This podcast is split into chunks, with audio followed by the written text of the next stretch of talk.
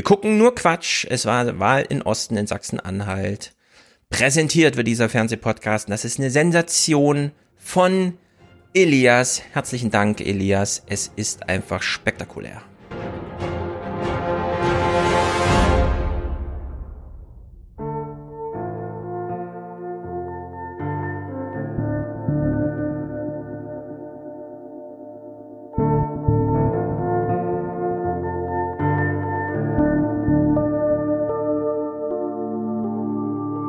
Aus meiner Sicht, und da stimme ich also Herrn äh, Braun zu, also wir haben aus meiner Sicht also äh, eigentlich vieles auch richtig gemacht. Das können wir alles bei der nächsten Pandemie berücksichtigen. Wenn man nicht unter Zeitdruck schnell handeln muss, um Menschenleben zu retten. Könnte man als Learning sagen, dass wir wenigstens bei den Schnelltests nicht die Vermittlung von Unionsabgeordneten hatten? Ja, das ist ja jetzt fast ein äh, zynischer Scherz, Frau Illner. Deswegen meine Frage an Sie jetzt, die, die, die, die Sie unterbrechen wirklich immer. Machen Sie das zu Hause auch bei Ihrer Frau? Äh, ihr macht jetzt hier einen riesen zeitlichen Aufwand, um das mit uns zu klären. Das interessiert keinen Menschen bei uns. Ihr, ihr könnt eure Blase hier weiter bedienen. Äh, Herr Haseloff, nochmal, war die Kritik an Armin Laschet mehr wert als der Besuch von Armin Laschet? Haben Sie jetzt die Frage eigentlich beantwortet, ob Deutschland Europameister werden kann? Ja, habe ich. Mit? Äh, geht, aber äh, schwierig. Man muss eine eindeutige Haltung haben, gute Sacharbeit leisten, einen klaren Kurs haben und mit großem Teamgeist antreten. Es geht. Wer heute sagt, das geht nicht, eine Lieferkette zu kontrollieren, der will es einfach nicht.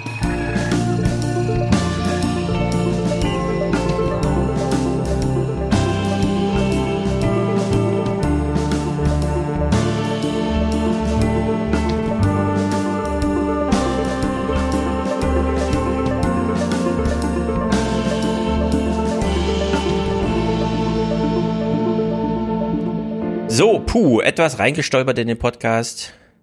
So ist das, wenn man hier so einen Automatismus hat, der dann einfach abläuft, egal was ist, aber egal. Heute zynische Scherze, Berliner Blase, Unterbrechung, wie zu Hause bei der Frau. äh, wir gucken Wahl in Sachsen-Anhalt mit Mick. Hi, hi. Sehr gut. Mick hat heute Zeit für uns. Mhm, und wir haben Clips vorbereitet. Und ich möchte gern warnen, ja, wir gucken heute sehr viel Politik, das wünschen sich immer viele, aber ich will es trotzdem nochmal, ähm, wir gucken jetzt wirklich nur Sachsen-Anhalt. Allerdings ist ja immer die Frage, was ist mit Sachsen-Anhalt? Wo ist Sachsen-Anhalt? Wie heißt die Hauptstadt von Sachsen-Anhalt? Alles Sachen, die man eigentlich nicht weiß, außer man hat gerade in der sechsten Klasse eine Leistungskontrolle zum Thema geschrieben oder so. Keine Ahnung. Ähm, wie wenig man sich interessiert für Sachsen-Anhalt, sehen wir am Fernsehen, im Fernsehprogramm. Beispielsweise hier bei Frank Plasberg. Schönen guten Abend, herzlich willkommen zu Hart aber fair. Na bitte, geht doch, Wahlen gewinnen, die AfD im Zaum halten, den Grünen die Blütenträume austreiben. Toll, wie dieser Armin Laschet das bei der Bundestagswahl geschafft hat. Ups, äh, kleine Verwechslung, der Mann heißt Haseloff und es war die Landtagswahl in Sachsen-Anhalt. Und trotzdem. Ja, ja, ja, ja. Was meinst du, Mick? Also ich meine, klar, wir haben jetzt so Scherze gemacht. Sachsen-Anhalt ist nicht Berlin, also interessiert man sich da eigentlich nicht dafür darf man das im Fernsehen? Also ich bin ja klar entschieden. Was sagst du? Ähm, ich, ich weiß ehrlich gesagt gar nicht. Ich finde das jetzt erstmal, ich finde das jetzt erstmal nicht so wahnsinnig schlimm, weil ich finde, man muss dann auf der anderen Seite dann schon auch immer in die landesspezifischen Inhalte reingehen und ich finde, dann muss man halt auch klar machen, dass jedes Bundesland anders sind, welche mhm. kleinsten Problemchen es da gibt, wie dann irgendwie ja. die Gesellschaft dort aussieht und so. Also ich bin ja jetzt auch nicht sauer darüber, dass jetzt Berliner Landespolitik nicht ständig in den, in den Bundesnachrichten ist, weil wenn, dann ist es ja oft auch eine relativ verzerrte Debatte und dann gibt man einen Menschen nochmal irgendwie in den anderen Bundesländern die Möglichkeit, mhm. darüber herzuziehen. Ich weiß jetzt nicht, ob das sein muss. So im Fall von äh, Landtagswahlen ist dann halt immer ein bisschen bitter, wenn man dann irgendwie einmal alle vier Jahre über so ein Bundesland spricht und sich dann halt fragt, was ist denn da passiert und dann scheidet man wieder ab und spricht vier Jahre später darüber. Ach, ja. was ist ja immer noch so. Ähm, oder sogar fünf, ne? Ich glaube, das ist, sagst du, also nicht alle fünf ja, stimmt, eigentlich. Das ist alle fünf, ne? Ja. Ja, also in ähm, der Hinsicht, ich, ich finde es immer witzig, dass es eigentlich viele, mittlerweile viele Erklärungen dafür gibt, warum es so ist, warum diese Bundesebene so dominiert. In Amerika ist es ja genauso. Äh, diese Mantelproduktion im Journalismus aus Geldgründen einfach. äh, diese Monopolisierung aus auch politischen Gründen, medienpolitischen Gründen. Hier in Deutschland haben ja die ähm, Sender zum Beispiel auch nicht die Möglichkeit, ein regional, ein, ein lokales Programm zu machen, also machen die ein regionales. Dann greifen aber so verschiedene Senioritätsprinzipien, mhm. Wie zum Beispiel, wenn Wahl in Sachsen-Anhalt ist und Armin Laschet macht dann Wahlkampf, dann ist es nicht Berichterstattergebiet Sachsen-Anhalt, sondern dann gibt es ja einen Korrespondenten für Armin Laschet. Und dann übernimmt ja. der plötzlich die Federführung, obwohl es ja eigentlich eine Landtagswahl ist. Und so zieht sich das dann durch. Und äh, ich finde es eigentlich zu äh, ignorant und arrogant. Und, und das möchte ich jetzt ausdrücklich hier explizit anfügen, Jörg Thaddeus ist kürzlich in einer Diskussion dadurch aufgefallen, dass er genau auf dieses Problem auch die Faulheit der Journalisten münzt. Bezogen aber auf Washington, aber du würdest dir dann mehr Regionalsendungen wünschen quasi, in denen man die Bundesländer dann auch so ein bisschen durchspricht und sagt, Na, ich so finde, sieht's da aus. Und hart aber fair in der Wahlwoche alle fünf Jahre wird in Sachsen-Anhalt gewählt, da kann man ruhig mal über Sachsen-Anhalt reden. Ach so, ja, okay, und zwar das auch, auch mit Sachsen-Anhalt Personal ausschließlich. Ja. Äh, und da muss man nicht ähm, so einen Scherz machen am Anfang, dass man sich ja eh nur ah, okay. für die Bundestagswahl ja, interessiert. Dann habe ich dich gerade missverstanden. Ja, okay, so, nee, ja. das, alles genau, klar. Nee, das verstehe ich, das verstehe ich vollkommen, dass wenn man dann über Sachsen-Anhalt spricht, das natürlich auf Sachsen-Anhalt bezieht. So, ne? Man hofft halt ja. immer, dass man natürlich mehr Strahlwirkung bekommt, irgendwie, dass man das zu einem Bundesthema mhm. halt macht. Und deshalb wird ja auch dieses Narrativ davon, es sei jetzt irgendwie die große, große, der große Test nochmal ja vor der Bundestagswahl und so irgendwie ausgepackt, genau. von dem wir wissen, dass es Nonsens ist, aber man macht es dann trotzdem ganz gerne. Ich prinzipiell würde ich sagen, ich finde es jetzt auch nicht schlimm, wenn sich die Bundes Bundesländer in den Bundesländern miteinander beschäftigen, irgendwie so. Ähm, mhm. Und wir nicht alles auf eine auf eine Bundesebene dann auch immer heben müssen, so, weil ich glaube, damit ist dann nicht immer geholfen, weil man halt dann doch sehr spezifische Probleme ja. in den einzelnen Regionen hat und die muss man dann halt eben auch spezifisch ansprechen. Da hat man jetzt nichts von, wenn man das dann so runterbricht. Das sind die Ostdeutschen da und das genau. sind die Westdeutschen hier und so weiter. Der Osten hat gewählt. Über Medien hat sie ja auch schon kritisch aufgegriffen. Zitat, der Osten hat gewählt. Und äh, wir bleiben aber äh, im Fernsehen natürlich, ist ja der Fernsehpodcast. Wir wechseln nur vom Genre Gelaber und Gequassel ins wirklich dann auch tragende, staatstragende Nachrichtenmilieu. Äh, und da klingt's ähnlich im Grunde. Guten Abend, willkommen zu den Tagesthemen an diesem Wahlsonntag in Sachsen-Anhalt. Sie mögen den Satz, eine Landtagswahl ist eine Landtagswahl noch so oft heute Abend gehört haben und in den kommenden Tagen in Analysen lesen. Es war aber nun mal der letzte große Stimmungstest vor der Bundestagswahl am 26. September, weshalb er sehr wohl eine bundespolitische Bedeutung bekam. Ja, die Landtagswahl als eine Umfrage unter vielen mit größerer Stichprobe vor einer Bundestagswahl. Und wir haben in Deutschland 40, 45 Millionen Wahlberechtigte, keine Ahnung. Und in Sachsen-Anhalt sind es 1,8 Millionen. Also wir sind hier wirklich unter Wasser, was Repräsentativität ja. geht und so was wir auch gleich ausführlich besprechen müssen, denn ähm, die Demoskopen haben ja mal wieder ganze Arbeit geleistet. das machen wir aber in einem eigenen Segment. Bleiben wir mal noch hier bei diesem Wahlabend. Ja, Rainer Hasselhoff. Hm? Achso, ja, mach erst mal. Nee, ich finde es halt, ich finde es schon faszinierend. Ich habe diesen Clip auch gesehen und dachte dann so, warum, warum kündigst du das so an? Also warum machst du nochmal klar, dass es keine Wirkung hat und dann genau das Gegenteil davon zu sagen, wo es dir doch selber ja. bewusst ist? Das verstehe ich nicht. Also das ist wirklich einfach so eine mediale Spirale, die sich darunter spielt. Man, es bekommt halt eine, eine Dominanz und eine Wirkung, weil wir halt wollen, dass es eine Wirkung hat. So, ne? Mhm. Also wenn man dann natürlich oft genug darüber spricht, dass das halt irgendwie eine Bundes, eine Ausstrahlung hat auf Bundespolitik, dann wird es auch irgendwann so weit, weil dann werden extrem viele Artikel darüber geschrieben ja, genau. und so weiter und so fort. Und dann dann hast ja. du irgendwann halt diese self-fulfilling prophecy irgendwie so. Aber an sich ist es Nonsens. Also Wähler genau. können sehr wohl unterscheiden und das machen sie auch und darüber werden wir nachher ja auch noch sprechen. Ja, außer bei einer Kommunalwahl, wo man wirklich den Typ wählt, der einem auf der Straße entgegenläuft und dann vielleicht mal anspricht, hat man keinen Bezug äh, zu seinen ähm, Repräsentanten außer medial vermittelt. Und ja. wenn alle meinen, das ist eine kleine Bundestagswahl, dann ist es auch eine kleine Bundestagswahl. Und dann sagt im Grunde fast alles gar nichts mehr aus.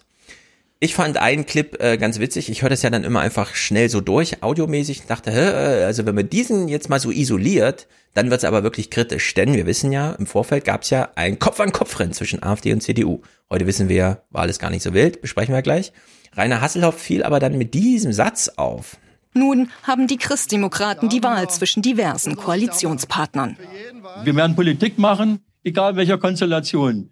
Bitte da ruhig bleiben und sagen, wir gucken, was fürs Land gut ist. Nee, da bleiben wir mal lieber nicht ruhig bei so einem Satz. Aber wir wissen, er hat es nicht so gemeint, aber es ist schon so ein bisschen, weiß nicht, ob man das so sagen darf. Da hören ja Leute zu, die sensibilisiert sind für das eine oder andere, für die eine oder andere Konstellation, sagst du mal so. Ja, das Naja. definitiv, aber das nimmt er sich halt halt in seiner Arroganz des Gewinners heraus. Ich glaube, da war Ja, da schäumt die Euphorie noch rüber. Ne? So. In Sachen Arroganz kriegt man hier noch einiges.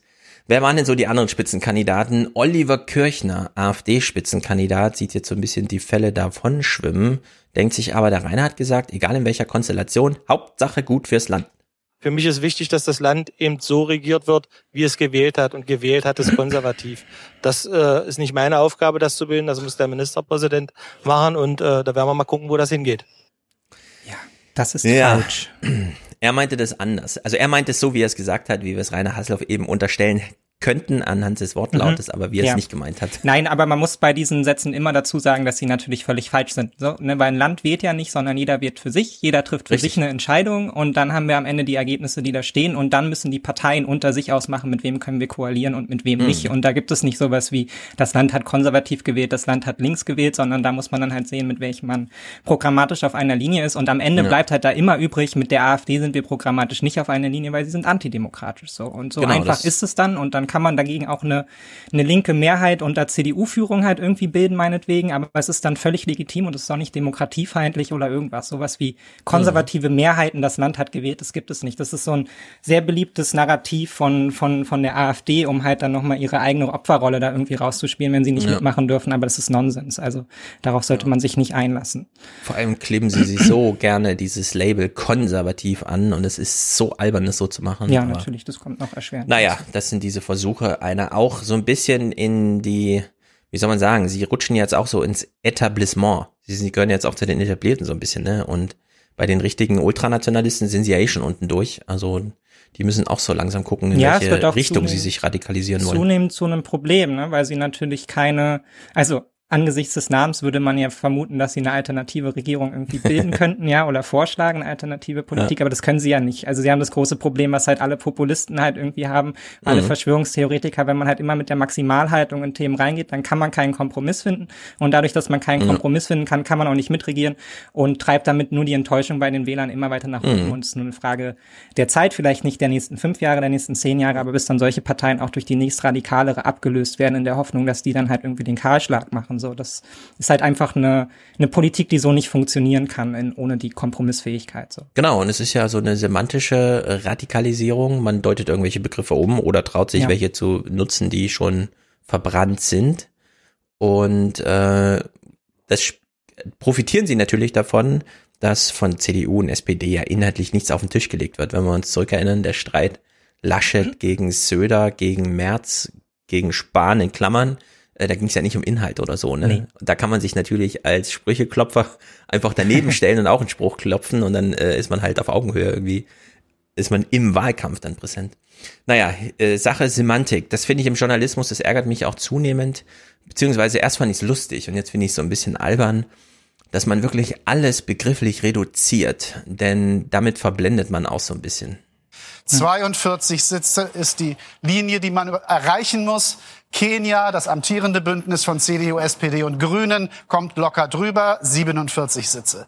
Wenn die FDP mit im Boot wäre statt den Grünen, wären es sogar 48 Sitze, die sogenannte Deutschlandkoalition und Jamaika, CDU, Grüne, FDP hätte 45 Sitze. Auch das würde reichen.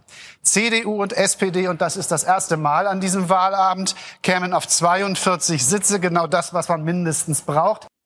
Kenia, Jamaika, Deutschland-Koalition. Ehrlich, ähm, äh, selbst als, wie ich mich informiert fühle, muss ich immer wieder, Kenia, was war das jetzt nochmal? Jamaika meint, ah, da ist irgendwo nochmal grün drin. Das, das kann man so nicht machen, weil da weiß man überhaupt nicht, wovon die sprechen.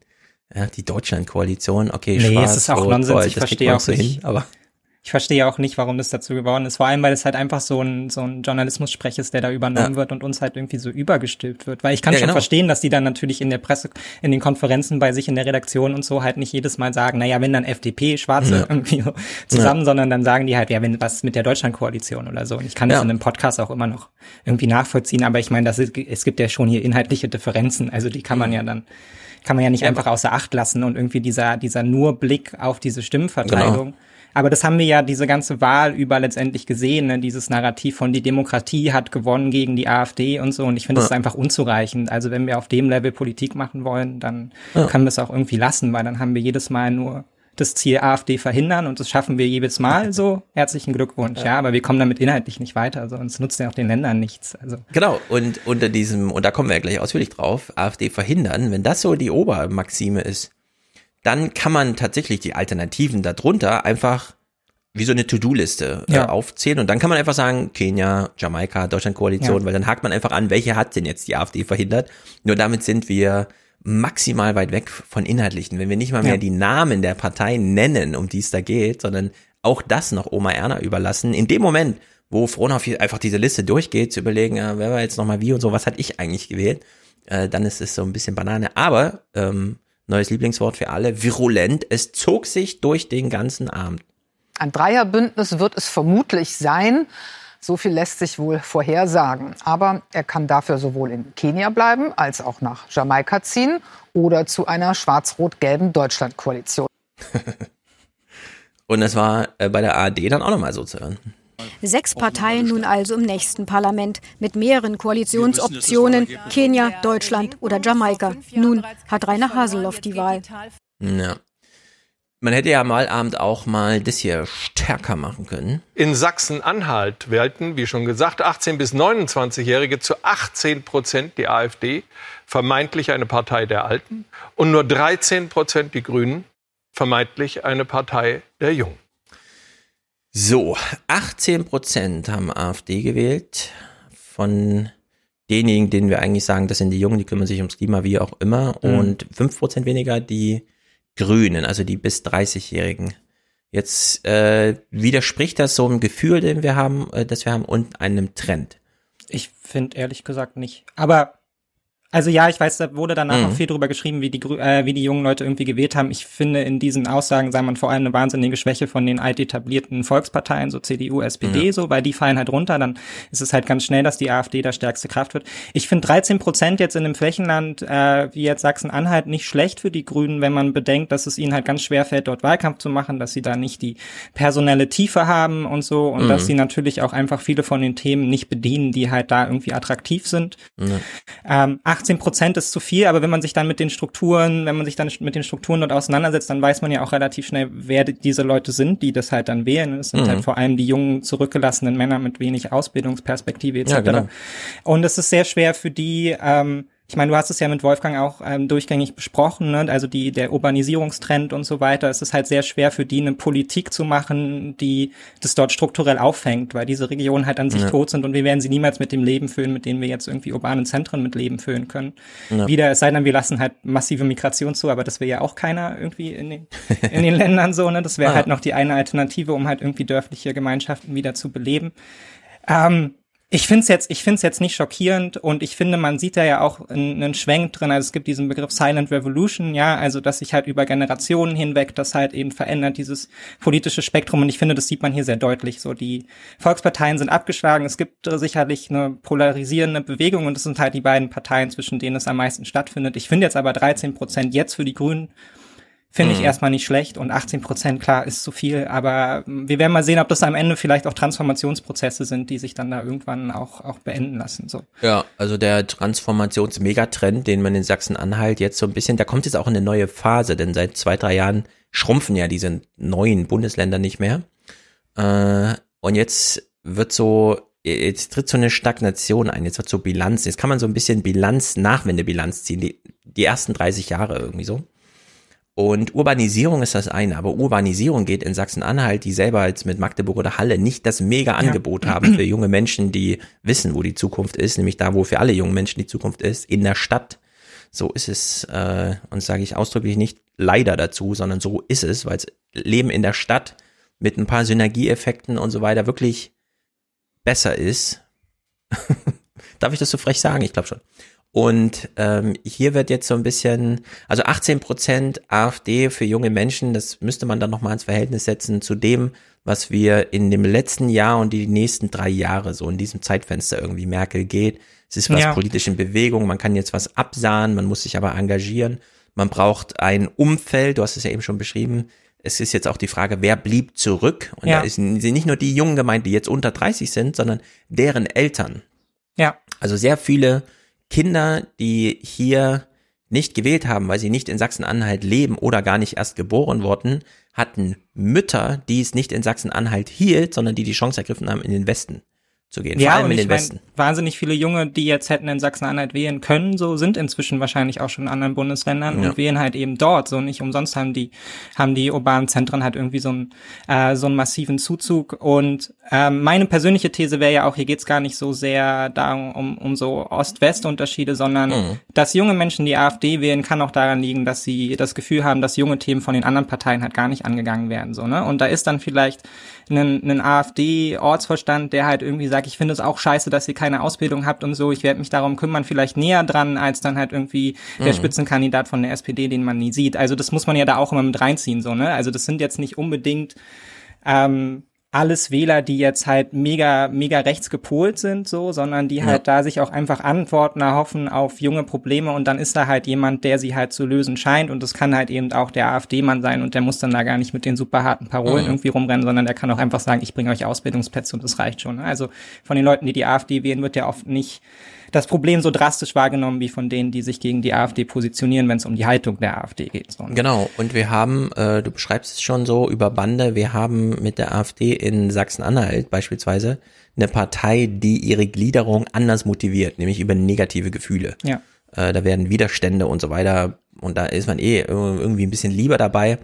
Mm, wir könnten hier auch drüber nachdenken, Annalena Baerbock steht ja im Feuer, weil sie 35 oder 25.000 Euro oder irgendeinen so Betrag, den sie von der Partei erhielt als Weihnachtsgeld, weil die Grünen ja ihren Mandats, äh, ihren ähm, Parteiamtsträgern äh, soweit ich weiß, kein Gehalt bezahlen, sondern dann im, im Jahresende so das irgendwie über so eine Einmalzahlung machen.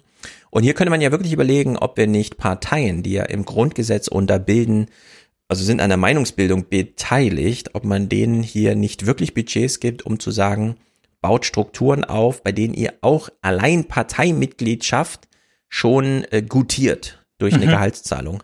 Und eben nicht erst wartet, bis man dann doch mal in so ein lokales Parlament oder so gewählt wird, um dann über, was weiß ich, wie das da vergütet wird, auch nicht besonders krass.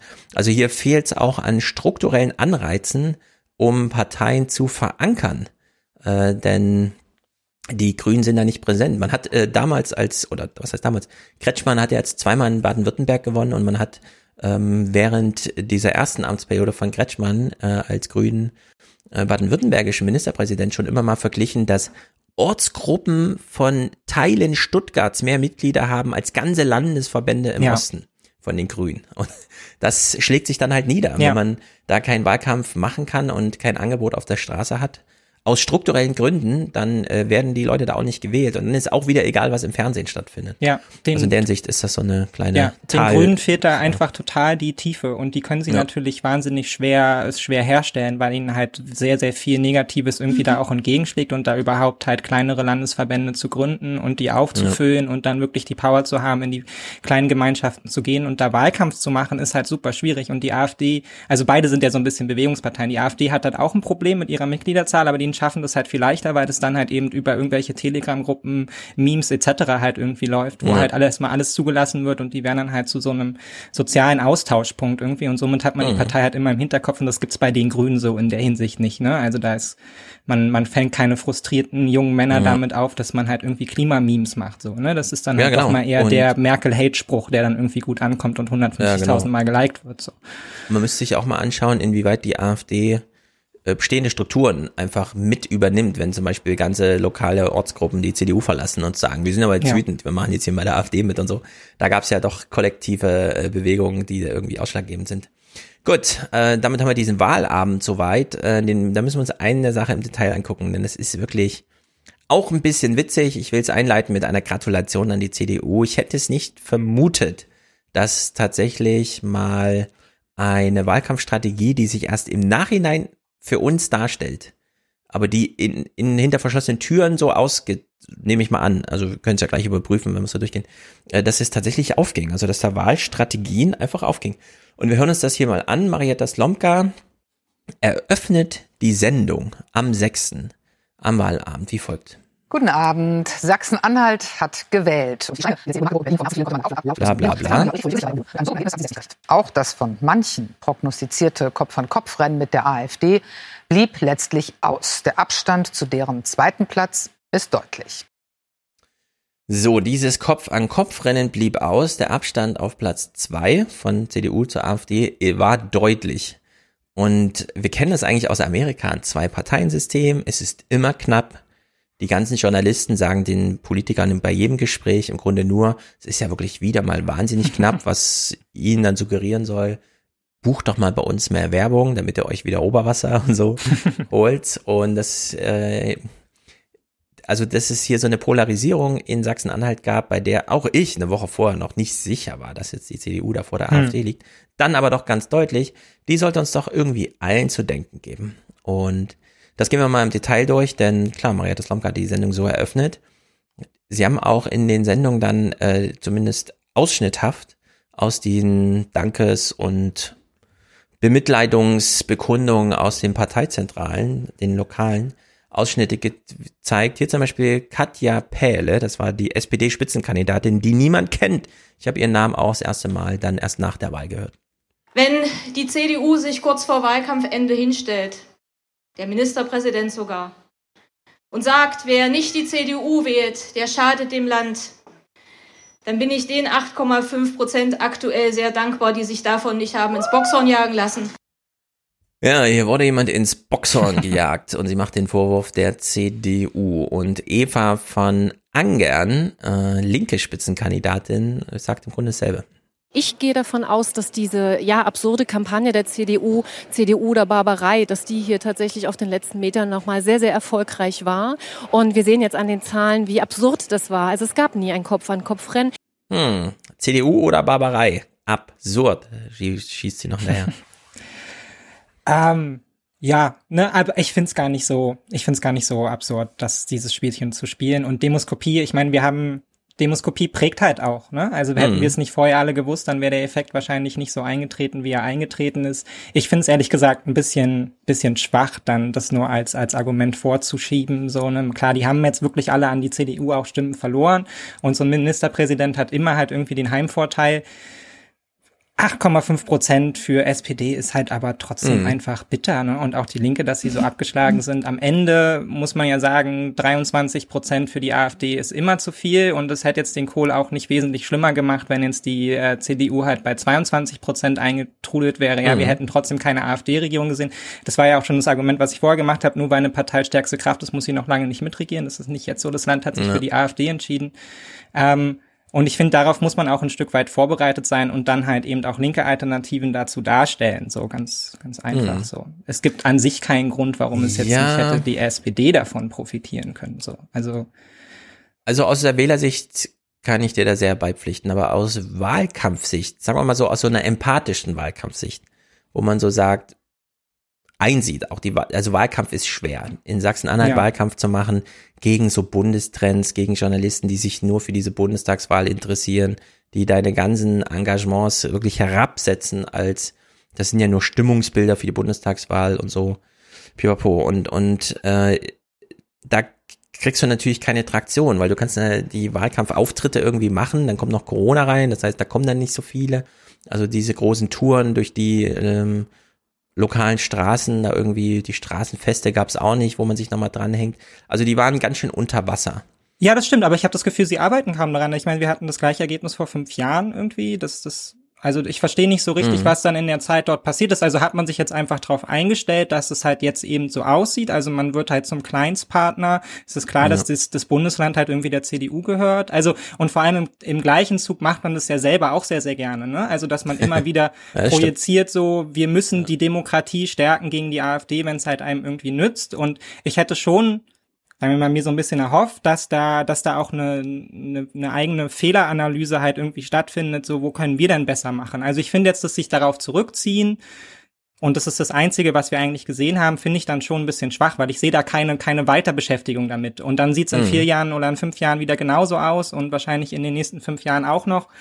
Und das hilft ja aber den Leuten dort im Land nicht und wir werden halt immer 23 Prozent AfD dann irgendwie haben. Und aus meiner Mhm. Sicht ist es jetzt nicht, nicht die CDU dafür ähm, prädestiniert, jetzt zumindest sagen wir mal vielleicht fünf bis sechs Prozentpunkte von der AfD zurückzuholen. So, da würde ich sagen, Ja. das ist Aufgabe von SPD und Linke, weil das sind dann halt eben diese schwächsten sechs bis sieben Prozent, ja, so ökonomisch schwach. Ja. Und ähm, die kann die CDU ja gar nicht zurückholen. Also dafür werden sie auch nie ein Programm machen. So. Ja, also ich meine, die CDU hat jetzt Erfahrung mit äh, Merz zum Beispiel gesammelt, der ja angetreten ist vor zwei Jahren, zumindest 2018, meinte, ich bekämpfe, ich halbiere die AfD und level uns auf 40 Prozent. So, also mit so einer Idee von das ginge. Und dann haben wir kürzlich äh, Armin Laschet bei Maischberger gesehen, der ihr sagte, wir können die AfD gar nicht alleine besiegen. Das ist auch eine gesellschaftliche Aufgabe, ausdrücklich auch für den Journalismus. Da sieht man ja schon, aha, das ist so ein bisschen, die CDU bringt sich selbst in die Position des Ausweglosen. Sie steht hier an einer Front, an der sie nicht mehr selber vorwärts kommt. Und damit bringt sie ja, oder hat sie ja die AfD, und jetzt komme ich so ins Spekulieren darüber, was, welche Strategie steckte da dahinter. Äh, damit hat sie ja dieses Bild geschaffen, dass ähm, die Eva von Angern hier gerade meinte, die CDU oder die Barbarei. Ja. Und jetzt haben wir ja im Osten das Problem, äh, gerade in Sachsen-Anhalt, also in Sachsen-Anhalt war die AfD ja immer am stärksten. Die saß ja da mit 24 Prozent oder so äh, vor dieser Wahl im Landtag und drohte dann zwischenzeitlich auch wirklich die CDU da abzuräumen. Und dann hat aber die CDU erkannt, dass es im Osten gar nicht so viele äh, AfD-Anhänger gibt, abgesehen von diesen 24 Prozent. Also die Wechselwählerbereitschaft, die ist doch eher gering. Stattdessen sieht man diese Gefahr von rechts. Also wenn ich in Thüringen bin, ähm, jammern alle darüber, wie stark die AfD ist. Mhm. Und man weiß ja aber nicht genau, in dem Dorf leben dann 300 Leute. Wer sind denn diese 30 Prozent, die hier irgendwie Ja. mit der AfD sympathisieren, liebäugeln und so weiter? Und da hat die CDU, glaube ich, den Move gemacht, ähm, das zu nutzen. Also die Widerstandskräfte gegen die AfD Ja, zu nutzen klar. und sich selber in diese Position zu bringen, obwohl sie dann eigentlich doch irgendwann gesehen hatten, dass es eigentlich nicht trägt. Also dass es diesen krassen, auf Augenhöhe ausgetragenen Kampf zwischen CDU und AfD eigentlich nicht gibt. Ich glaube, das wussten sie früh und haben das dann aber trotzdem und haben damit auch die anderen Parteien so entsprechend schachmatt gesetzt, dass sie, finde ich schon zu Recht, dann auch wütend darüber sind, wenn man sie jetzt so im, im Nachgang der Wahl dann hört. Du meinst, dass sie zu Recht darüber wütend sind, dass die CDU das macht? Naja, die CDU die macht halt CDU den Wahlkampf für sich, der für sie am besten ist. So. Ja, aber in dem Moment, wo man sagt, äh, wir oder die Barbarei, ähm, äh, hat man ja wirklich jedes inhaltliche Argument ausgeschaltet. Dann ist ja kaum mehr Platz für irgendwas. Da kennen wir so ein paar Themen, ähm, wo einfach klar ist, dieses Thema wird jetzt generalisiert. Hm. Das übernimmt jetzt alle anderen Diskursthemen und äh, damit sind die dann rausgedrängt, weil was willst du hier noch über Luftfilteranlagen in Schulen äh, Ja, reden, natürlich, wenn klar. du eigentlich das Klar. Land entnazifizieren möchtest, ja? Also Ja. das sind ja so Ja. unterschiedliche Ebenen, auf denen man dann irgendwie kämpft. Nee, es ist ja auch eine wahnsinnig schwierige Debatte, weil es diesen, diesen Ländern ja auch nicht nur in sich schlecht geht, so, ne? Also das hast du ja später, glaube ich, auch nochmal so ein Bild davon, dass, äh, dass die meisten ja doch sagen, es geht ihnen eigentlich ganz gut so. Das heißt, man Ja. hat man in den meisten Bundesländern und dass diese, äh, diese Sorge, die sich da bei AfD-Wählern breit macht, ja zum Teil eine sehr abstrakte Sorge ist. Also da geht's ja gar nicht darum, ich habe jetzt gerade keinen Job, sondern ich mache mir Sorgen darum, dass meine Kinder vielleicht keinen Job mehr haben oder Genau. dass die Massenmigration uns hier irgendwie platt macht oder sowas, was sehr vage Aussagen sind, wo man jetzt zum Teil politisch gar nicht, gar nicht ansetzen kann. Mhm. so. Ich finde es dann aber am Ende schon faszinierend, dass es der, dass es der CDU so gut gelingt, also gerade in einem Bundesland, dass sie so lange schon regieren. Und das haben wir ja mit der SPD in Brandenburg auch. Also es ist ja in den Ostbundesländern eh immer so gewesen, dass da ist ja quasi fast nur Platz für eine Volkspartei. Also dass es der einen mal ganz Ja. gut geht und der anderen auch, ist ja total selten. Und ähm, da finde ich schon faszinierend, dass auf der einen Seite dieses Bundesland so stabil dasteht. Ne? Wir haben super viel Stress davor darüber gehabt. Jetzt wird es wahrscheinlich wieder die gleiche Konstellation geben wie halt die fünf Jahre Ja, davor ja. auch. Also trotz dem ganzen Demokratie zerfleddert und so stellt sie sich dann erstaunlich stabil da irgendwie. Ähm, ich sehe halt so ein bisschen, so ein bisschen die Sorge, was ist, wenn die anderen darauf halt so gut wie keine, keine Antwortmöglichkeiten finden. Weil dann hast du halt das immer wieder durchgespielte Modell und du kommst aber am Ende an den immer gleichen Problemen halt nämlich raus und das heißt dann Mhm. halt eben AfD oder AfD oder tot, aber damit hast du dann halt jeglichen politischen Spielraum und politische Veränderungen halt auch so ein Stück weit aufgegeben. Sondern da findet dann keine Transformation mehr statt und damit kann man dann auch keine Wähler für Programme gewinnen oder so. Da wird die Frustration dann im Zweifelsfall größer. Also ich bin mir nicht sicher, ob man Mhm. sich damit am Ende nicht ins Bein schießt. Und Genau, ähm, das ist nämlich die Gefahr. Ja. Ähm, es bleiben einfach sehr viele Themen liegen und dann stellt man plötzlich fest, das ist ja in der Tat überraschend. Wenn man bedenkt, dass wir zehn Tage vor der Wahl nur vier bis fünf Punkte Vorsprung für die Union hatten und dann diese Hochrechnung sehen, dann ist das eine Überraschung. Die CDU klettert im Lauf des Abends noch ein bisschen weiter. 37, die AfD 20,9. Das sind jetzt 16 Punkte Unterschied. 16 Punkte Unterschied, ja. Ja, ist schon krass. Äh, äh, Es bippern alle bis 18 Uhr. Scheiße, schafft's die CDU nochmal und dann eine Stunde später, erste Hochrechnungen sind da, 16 Prozent Unterschied. Also das ist für mich so ein richtiges Laubgebläse, das einmal über die Themen des Wahlkampfs fegte und nichts stimmt, übrig ja. ließ, außer so eine Entnazifizierungsidee. Ja, es- ähm, Es tut mir die aber ein auch bisschen leid für die, wurde. Es tut mir auch leid für die Ostdeutschen, weil sie anscheinend irgendwie jedes Mal das Gefühl haben müssen, sie müssen jetzt halt krass Mhm. die Anti-AfD-Position halt irgendwie besetzen und sie müssen Ja, jetzt alle genau. CDU wählen, bloß damit die AfD nicht stärkste Kraft wird Ja. und danach wieder alle irgendwie in den westdeutschen Zeitungen schreiben, ah, guck mal, der Osten kriegt's nicht auf die Reihe Mhm. irgendwie so. Ist ja auch bitter, dass man sie letztendlich nur damit übrig gelassen hat. Also seit 15 Jahren versuchen sie uns halt irgendwie zu erzählen, der Osten ist nicht nur rechts Ja. so, aber sehen genau, sich genau, dann genau. selber genötigt zur Wahl halt irgendwie plus sieben Prozent für die, äh, für die CDU, damit es halt irgendwie Mhm. Nicht der Eindruck entsteht, wir wären hier irgendwie rechtes Pack so. Ja. Jörg Schönborn erklärt hier mal die Mauer, warum er ausgerechnet die Mauer als Begriff nimmt. Naja. Das große Thema des Wahlkampfs war ja der Umgang mit der AfD, wie in allen ostdeutschen Ländern. Und heute ist viel von dieser Mauer die Rede gewesen. Und ich kann Ihnen, glaube ich, mit einer Grafik sehr eindrücklich zeigen, warum diese Mauer so notwendig war für den Erfolg der CDU. Wir haben heute in den Wahllokalen gefragt, wie die Wählerinnen und Wähler eine Regierungsbeteiligung der AfD bewerten. Und bei den AfD-Anhängern sind es 94 Prozent, die sagen, das ist gut. Praktisch alle, die die AfD in der Regierung sehen wollen, haben sie auch gewählt. Bei der CDU-Wählerschaft hingegen das genau gegenteilige Bild. 84 Prozent lehnen das ab. Und das ist im Grunde das Bild dieser Mauer. So, also wir haben ganz große Widersprüche. 94 Prozent entscheiden sich für die eine Seite und 84 Prozent für die andere. Und dazwischen gibt es keine große Wechselwählerbereitschaft, sondern das Ja. ist einfach, das ist jetzt Dichotomie. Äh, hier geht's darum, ähm, bloß keine Nazis, nicht die Barbarei, wie die Linke Ja. sagte. Und das ist jetzt die Gemengelage. Und jetzt kommt sozusagen der zweite Kniff äh, der CDU, denn Win-Win.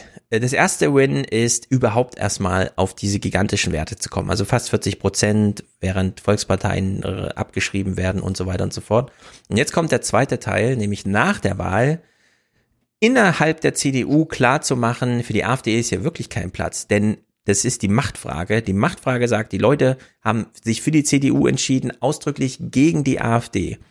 Und damit sinkt jetzt intern die Attraktivität. Der Typ, der den äh, das Nationale mit dem ähm, Sozialen Dings, versöhnen Sozialen wollte. versöhnen Ja. wollte, der ist auf Platz drei in Sachsen-Anhalt wieder gewählt worden von seiner Partei. Also da könnte man ja denken, na, der ist ja super mächtig jetzt auf Platz drei und so weiter, aber der kriegt ja auch diese Zahlen vorgesetzt. Hm. Da ist also jemand auf Platz eins, Rainer Haseloff, gewählt worden, der gesagt hat, wir machen das jetzt mal so und so und das ist die Abrechnung am Ende des Wahltags.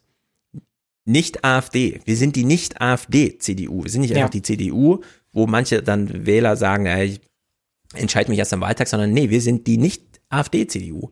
Und in der Hinsicht finde ich das, also entweder hat Norbert Walter-Borjans, der SPD-Chef, an dem Abend das Memo nicht gelesen oder er kennt sich nicht aus oder er will uns verarschen, denn er kam mit diesem Spruch hier in den Tagesthemen um die Ecke.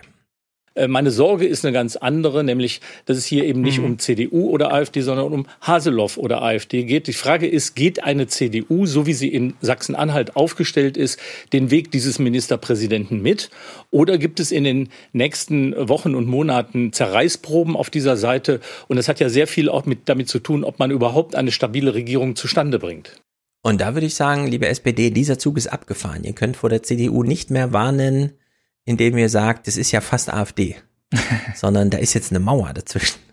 Ich finde es jetzt an sich nicht so falsch, dass man das halt eben auch von den anderen Parteien immer wieder auf den Deckel bringt, weil ich glaube auch die Gefahr ist noch nicht so ganz ausgestanden. So an sich weiß die CDU und es weiß ja die CSU auch schon seit langem, dass es nicht funktioniert, AfD-Politik zu machen und in der Ja. Hoffnung davon AfD-Stimmen abzuholen. Das weiß Herr Söder auch schon so. Das haben die auch alles gesehen, dass die CSU da mit den Bayern abgekackt ist, so mit dem Versuch, das Mhm, zu machen. genau. Deshalb sind sie ja in die andere Erfahrung, ja. Richtung, in die andere Richtung umgeschwungen. Ich glaube schon, also das hat man ja in Thüringen gesehen, dass es da so skrupellose Einzelpersonen gibt, Einzeltäter, die dann halt doch den Wunsch haben, dass es irgendwie mal anders läuft und im Zweifelsfall da halt auch dem eigenen Landesverband vors Schienbein treten, so, weil sie halt eben doch mit der CS, äh, mit der AfD mitgehen wollen. Ich glaube aber zumindest jetzt in Sachsen-Anhalt ist die Gefahr ausgestanden, weil man genau sieht, dass man damit keine Mehrheiten gewinnen kann, so, ne? Und das ist Mhm. natürlich die Antwort jetzt einfach von der, von der SPD da auch ein bisschen, bisschen schwach, so, weil eigentlich muss man sich ja jetzt fragen, wie geht man denn jetzt eben als linke Partei damit um, wenn sich die CDU offensichtlich als antifaschistisches Bollwerk etablieren kann Ja, in den Regionen. genau. Ja, sollte es tatsächlich Genau, genau, so sein, genau. so, was machen wir dann, wo wir doch eigentlich das antifaschistische Bollwerk sein Mhm. können, so. Ja, und das ist natürlich auch der Glück des Terminkalenders, dass ähm, wir jetzt ausgerechnet in Sachsen-Anhalt die Wahl hatten, denn das Bollwerk ist ja in jedem Bundesland ein anderer. Genau, Das ist ja. der Ramelow der Linken, das ist der Wojtke äh, der SPD und hier ist es halt, äh, in dem Fall war es jetzt halt, die, war die CDU so dran, ja. Also es war so ein Ja. bisschen Zufall. Aber äh, ich glaube, die SPD braucht hier eine neue Idee, trotzdem. Äh, sie kann hier nicht weiter diesen Weg gehen, dass, also die Wähler haben jetzt sich aus Gründen für die CDU entschieden äh, und da kann er nicht so drüber hinweggehen. Alexander Gauland, zugegebenermaßen äh, verständlicher als jetzt bei Novabo, der träumt natürlich noch so ein bisschen. Es war mir immer völlig klar, dass im, im Endspurt zu solchen Landtagswahlen natürlich die Rolle des Ministerpräsidenten eine entscheidende ist. Und deswegen ist es auch der CDU gelungen, schwankende Wähler, die vielleicht auch uns gewählt hätten, äh, über seine Person bei der CDU zu halten. Mhm. Hm. Aber der wird nicht aufgehen, denn die Sache ist jetzt geklärt. Außerdem haben wir die Koalitionsrechner ja gerade gehört, es ist ja alles möglich. Die AfD spielt ja also gar keine Rolle, die kann Opposition bleiben. Und nachdem wir jetzt die SPD und die Linken gehört haben, äh, von den Grünen war gar nichts groß zu hören aus ähm, vor Ort, keine Ahnung, wer da überhaupt angetreten ist im Wahlkampf. Ja, es war Äh, dann da- lustig, die Leute zum ersten Mal zu sehen in den Nachbesprechungen. Ja. Ach so, okay, alles klar. Genau, und da Ähm. ist dann nur Katrin Göring-Eckert eingesprungen, um das gleiche Argument zu machen wie alle anderen.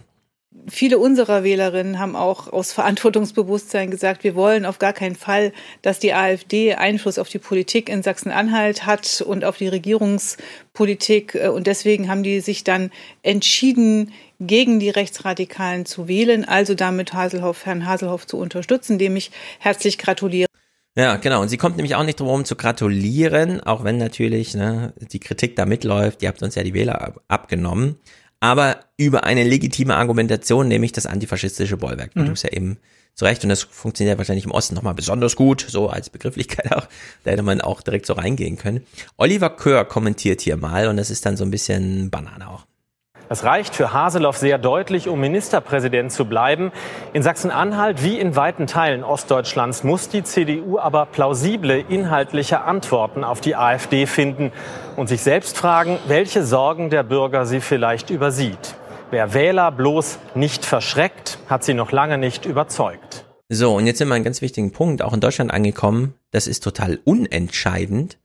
Ähm, also aus inhaltlichen Gründen Menschen zu motivieren, einen zu wählen.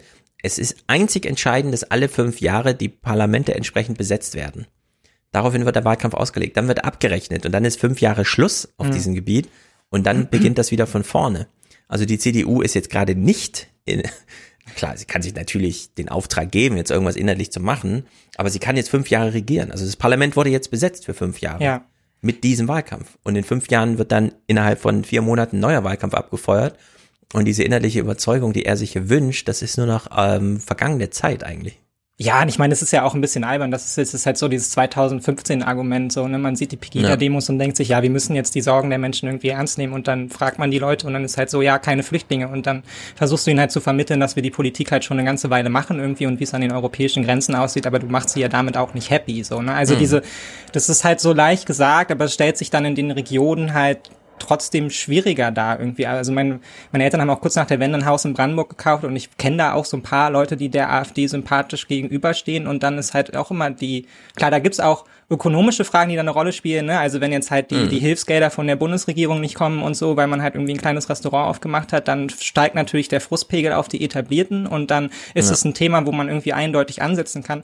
Aber vieles anderes auch wahnsinnig vage. Also da freut man sich dann halt irgendwie über die komischen, leicht rassistischen Chats irgendwie. Man trinkt halt mit dem AfD-Dude halt irgendwie in der Kneipe sein Bier und da sind die anderen Parteien halt nicht.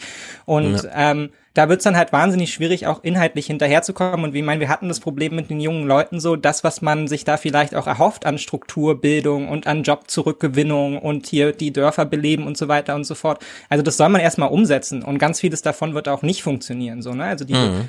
die, die Bereiche um die Ballungsregionen irgendwie profitieren wahnsinnig von dem Zuzug in die Städte, wie halt Brandenburg eben auch. Da verändert sich auch Ja. das politische Spektrum drumherum. Aber ganz viel anderes, Uckermark etc. ist halt einfach tote Hose und da kriegst du jetzt auch nicht einfach Leben rein und, und sorgst dafür, dass da politisch wieder anders gewählt wird. So, so f- einfach funktioniert es halt nicht. Da muss man vielleicht auch einfach mal einen Transformationsprozess durchstehen und nicht mit dem Ja. immer gleichen Argument von, ja, muss die Sorgen der Leute irgendwie ernst nehmen. So. Ja, und bei dieser politischen Normalität auf lokaler Ebene, die du jetzt beschrieben hast, also mit wem trinkt man da wirklich das Bier zusammen und so, da spielt der Landesregierung was, also das Handeln Nee. der Landesregierung dann eh nicht Nein, die große nicht. Rolle. Also in der Hinsicht ist das eh so eine äh, Kategorienverwechslung, die er da in Oliver Köhr da noch macht. Aber diese ganze Idee, dieses Festhalten an der inhaltlichen Überzeugung, naja, die CDU hat es jetzt nochmal geschafft, aber sie muss das jetzt nachreichen, ja, wie so eine Nacharbeit. Ich gebe dir jetzt schon mal die zwei, aber dann kommst du morgen bitte mit den fertigen Hausaufgaben. Ja, nee, so, das ja. wird die CDU auch Und nicht machen, so, bisschen- weil sie ja wissen, Ja. dass sie damit zumindest in dem Bundesland gewinnen und in anderen Bundesländern werden alle mit, äh, werden andere mit dem Bollwerk dann halt eben gegen den Faschismus gewinnen und sich darüber freuen, so. Ja, man muss auch überlegen, das ist ja eine wahnsinnig schnell sich verändernde Welt jetzt äh, im Vergleich zu anderen Zeiten, wo auch in fünf Jahresrhythmen gedacht wurde. Wir wissen absolut nicht, was in fünf Jahren ist, ja.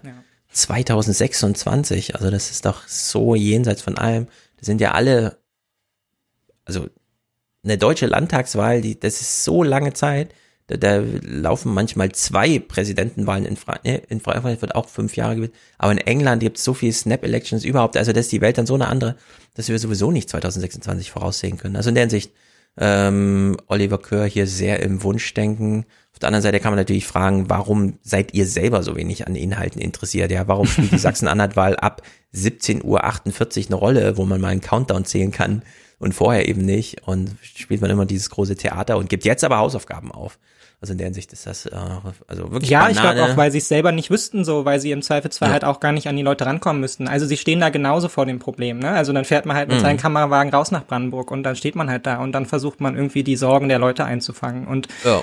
funktioniert Und halt nicht zwangsläufig. Da muss man Genau. halt da irgendwie auch eingebunden und angebunden sein, auch als Sender irgendwie und dann Ja. Und Geht es. entsprechend der Gemengelage ist Rainer Hasselhoff hier auch in Feierlaune. Und es ist ja, wenn man das Spiel gewonnen hat, kann man ja danach die Karten nochmal auf den Tisch legen. So ein deutliches Ergebnis. Ähm, da können Sie sich zu Recht natürlich heute Abend sehr freuen. Aber Sie wirkten über Tag fast selbst ein bisschen überrascht, dass es dann so klar und deutlich war. Ja, das muss ich klar zugeben und es ist auch eine Riesenfreude, Freude, die ich jetzt habe. Äh, auf der anderen Seite haben wir hart gekämpft äh, und ich glaube, dass wir auch äh, die richtige Strategie hatten, auf die Wählerinnen und Wähler so zuzugehen, dass sie wirklich merken, worauf es jetzt ankommt. Ja, und das haben sie gemacht. Und klar, war auch für ihn eine Wette, die er eingegangen ist, aber dass es dann zwischenzeitlich 16 Prozent waren und so, das ist natürlich an so einem Wahlabend, da kann man auch richtig mal spüren oder so nachvollziehen, ne? wie erlösend das auch sein muss. Ja, voll. So als wegmarginalisierter Osttyp, der keine, Ro also dann, als er Bundestagspräsident war, aber keine Rolle spielt irgendwie bei so Corona-Sachen Ja, freut sich immer dranhängen muss. Der freut sich jetzt natürlich auch Ja. wahnsinnig darüber, dass ihm jetzt angedichtet wird, er hätte die Signalwirkung. Ne? Die CDU kann noch Wahlen gewinnen, Mhm. Hasselhoff hat's gerissen. So, darüber freut Ja, er sich jetzt ja. wahnsinnig. So, steht Und anders als, anders als Oliver Kör äh, wechselt hier Malte Slomka gleich mal auf die inhaltsbefreite Ebene und stellt ihm diese gute Frage. Würden Sie dann beim nächsten Wahlkampf nicht mehr Wahlkampf machen mit kein Bock auf Kommunismus, sondern vielleicht kein Bock auf Rechtsradikale? Ja, zumindest haben wir keinen äh, Wahlkampf gemacht. Äh, die Wessis müssen entmachtet werden, äh, sonst wird es ihnen ja möglicherweise schlecht gehen in Mainz. Äh, da sind wir, wie gesagt, als Partei der Deutschen Einheit ganz anders unterwegs. Und den Kommunismus wollen wir nicht. Der Kommunismus ist ja nur ein Synonym dafür, dass wir auch äh, mit den Linken keine Koalition machen wollen. Und das steht in unserem Parteiprogramm drin, denn Sie wissen, die Linken haben in ihrem Programm drin zu stehen, dass sie dieses System abschaffen wollen. Bla bla bla, da hat er ein bisschen überzogen, finde ich. Aber das ist ja dann auch völlig egal. Das ist der gleiche Sprech Ja. wie immer. So.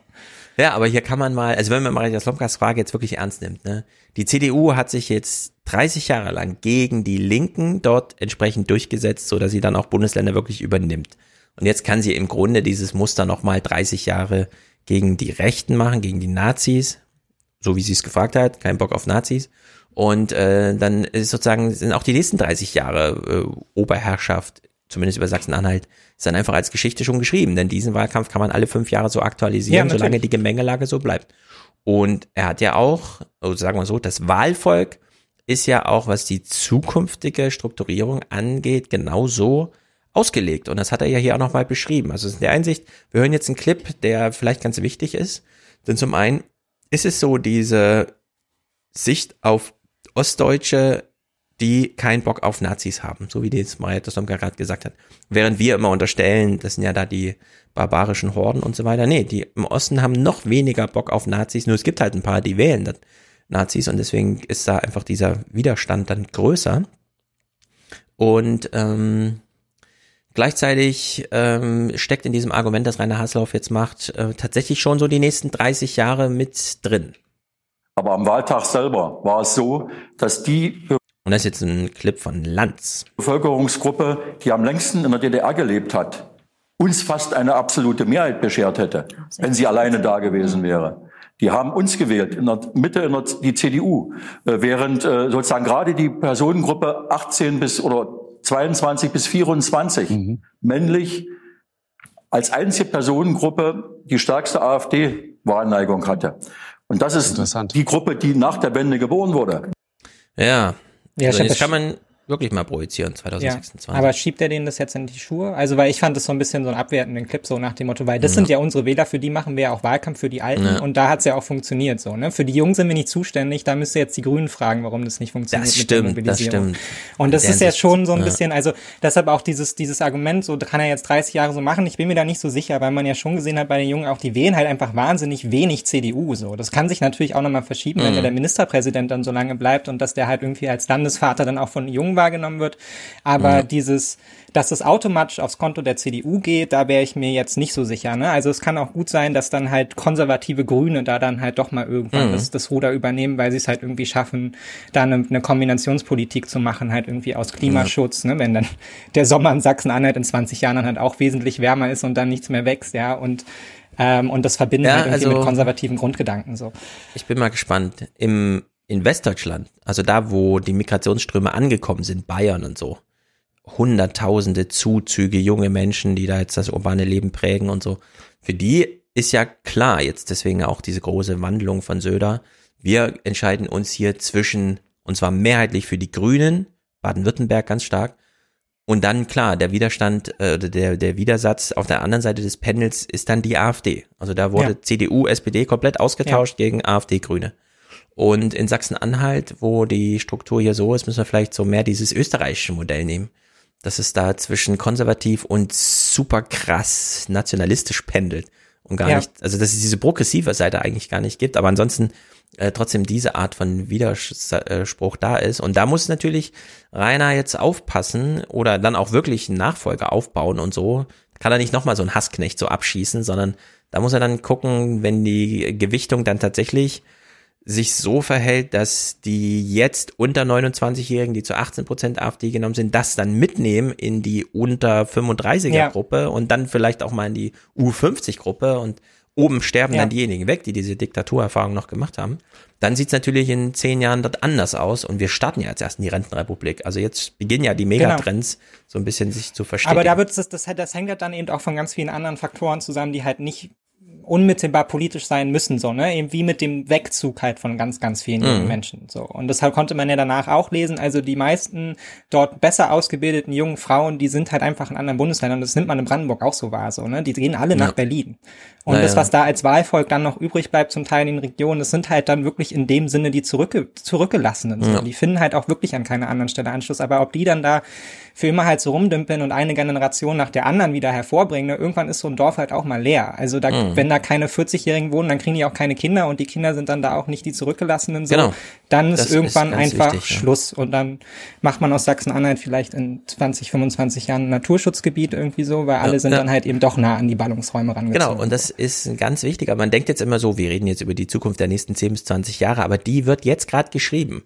Also wenn die Eltern schon nicht geboren wurden für Kinder, die ansonsten in die politischen Kalkulationen mit eingehen, in Bayern, in Baden-Württemberg, in Nordrhein-Westfalen, in Hessen, dann äh, ent entwickeln sich diese Bundesländer anders. Ja. So, und diese 20 Jahre kann man aber voraussehen, das kann man wirklich berechnen. Denn wir reden ja über geborene, nicht geborene Kinder, die dann schon da sein müssen, jetzt, um in 20 Jahren zum Beispiel in der Wählerschaft einen Unterschied zu Ja. machen. Und die sehen wir da aber nicht. Und äh, in Sachsen-Anhalt fällt das Migrationsargument aus. Zudem bräuchten wir ja neben Migration auch noch eine ähm, Idee von, ja, darf man jetzt auch als Nicht-Deutscher bei Landtags- und Bundestagswahlen ja, ja, mal teilnehmen dazu, oder nicht? Ja. ja. also das, da fällt ja Migration sowieso raus, wenn man jetzt so Wählerkalkulationen macht. In der Hinsicht wäre es doch schön, wenn man trotz so einer äh, strukturellen Schwäche auf Inhalte mal zu sprechen käme, aber das ist an diesem Wahlabend eben äh, wirklich jetzt bei vielen so gesehen und kritisiert und besprochen worden. Hier nächstes Beispiel, Dietmar Bartsch unterstellt die Inszenierung.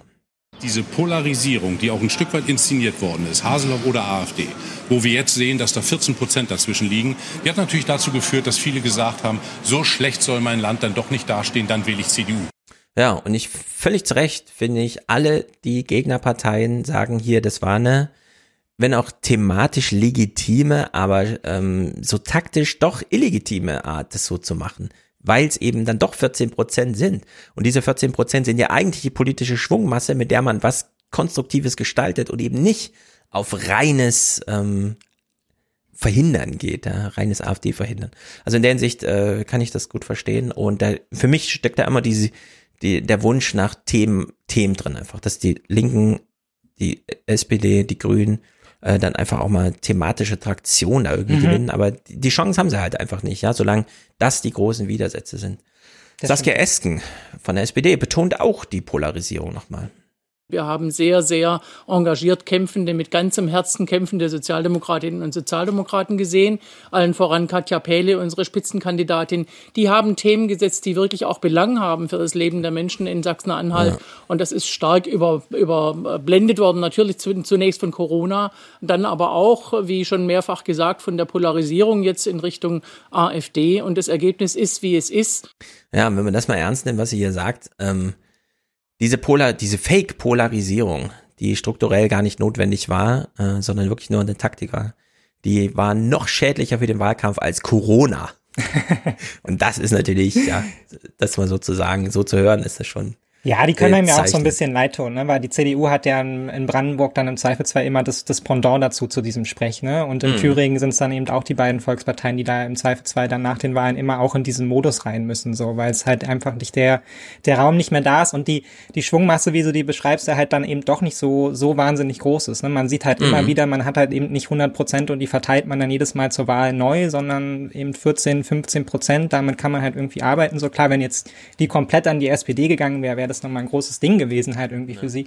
Aber wenn sich das auf drei kleinere Parteien bei den Linken aufteilt, so, dann sind die natürlich auch schnell weggefrühstückt. So. Und dann es verändert an der, an der Struktur in den Regionen gar nichts so im Zweifelsfall. Ja, das ist auch krass zu sehen, ne? dass eine Partei da einfach mit fast 40 eingeht.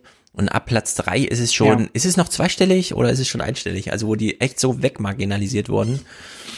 Wie hat Rainer Hasselhoff das gemacht? Es gab noch ein paar interessante Clips, wo man so ein bisschen in die Manufaktur dieses Wahlerfolgs schauen konnte. Peter Frei zum Beispiel kommentiert das hier in 24 Sekunden gar nicht so schlecht. Durch seine Widerrede gegen Merkels Corona-Politik konnte er bei den eigenwilligen Sachsen-Anhaltern Punkte sammeln. Seinen klaren Sieg gegen die AfD verdankt er auch der Polarisierung. Wer einen Erfolg der Rechtsradikalen verhindern wollte, der wählte Hasselhoff. Unbestritten profitiert der CDU-Bundesvorsitzende Laschet von Hasselhoffs Sieg. So, das muss man jetzt mal sich genau anhören. Ähm, er endet mit Laschet profitiert davon, aber er hat ja angefangen, diese 24 Sekunden mit, Has Hasselhoff hat auch gegen Merkel gekämpft. Ja. Und das ist ein ganz wichtiger Punkt, den Robin Alexander hier ähm, scharf gemacht hat. Ja, der war Deswegen, gut drauf, ne? Ja, ich habe ihn jetzt schon im Hinterkopf, aber ich wäre wahrscheinlich so gar nicht so drauf, weil ich es mir nicht so genau angeschaut habe, was Rainer Hasselhoff da gemacht hat. Und wir steuern mal auf diesen Robin Alexander Clip zu. Also wir haben es ja bei Peter Frei schon gehört. Es ist auch ein Kampf gegen die Bundes-CDU gewesen, beispielsweise bei ähm, der Ausgangssperre, wo er sagt, was soll denn das und so weiter, ja, also wo er gleich so diese eigentlich AfD-Haltung für sich beansprucht, aber gleichzeitig das strukturelle Argument gegen die AfD macht, aber eben nicht thematisch da in, in Wahlkampf tritt gegen sie.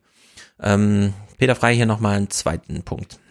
Wenn die neue Regierung soziale Fragen, niedrige Löhne, eine schlechte Infrastruktur energisch anpackt. So, also jetzt wieder so ein, jetzt muss man angepackt werden mhm. inhaltlich, das haben wir von Oliver Kör eben schon gehört. Und jetzt hört mal genau, wie er diesen Kommentar, was er da begrifflich sagt, ja, ähm, dass es kein Widerhall fand, äh, dass bei Google News irgendwie so Texte auftauchen, wo sich dann doch mal so ostdeutsche Zeitungsredakteure darüber beschweren, hat mich ein bisschen gewundert, aber hört euch das mal an. Dann können AfD-Wählerinnen und Wähler zurückgewonnen werden. Die Christdemokraten konnten heute ihre Macht also ausbauen, haben die AfD aber nicht nachhaltig geschwächt. Von demokratischer Normalität ist Sachsen-Anhalt immer noch weit entfernt. Von demokratischer Normalität ist Sachsen-Anhalt weit entfernt. Das ist genau der Satz, den man jetzt nicht braucht. Nee, und das ist auch einfach Nonsens, weil das ist halt jetzt die ja. demokratische Realität dort so, ne? Und Erstens da sind wir halt wieder bei dem Punkt, dass es halt eben einfach nicht, nicht gut tut, auch dem Journalismus nicht gut tut, wenn er alles darauf reduziert gegen den, auf den Kampf ja. gegen den Faschismus so, weil dann bleibt ganz wenig politischer mhm. Raum halt nur noch so.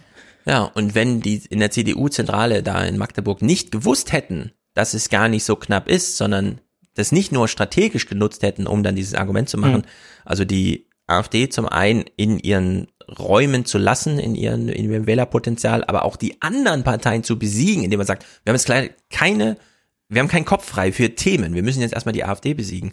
Nur wir wissen ja, ähm, also das wäre dann sozusagen keine demokratische Normalität, beispielsweise eine AfD als stärkste Fraktion oder so, weil dann hätte man wirklich alles in Bewegung setzen müssen, um dann eine Mehrheit im Parlament gegen die größte Fraktion zu organisieren und das ist schwer. Aber wir wissen ja, dass da zwischen 14, 15, 16 Prozent lagen und in deren Sicht äh, würde ich sagen, ist Peter Frey ja so ein bisschen reingefallen auf die CDU. Er hat das einfach für bare Münze genommen, was die CDU ihm die ganze Zeit erzählt hat, nämlich, dass hier keine demokratische Normalität ist und die CDU als einzige sie wiederherstellen kann. Ja. Und das ist nicht gut.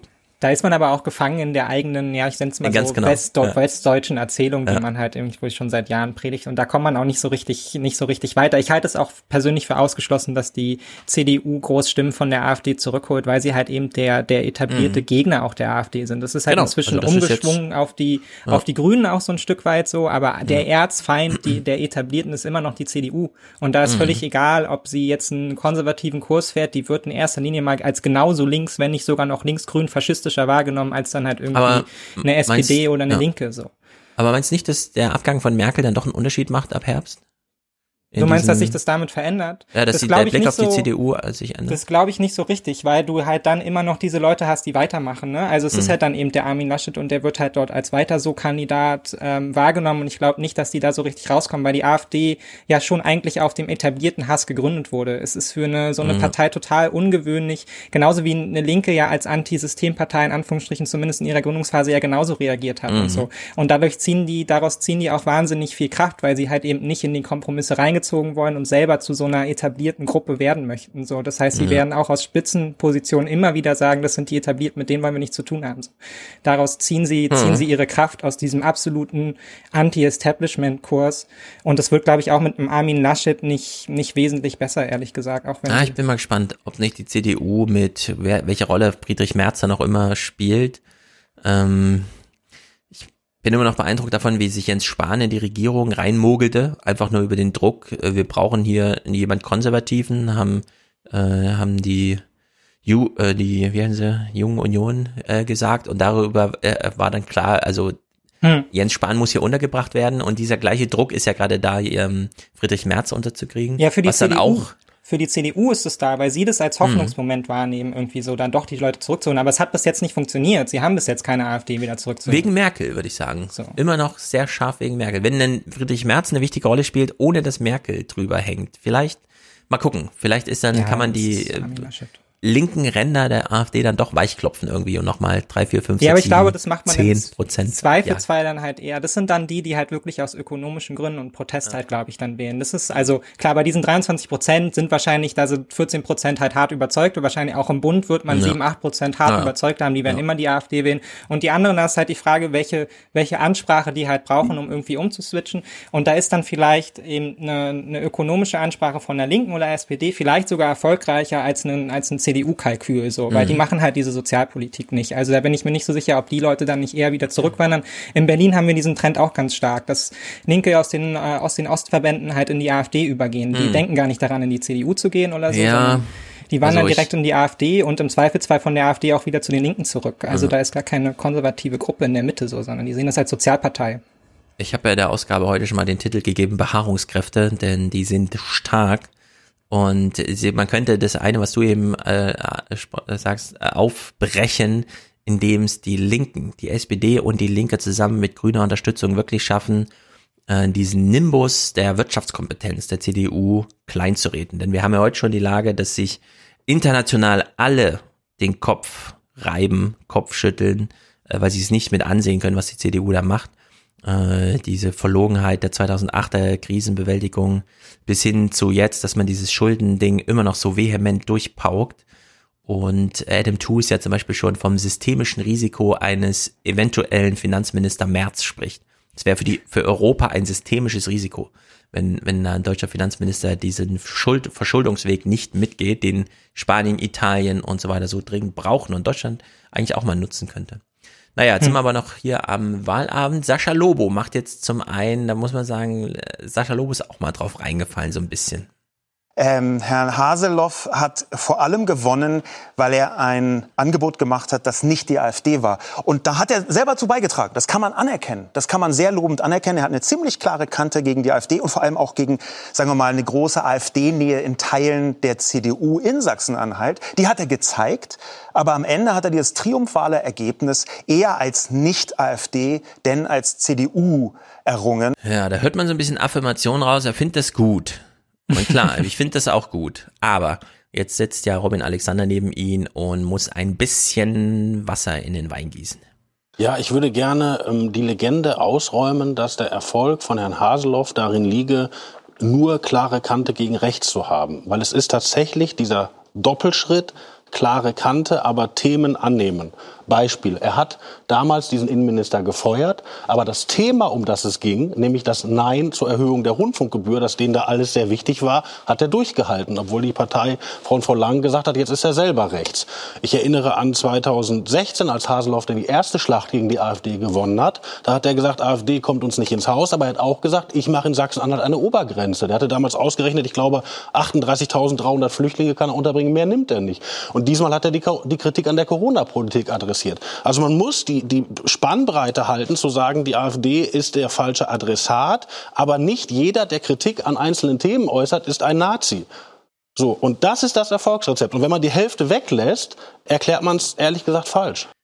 Genau, wenn man die Hälfte weglässt, erklärt man es nicht nur unvollständig, sondern falsch. Hm. Und wenn man es komplett erklärt, ja, erfolgreicher Kampf gegen die AfD, aber mit den AfD-Themen, dann öffnet sich beispielsweise auch das ganze Bild für thematische Einflugschneisen. Denn jetzt ja. kann man sich einfach die Bilanz, die thematische, inhaltliche Bilanz der Regierungsarbeit anschauen und sagen, also hör mal zu, wir können ja nicht den öffentlich-rechtlichen Rundfunk auf diese Art und Weise einfach pauschal in, in den Regen stellen und sagen, wir entscheiden jetzt einfach nicht, ja, ich ziehe das von der Tagesordnung, was ist denn das bitte für eine Herangehensweise? Äh, die Bundesnotbremse einfach so zu kritisieren, nur um da äh, vor Ort Wählerstimmen einzusammeln, das geht auch nicht. Auch hier brauchen wir ein ordentliches Gegenprogramm. Ja? Und ja. so muss man die ganze Liste jetzt durchgehen und dann sagen, wir stellen dich jetzt. Und das ist eigentlich der Auftrag an das linke Spektrum, genau, das ja. progressive Spektrum, da das jetzt zu sehen und zu sagen, äh, nicht wie Sascha Lobo sagen, irgendwie so, er hat es nicht explizit gesagt, aber danke, Herr Haseloff, dass du uns die Nazis da auf Platz zwei verdrängt hast, sondern da jetzt an, rangehen. Ja, ja, und das ist ein mega Problem und das ist ja eigentlich auch das, was immer so beschrieben wird, an die Diskursräume werden irgendwie größer, ne? Also, dass man Stückchen für Stückchen an die AfD näher ranrückt. Letztendlich haben wir das auf Bundesebene ja auch gemacht, ne? Wir hatten noch nie mhm. so ein strenges Grenzregime, wie wir es halt jetzt haben und ja. lassen Dinge zu, die wir wahrscheinlich vor 2015, wo es einen großen Aufschrei im Land gegeben hätte und jetzt akzeptieren wir die halt irgendwie auch, weil Ja, Pushbacks und so, Mittelmeer, genau, genau. weil es ein Bollwerk eben geben muss Moria. gegen die AfD mhm. und das traut man sich halt eben nur zu, wenn man halt Themen von denen übernimmt und da ist dann halt eben ein ein, Riesenproblem auch für die, für die CDU an sich natürlich, wenn sie die Sachen übernimmt, weil sie dadurch halt eben weniger kompromissbereit wird mit den anderen Parteien und sie dann natürlich auch aufpassen muss, dass sie da nicht irgendwie halt ja. das eine Mal zu weit abrutscht. Und man sieht ja auch mit der Abgrenzung, zumindest auf Bundesebene läuft es nicht so gut zu dann so Kandidaten wie Maaßen und so, das verbaut dann halt eben die Gespräche mit den Grünen.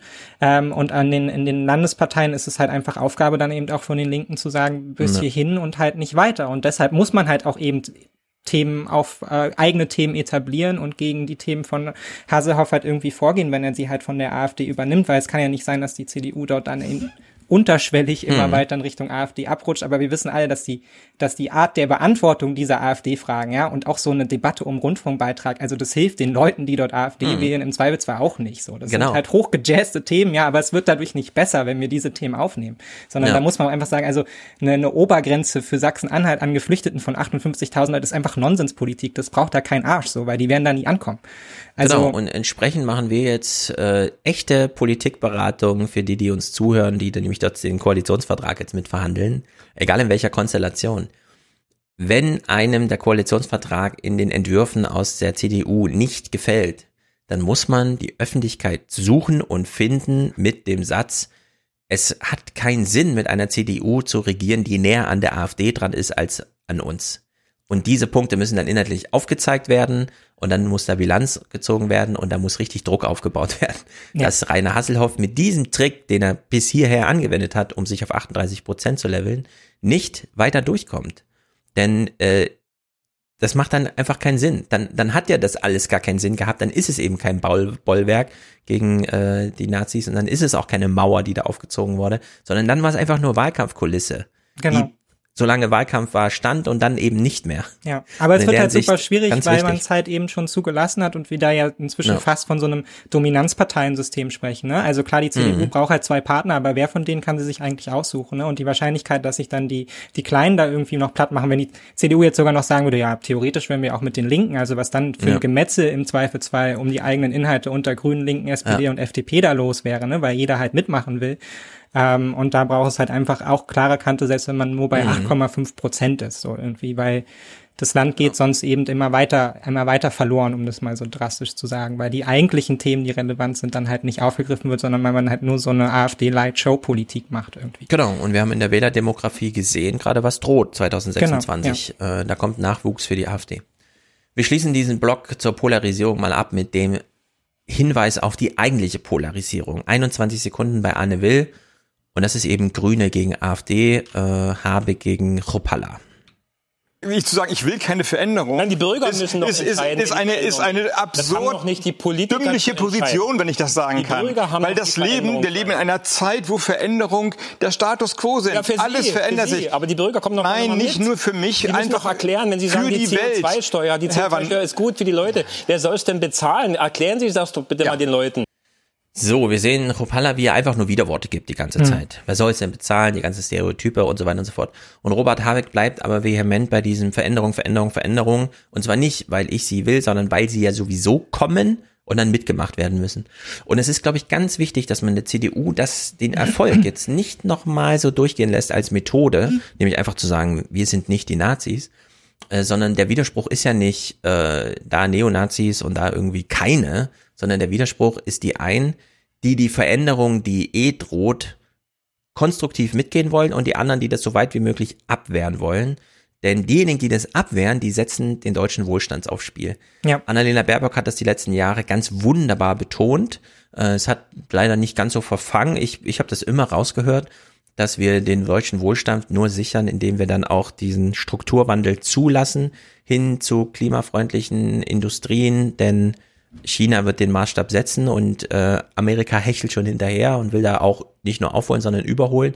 Und irgendwann sind diese Märkte geschlossen. Ja. Und dann sind die Produzenten dieser Technologien für die Welt ausgewürfelt und dann spielt da Deutschland keine Rolle mehr, obwohl sie jetzt noch Maschinenbau hier, Motorentwicklung da, ne, alles noch eigentlich hier. Aber das, das steht jetzt auf dem Spiel, wenn man einfach diese Veränderung, die in der Welt liegt, da nicht mitgestaltet. Und in der Hinsicht finde ich das sehr gut, dass der Habeck hier einfach mal beim Begriff Veränderung geblieben ist, denn ich finde auch, die SPD geht jetzt mit Respekt in den Wahlkampf. Und die CDU macht irgendwas mit Zusammenhalt. Und ich finde, wenn die Grünen jetzt einfach mal auf gleicher inhaltlicher Tiefe, nämlich semantischer Reduktion, einfach sagen, äh, Veränderung, ja? Es ist Veränderung, ist jetzt, dann finde ich das nicht so schlecht. Ja, ich meine, als, äh, am Ende wird es wahrscheinlich auch darauf so ein bisschen hinauslaufen. Ne? Also wir werden halt trotzdem irgendwie so einen, so einen irgendwie komischen Anti-AfD-Wahlkampf dann so ein Stück weit sehen, weil es wahrscheinlich auch durch Sachsen-Anhalt so ein bisschen hochgetrieben ist und weil da ja immer quasi das absolute Antistück zur Veränderung Mhm. steht, nämlich der, der krasse Stillstand irgendwie so. Und das wollen ja die Anhänger auch. Die Frage ist, ob man die dann immer mitnehmen kann mit dem Slogan Veränderung, aber ich glaube, darum geht's schon so. Und das hat, glaube ich, auch viele in Deutschland inzwischen begriffen, dass es jetzt schon darum geht, um eine Weichenstellung halt für vier Jahre in schwierigen Transformationszeiten, die auf uns zukommen. So, ne? Und das Ja. ist mit dem, spätestens die Pandemie, glaube ich, so ein Reflex bei vielen kaputt gemacht hat, mit wir, wir steuern uns, wir, wir mogeln uns da irgendwie so durch, so wir können an ganz vielem festhalten, so der Ja. Klimawandel kommt, aber das kitten wir dann irgendwie immer mit so einzelnen kleinen Gesetzchen und so und damit retten wir uns dann irgendwie über die Ziellinie, Mhm. bis wir es dann geschafft haben. Und ich glaube, der, der Zug ist so langsam abgefahren, das wird den Wählern auch bewusst, ja. Ich hoffe, dass es äh, dafür Bewusstsein gibt. Ich sehe es noch nicht. Ich hätte gedacht, es ist insgesamt mehr. Auch wenn ich so mit Leuten rede, dann sind doch die Gefahren irgendwie noch nicht so richtig präsent. Und damit meine ich jetzt nicht die Gefahren durch den Klimawandel, sondern Gefahren durch, dass Amerika einfach kommt und jetzt drei Billionen Dollar investiert in Ja. Sachen, wo dann echt was entsteht, was hier nee, nicht das entsteht. entscheidet sich auch nicht mit einer Wahl. So, ne? Also da sind Sachen aufgebrochen, da wären wir halt wieder bei Silent Revolution. Es dauert natürlich Generationen, Mhm. bis sich dann auch so ein politisches Spektrum entwickelt hat. Aber zumindest sieht man jetzt die ersten Reaktionen halt auf Transformationsprozesse. Mhm. Ansonsten sind all diese Krisen irgendwie auch äh, erschreckenderweise so an uns vorbeigelaufen. Ne? Also viele dachten ja, auch, Ja. dass Corona irgendwie große Veränderungen bringt. Und ich meine, wir hatten das schon beim letzten Mal, Gefl Geflüchtetenkrise, Finanzkrise. Das sind Ja. ja auch alles so Dinge, die ich auch als junger Mensch so von Krise zu Krise einmal so durchgelaufen irgendwie. Mhm.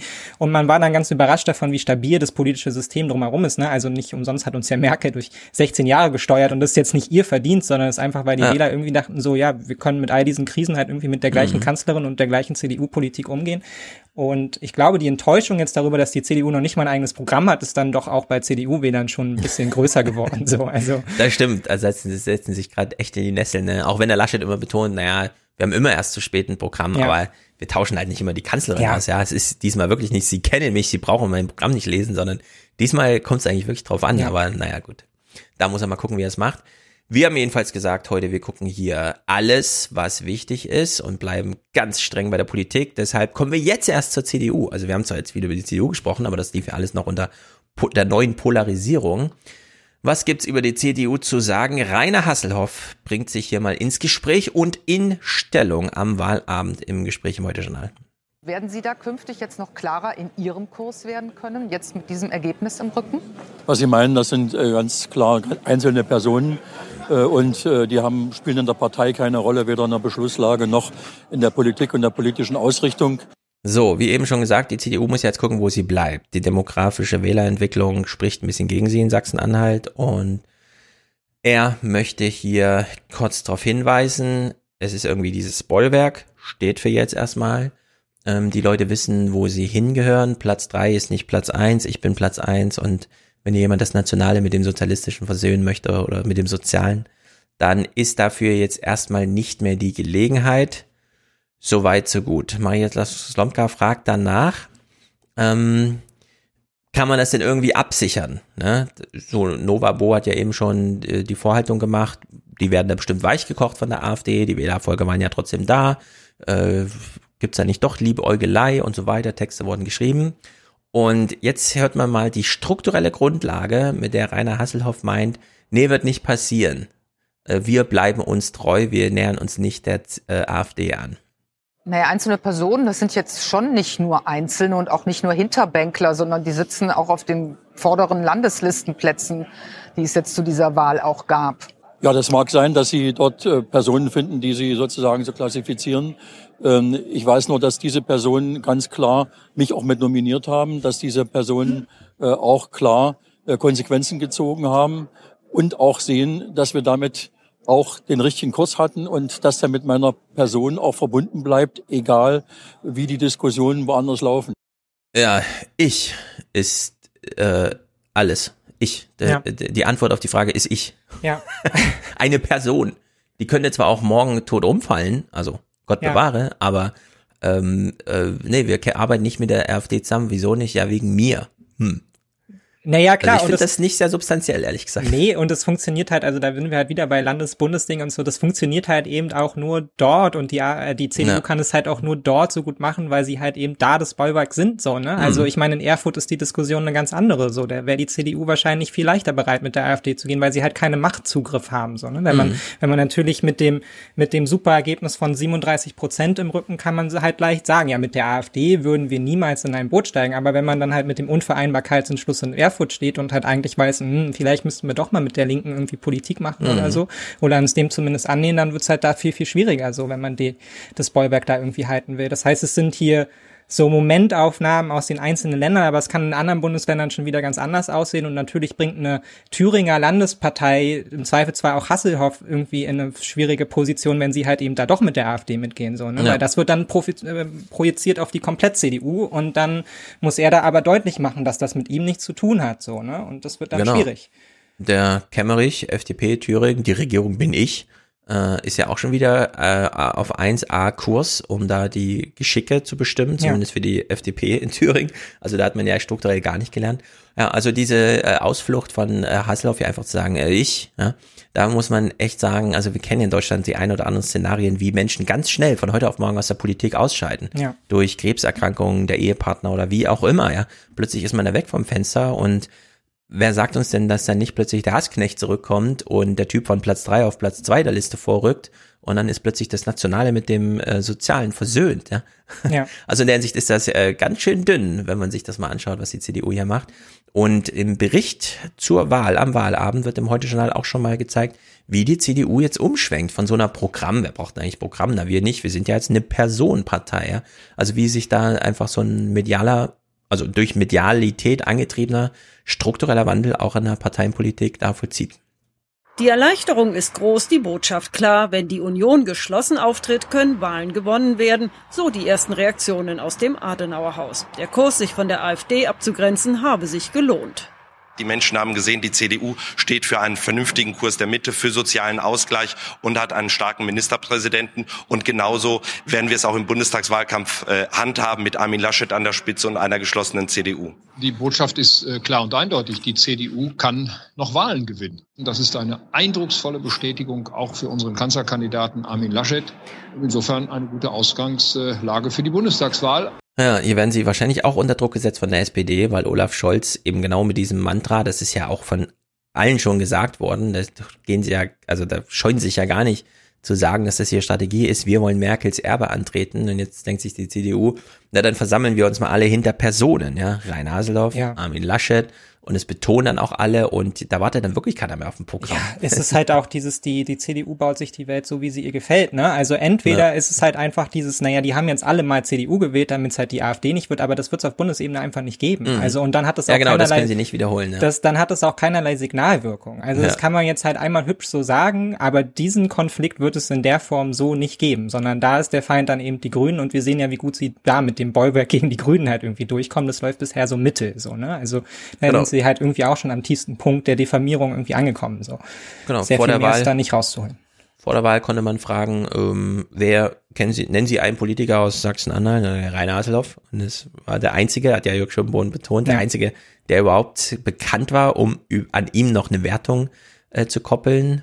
Und äh, das zieht sich jetzt durch. Ja, nach der Wahl, wenn man jetzt angenommen in zwei, drei Monaten mal äh, umfragt, ja, wer regiert denn jetzt? Kenia, Jamaika oder Deutschland-Koalition? Ja, keine Ahnung. Nicht die AfD. ja, das wird dann so die Antwort sein. Also in der Hinsicht ist das alles schon ziemlich zugespitzt hier auf eben da wirklich, deswegen nennt man sie auch Spitzenkandidaten. Äh, diese Losung geht jedenfalls auf. Hier bei Hard aber fair hört man mal kurz, wie sich die Wählerschaft und Zuschauerschaft so äußert zum Thema, ja, was ist denn jetzt mit der Wahl? Wir haben eine Zuschauerin, wenn man bei der ins Facebook-Profil guckt, dann sieht man, die kommt aus Sachsen-Anhalt. Und sie hat uns ganz offen erzählt, wen sie gewählt hat. Es ist Petra Siegel und sie sagt, ich muss sagen, ich habe keine Partei gewählt, sondern den Herrn Rainer Haseloff. Also das auch nochmal als Bestätigung dessen, was ihr diskutiert habt. Ja, da kann jetzt die CDU einen Haken dran machen an diesem Wahlergebnis, aber das stellt doch das eine oder andere Herausforderung noch Ja, es mit natürlich. sich. Klar. Und Denn- es sind halt, Mom ja. es sind halt, es sind halt auch Momentaufnahmen, so, ne? Also man kann das Mhm, auch so sozialwissenschaftlich genau, ja. ganz gut nachvollziehen. Bis wohin haben dann solche Einzelereignisse dann auch eine Auswirkung auf die Wahl? Und man kann bei sowas sagen, es ist eindeutig viel zu weit weg, so, ne? Also, Mhm. was nicht irgendwie drei Wochen, zwei Wochen unmittelbar vor der Wahl passiert und nochmal ein riesenmedialer Aufschlag ist, wie damals halt irgendwie der Stinkefinger ja von, ähm, wer war das nochmal von der SPD? Ähm, das sind dann so Sachen, die wirken dann nochmal groß, die können auch einen Einfluss haben Mhm. tatsächlich, aber der Sigmar Einfluss, Gabriel. Nee, nicht. Ähm, Hat nicht Sigmar Gabriel den Stinkefinger gezeigt? Nee, auch nicht Steinmeier, sondern äh, Steinbrück war das, glaube ich. Also Sigmar Gabriel hat auch Ah. so einen Move gemacht, aber Steinbrück Das hatte, ist ja glaube ganz ich, auch antike Geschichte. So ein, genau, das ist ganz, ganz alt. Aber das war in das- diesem SZ-Interview, Foto-Interview oder so, ne? Das kann da hat auch also mal jemand einen dazu gibt's aber halt eben die Studien, weil Mhm. das ja inzwischen alles ausgewertet ist und Ja, so weiter ja, und so fort. Wie waren denn da die Effekte? Und die Effekte sind da, aber sie sind halt eben bei Weitem nicht ausreichend, um da jetzt irgendwie dann Mhm. nochmal so einen Vorsprung einzureißen oder so. Ja. Weshalb ich ja immer generell so ein bisschen skeptisch bin, wenn man auf die Umfragewerte sieht, ob dann die Grünen am Ende dann halt stärkste Kraft werden und so, weil das sind einfach Sprünge im Vergleich zum letzten Mal, die sind so immens, Ja. dass die einfach ganz, ganz schwer sind, über so eine Dauer zu halten, wenn man nicht es schafft, halt Themen konstant halt irgendwie oben zu halten irgendwie. Mhm. Das heißt, wahrscheinlich muss man sich damit auseinandersetzen, dass sie da auch bei einem kleineren Ergebnis einkommen, als man dann mal zwischenzeitlich gehofft hat. Das ist aber auch alles nicht so schlimm, ne? Der Gewinn ist ja trotzdem massiv so. Ja, und wir wünschen uns kleine Ergebnisse für die CDU und machen hier nochmal den Service für Wahlkämpfer, die uns vielleicht zuhören. Äh, wir hören nochmal Robin Alexander mit dem Punkt von eben, aber man muss es immer wieder betonen, gerade weil die CDU mit diesem Zusammenhalt jetzt immer kommt. Also Sachsen-Anhalt ist ein kleines Bundesland, ist ein sehr spezielles Bundesland. Und ich glaube, ähm, also um Laschet, glaube ich, ging es gar nicht so sehr, wenn, da ging es um Haseloff. Und selbst um den ging es vielen nicht, sondern viele Bürger haben am Ende gesagt, wollen wir, dass die AfD bei uns vorne ist? Und haben gesagt, das wollen wir nicht und wir wählen den, der sie auf den zweiten Platz drängen kann. So, bekanntes Argument. Und jetzt nochmal mit dieser Ergänzung, die Robin Alexander vorhin schon gemacht hat. Auch Kerstin Gammelin hat es beobachtet. Also entsprechend, liebe Journalisten, liebe Wahlkämpfer, da bitte drauf rumreiten. Auffällig war ja auch, dass selbst wenn Besuch äh, aus Berlin da war, Bundeswirtschaftsminister Altmaier zum Beispiel, dass es da auch eine kleine Spitze gab, mal immer gegen die Bundespolitik, hat ja alles viel zu lang gedauert mit den Wirtschaftshilfen zum Beispiel. Ja. Aber es war eine über die Zeit eigentlich eine Abgrenzung von Sachsen-Anhalt zu den Bundesthemen sichtbar, auch zu dem großen Klimapaket, zu den verspäteten Wirtschaftshilfen, zur Bundesnotbremse, zur Ausgangssperre und so weiter. Also das war klare Kante erstmal gegen die Bundespolitik und klare Kante für, oder wenn man es so sagen will, für äh, die Themen in Sachsen-Anhalt. Ja, macht eine Nachbereitung von dieser Wahl. Zeigt die Zersplitterung der CDU auf die klaren Widersätze, die da gegangen werden. Als Erfolgsweg, klar, hat sich damit ausgezahlt, aber da muss man äh, nacharbeiten. Und Robin Alexander ähm, hat ja eben schon gesagt, es ging nicht um Laschet und eigentlich um Rasselhoff, aber auch um den nicht so richtig. Er setzt da hier auch nochmal nach. Also man kann thematisch eigentlich angreifen.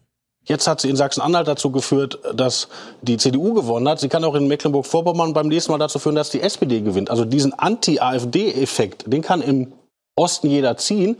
Ja, den kann im Osten jeder ziehen, macht ja auch jeder. Und das, das muss man als strukturelle Grundlage jetzt ernst nehmen und sagen, lassen wir mal die Person dann liegen. Wenn jemand ein, ein Argument gegen die AfD macht, dann muss es ein inhaltliches sein. Dann kann es nicht Ja. ein Ich sein, ja. Ich bin hier irgendwie, also dieses reine Hasselhoff Ich von eben. Ja. Das kann man denen nicht durchgehen lassen. Nee, dann würde ich auch sagen, dann nimmt man auch die Gefahr dann nicht ernst so, ne? Also und auch Mhm. bei der CDU sieht man das halt, also die freuen sich natürlich wahnsinnig darüber, dass sie jetzt so stabil dastehen, wie sie dastehen, aber wir wissen ja alle schon, dass da jetzt nicht die großen Veränderungen mit einhergehen, ne? Also die Ja. stehen dann halt eben so, wie sie jetzt vor dem Merkel-Ende halt auf einmal so mit offenen Augen standen, so was, es geht schon zu Ende jetzt. Ja. Genauso werden sie da dann halt auch dastehen, wenn sie halt auf einmal nicht mehr stärkste Kraft sind und, Mhm. und so, da wird da jetzt keine Mehrarbeit jetzt irgendwie investiert, so nach dem Motto, jetzt erst recht irgendwie, wir bauen das Ja. Land hier auf oder sowas. Das Ja. kannst du ja da völlig vergessen, so, so. Und das hat man ja auch schon bei Haselhoffs äh, arroganter Grundhaltung gemerkt. So, ich wurde hier bestätigt, ich mache jetzt wieder vier Jahre, was ich will und so, danach, keine Mhm. Ahnung. Kümmert euch darum irgendwie. Genau. Und wenn das alles in eine Richtung geht, in der immer mehr Personen im Mittelpunkt steht, Robin Alexander hatte ja wirklich einen Lauf. Vielleicht, wenn man es nicht schafft, thematisch zu punkten, dann kann man ja diese Person, um die es geht, gezielter angreifen. Und das äh, bestand zum Beispiel hier im Vorfeld ein echter Angstfaktor für Reinhold Hasselhoff. Ähm, Robin Alexander blickt nochmal zurück auf die Auseinandersetzung Laschet gegen Söder. Und wir wissen ja, Bundesebene bestimmt die Landesebene. Welche großen Ängste hat Rainer Hasselhoff damit verbunden und wie hat er diese Probleme da gelöst? Leider geht es jetzt nur um die harte Machtfrage. Das ist dieses Zitat von äh, Hasselhoff, äh, das hier referiert wird, mit dem er ja zwischenzeitlich im Wahlkampf auffiel und das uns dann Robin Alexander hier einordnet. Mit wem haben wir die besten Chancen? Es geht nicht um persönliche Sympathie, Vertrauen oder Charaktereigenschaften. geht nicht um Charaktereigenschaften. Was für, für ein Wähler- oder Menschenbild steckt hinter einem solchen Satz, Herr Alexander? Das war wirklich ein bemerkenswertes Zitat. Und ähm, Haseloff hatte vorher auch Laschet angerufen und ihm gesagt, warum er das tut. Und tatsächlich dachten die Leute in Sachsen-Anhalt, sie können diese Wahl nicht gewinnen mit Armin Laschet. Und das dachten nicht die Journalisten oder die Opposition, das dachte die CDU da. Niemand hat ja gesagt, wir mögen Armin Laschet nicht, sondern die haben gesagt, ey, mit dir gewinnen wir die Wahl nicht, du bringst es nicht. Und es gab gegen Herrn Söder, und das muss man auch sagen, gehört zur Wahrheit tatsächlich auch äh, CDUler, die gesagt haben, wir wissen nicht, ob du charakterlich für den Kanzler geeignet bist. Und darauf spielt ja dieses Haseloff-Zitat an. Das ist nicht meine Wertung, das, aber es gehört zum Bericht dazu. Und deshalb war diese Auseinandersetzung auch so hart, weil die Grünen haben sich gepusht, wer von uns ist besser, und die CDU hat sich gegenseitig runtergemacht, wer von uns ist gefährlicher. das finde ich einen sehr guten Punkt. Das muss man sich echt nochmal, und das stimmt. Ja. Bei Baerbock gegen Habeck waren die Fragen danach immer, warum ist es nicht Robert, war er nicht gut genug? Im Sinne von, nee, ja. wir waren beide sehr gut. Und bei Laschet gegen Söder war das ja wirklich, nee, du bist schlecht für uns. Mit dir können wir hier nicht ja, die Wahlen gewinnen. Bloß nicht der, nicht so alle, aber bloß nicht genau. der. Was. Da hatte jeder das, so seine Lieblingskandidaten. Ja, genau, und da muss man, soll. ja, und wenn man schon nicht inhaltlich durch, dann muss man jetzt da bleiben. Äh, ja, also da, ich habe noch im Ohr, wie äh, Paul Ziemiak dann meinte, nee, wir haben ja zwei sehr gute Kandidaten und jetzt muss man sich halt entscheiden. Nee, das war ja, die Diskussion war anders und da kann man ja auch nachstechen. Ja, da kann man ja. jetzt wirklich gezielt Söder ist ja immer noch da, der ist ja immer noch bayerischer Ministerpräsident, den kann man ja wirklich jetzt noch so ein bisschen, so wie er ja auch immer stichelt, ja einfach mal aus den anderen Parteien da entsprechend zurücksticheln und die Partei eben deswegen aufziehen. Naja, jetzt habe ja. ich hier einen Clip, da habe ich mir nur aufgeschrieben, Laschet, Hasselhoff äh, in Berlin und Söder in München. Das ist das Einfallstor, wo man jetzt sagen kann, okay, hört euch diese O-Töne an als Wahlkämpfer, ja, und äh, handelt entsprechend. Also greift das auf. Denn es ging dann doch recht irre zu, den Tag danach, um die Wahl aufzubereiten. Man muss eine eindeutige Haltung haben, gute Sacharbeit leisten, einen klaren Kurs haben und mit großem Teamgeist antreten. Dann hat man auch die Chance, die Wahlen zu gewinnen. Und wenn wir das genauso machen wie in meinem Wahlkampf, dann werden wir auch den Kanzler stellen. Die Schwesterpartei in München jubelt nicht uneingeschränkt mit, stichelt eher dadurch, dass sie den Wahlsieg klar einem zuschreibt. Ich glaube, ausschlaggebend war am Ende vor allem Rainer Haseloff selbst. Der war der, der Matchwinner. Der Matchwinner war Rainer Haseloff.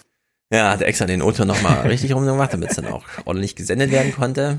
Also Laschet macht hier so ein ganz wischiwaschi Kopf nach vorn, durchhalten, rote ja. Linie, entlanglaufen, Ziel vor Augen, zack, durch, durch, als erster durchs Ziel. Und Hasselhoff möchte gerne der große Zampano sein, so wie Stefan Weil damals bei der SPD, als er da Niedersachsen gewonnen hat. Ich bin hier der König, ich sage euch, wie Wahlkampf geht. Und wir haben ja eben schon besprochen, nee, also dass diese Erfahrung Bollwerk gegen die AfD, ähm, das hat Söder damals verkackt in Bayern. Das hat man einfach ja. gesehen. Das funktioniert im Westen so nicht. Und da kann man flächendeckend, vor allem Nordrhein-Westfalen und so weiter, damit reinnehmen. Da muss man anders Wahlkampf machen. Gegen die Grünen. Da muss man darauf hoffen als CDU, dass man noch als Widerpart zu, zu den Grünen gesehen wird und es dann nicht irgendwie ja, abrutscht in die AfD oder so. Ist, genau. genau, also dass da, äh, dass man aus der Gleichung CDU gegen SPD nicht auch rausgestrichen ja. wird, wie die SPD schon rausgestrichen wurde.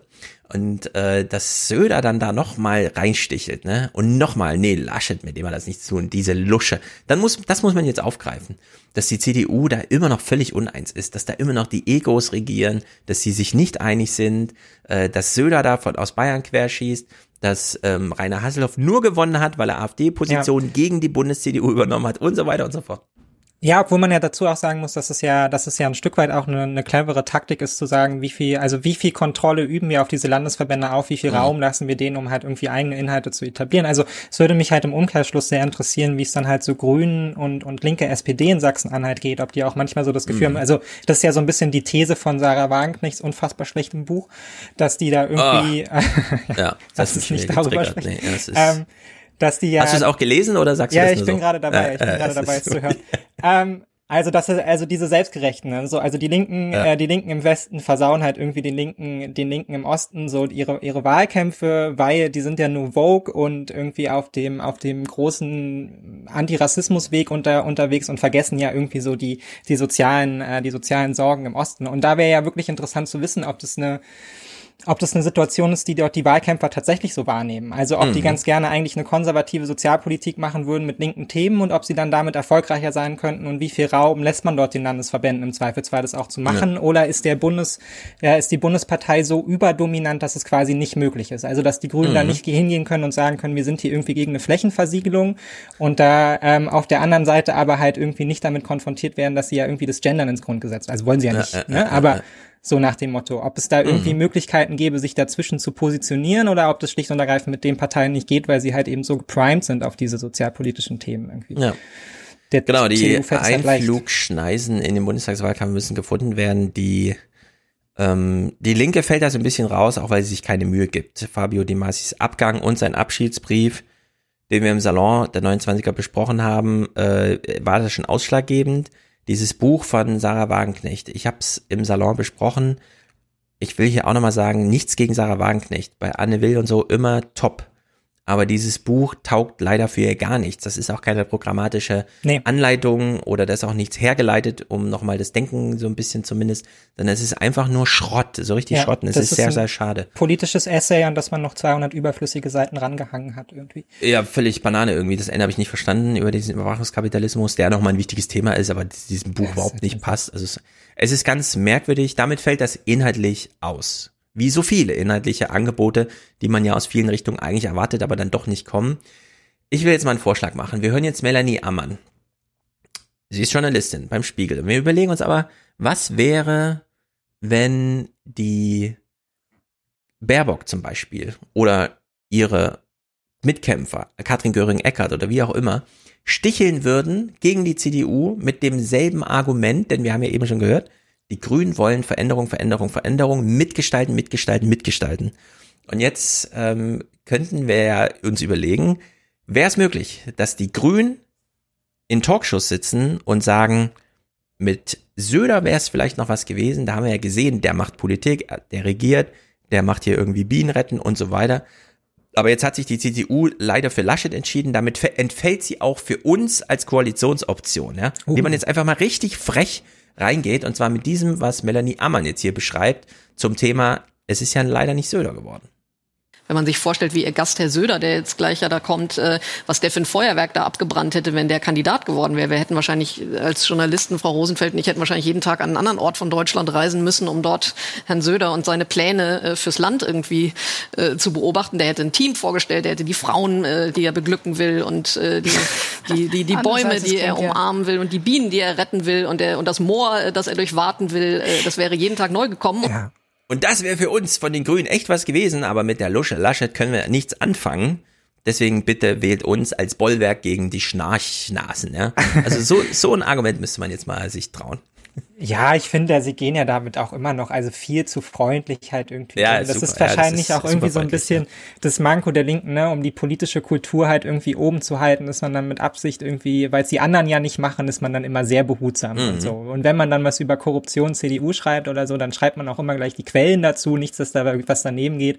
Und wenn man ja. dann halt irgendwie mal so Fake ähm, FDP-Werbeplakate macht, so dann ist man danach eigentlich auch ganz kleinlaut, weil man sich so eine Aktion selber gar nicht zugetraut hat. Irgendwie. Jetzt einfach mal äh, Fresse auf, in die Fresse, ja? Also auf beiden Seiten. Selber ja, ein bisschen sich groß machen und die anderen klein. Es wird den Koalitionsverhandlungen im Nachhinein halt auch nicht schaden und ich meine, und dann sitzen Richtig. sie halt eh mit dem Problem wieder da, dass sie dann halt zurückrudern müssen. Aber das wird ihnen so oder so passieren. Mhm. Dann können sie jetzt auch voll auf die Kacke hauen und sagen, wir machen hier Tempolimit 100. Ja, oder ich will mal richtig sowas. crazy sagen, jetzt gilt es von Trump zu lernen. Denn der Wahlerfolg ist alles, was zählt. Ja. Markus Söder wurde ja hier nun angesprochen und wir bleiben kurz bei ihm, denn so richtig töfte ist auch nicht mehr. Er dreht so langsam am Rad, ich weiß auch nicht. Wir hören ihn hier beim Maischberger, er ist zugeschaltet, er lässt sich ja gerne zuschalten, dann hat er so ein bisschen die Gesprächshoheit auf seine Seite, weil er einfach nicht äh, gepackt werden kann. Und er macht äh, Banane-Argumente wie das hier zum Beispiel zum Thema Corona. Die pandemische Entwicklung sieht im Moment so aus. Wir haben in Bayern eine ähm, relativ gute Situation. Wir liegen äh, auf Platz acht oder neun in Deutschland. Wir sind äh, 123 heute in der Inzidenz, München ganz besonders. Wir haben zweitens die hohe Zahl der Geimpften. Das macht übrigens auch den Unterschied aus. Äh, wir liegen auf Platz acht oder neun in Deutschland. also zweites, zweite Hälfte. Was ist das bitte für... Wer denkt überhaupt in Tabellenplätzen? Ja, es ja, geht doch jetzt wirklich nur noch um die konkreten genau. Schicksale. Äh, wir haben jetzt freie Intensivkapazitäten. Und das zweite Tabellenhälfte es entspannt sich. Gut. ja. Und juhu, wir liegen so auf Platz 8 oder 9, ich weiß es nicht mal so genau, ja. Sagt er, es ist, die, die kann man doch einfach mal ein bisschen wegfegen hier, ja. Da muss man doch keine Angst haben, dass dann irgendwie morgen wieder so eine krasse Gegenstrategie über die Bild läuft oder so, sondern hier einfach mal äh, schön drauf. Ähm, Markus Söder, was habe ich hier als letzten Clip? Äh, Nochmal bei Maischberger, äh, wir uns das mal an. Das ist äh, die Menschen für Fragen. Ach ja, äh, Söder hat ja nun gegen die AfD und die, C äh, die Grünen erfolgreich Wahlkampf gemacht.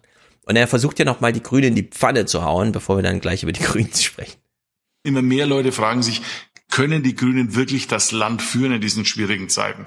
Und wir wollen herausarbeiten, dass am Ende neben aller Innovationskraft und neuen Ideen es auch Stabilität und Seriosität im Regierungshandeln braucht, gerade in sich verändernden Zeiten. Und das, glaube ich, kann die Union am Ende besser als die Grünen. Äh, CSU, CDU steht für Stabilität und Seriosität, ja. Das ist doch Klamauk, dass das immer noch so ist und dass die anderen Parteien ja, nichts gegen das stimmt, dass man ihnen das so durchlaufen lässt und so. Aber das sind ja auch ihre Schlagargumente. Sehr viel bleibt davon halt irgendwie nach den ganzen Korruptionsskandalen und so nicht mehr übrig, gerade von der ja. Seriosität. Aber darauf müssen sie sich zurückziehen, so, weil sonst bleibt da halt ja. einfach nicht so wahnsinnig viel, so, ne? Die eine Partei kommt jetzt mit Respekt. Sie nicht, wollen sie nicht. Genau. Die einen kommen mit Respekt, die anderen kommen mit Stabilität und Seriosität. Ja, aber das ist das CDU-Argument seit 15 Jahren, glaube ich. Es ist ich immer finde, Stabilität. Ja, Habeck sollte jetzt mit Wohlstand, mit Veränderung, mit Zukunft auf der gleichen inhaltlichen Lehre, ja, aber eben auf der Ebene der, der Werte, des Wertekanons ja. irgendwie. Okay, Stabilität und Seriosität, klar, die Trägheit, ja, ich habe Beharrungskräfte, die Trägheit der Rentenrepublik ist groß. Die CDU, CSU verliert keine Wähler 60 plus. Aber die Grünen können echt viel gewinnen, wenn sie diese Schnarchnasenpartei, die uns irgendwas von Seriosität erzählt, während wir medial schon einen Bogen machen um alles, was äh, seriös daherkommt, weil wir es mittlerweile dann doch ganz gut einschätzen können, uns in dieser pluralen, wirren Welt uns zurechtzufinden.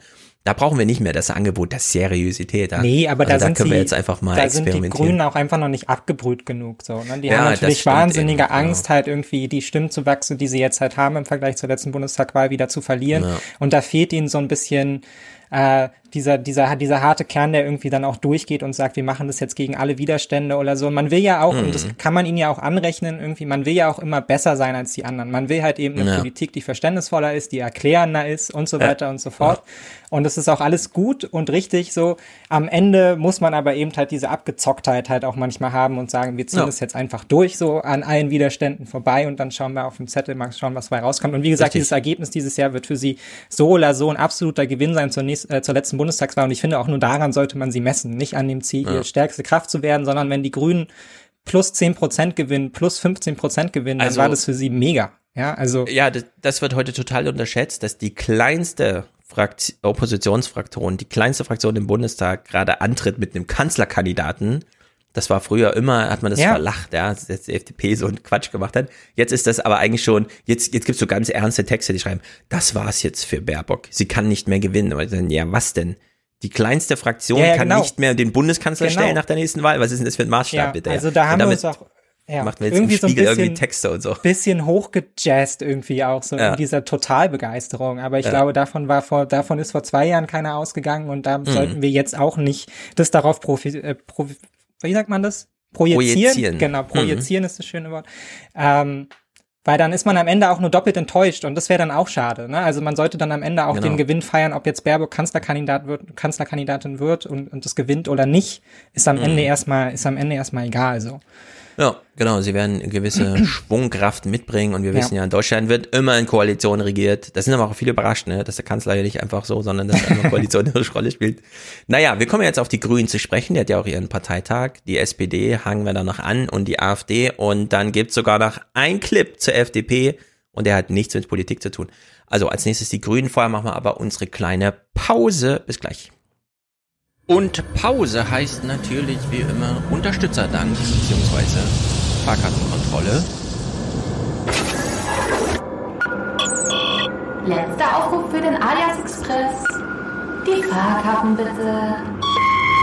Es ist ja Fußballzeit, entsprechend reden wir hier im Slang und suchen den Topscorer. Und wir haben heute ein mega Top-Scoring hier von Elias. Er steht schon unten drin, präsentiert von Elias heute. Er schickt 600 Euro und sagt, vielen Dank für vier Jahre politische Bildung.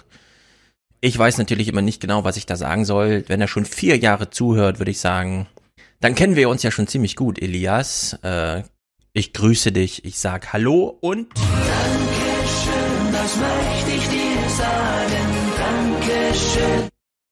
Das ist einfach mega auf die nächsten vier Jahre, würde ich sagen. Super cool. Kein weiterer Präsentator heute, aber Elias hat hier abgeräumt. Er ist Pool Position. Er sitzt Pol. Äh, nee, heute ist es Sommer, es ist Pool Position. Er sitzt ganz vorn, das ist sehr gut. Claudio ist Produzent 4242, ohne weiteren Kommentar. Ich weiß auch nicht, ich sag einfach. Dankeschön. Stefan grüßt aus Dresden. Ich grüße nach Dresden. Er ist ja auch schon super treu hier heute wieder mit 42 Euro. Kommen jeden Monat. Ich sag. Liebe CDU, lieber Armin Laschet, danke für eure Unterstützung. Aber Stefan ist doch gar nicht die CDU. Also nochmal. Danke für eure Unterstützung. Sehr gut. Aaron ist hier heute dabei. Cornelius. Er grüßt. Aaron bleibt ganz ohne Grußworte, aber wir wissen ja alle, wie das hier gemeint ist. Fabian ist auch dabei. Dauerauftrag für gute Mikrofone in die tiefe Provinz. Dankeschön. Ich sag Dankeschön. Freut mich, freut alle, die gute Mikrofone bekommen haben. Jan, kleine Aufwachen-Wandsentschädigung. Er hat den, äh, er ist beim Titel geblieben, als er mit umgezogen ist. Sehr gut, danke für deine Arbeit. Simon hört beim Fernsehen zu. Das ist sehr gut, das freut mich. Oliver ist hier dabei, Thomas für den Alias Podcast Dank gesagt hat. Ich sag auch Danke. Ich sag Dankeschön. Silvio Tobias hat eine Unterstützerdank-Podcast-Empfehlung. Das ist eine gute Frage.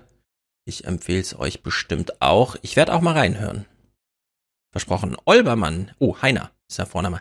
Heiner ähm, ist einer von 3000. Das finde ich sehr gut, denn bei diesem Ziel bleibe ich natürlich. Marek Kevin Hendrik Grüße an dich, alias Fernsehpodcast sagt er.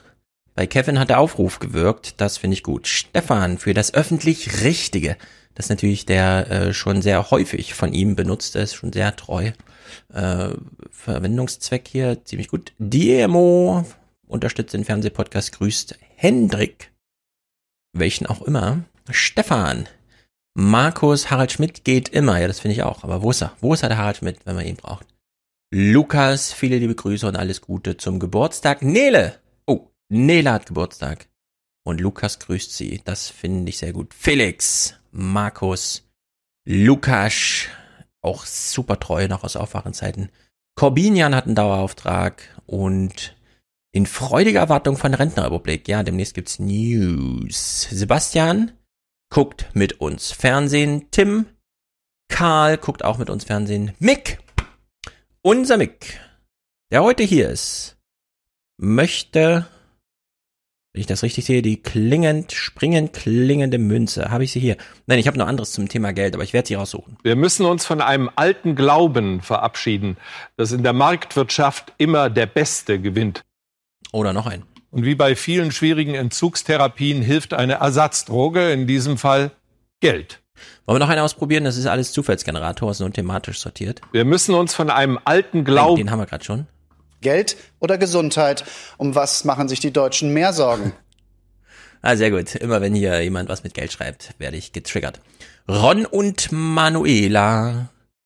Yogaela fürs Alias Podcast machen. Yogaela. Was ist das? Yoga für Gehirn?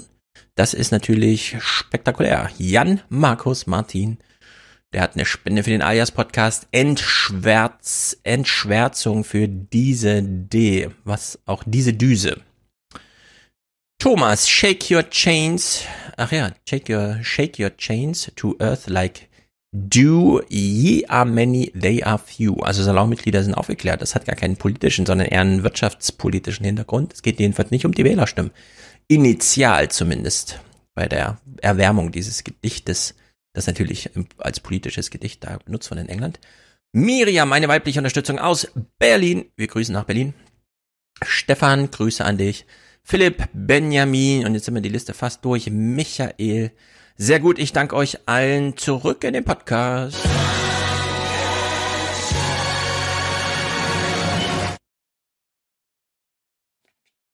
Da sind wir zurück. Jetzt gucken wir die Grünen. Die Grünen machen, die Grünen machen Wahlkampf. Die sind schon im Wahlkampfmodus. Und das stört dann manchmal die eine oder andere Wahl, die so auf dem Lande stattfindet. Kann natürlich passieren.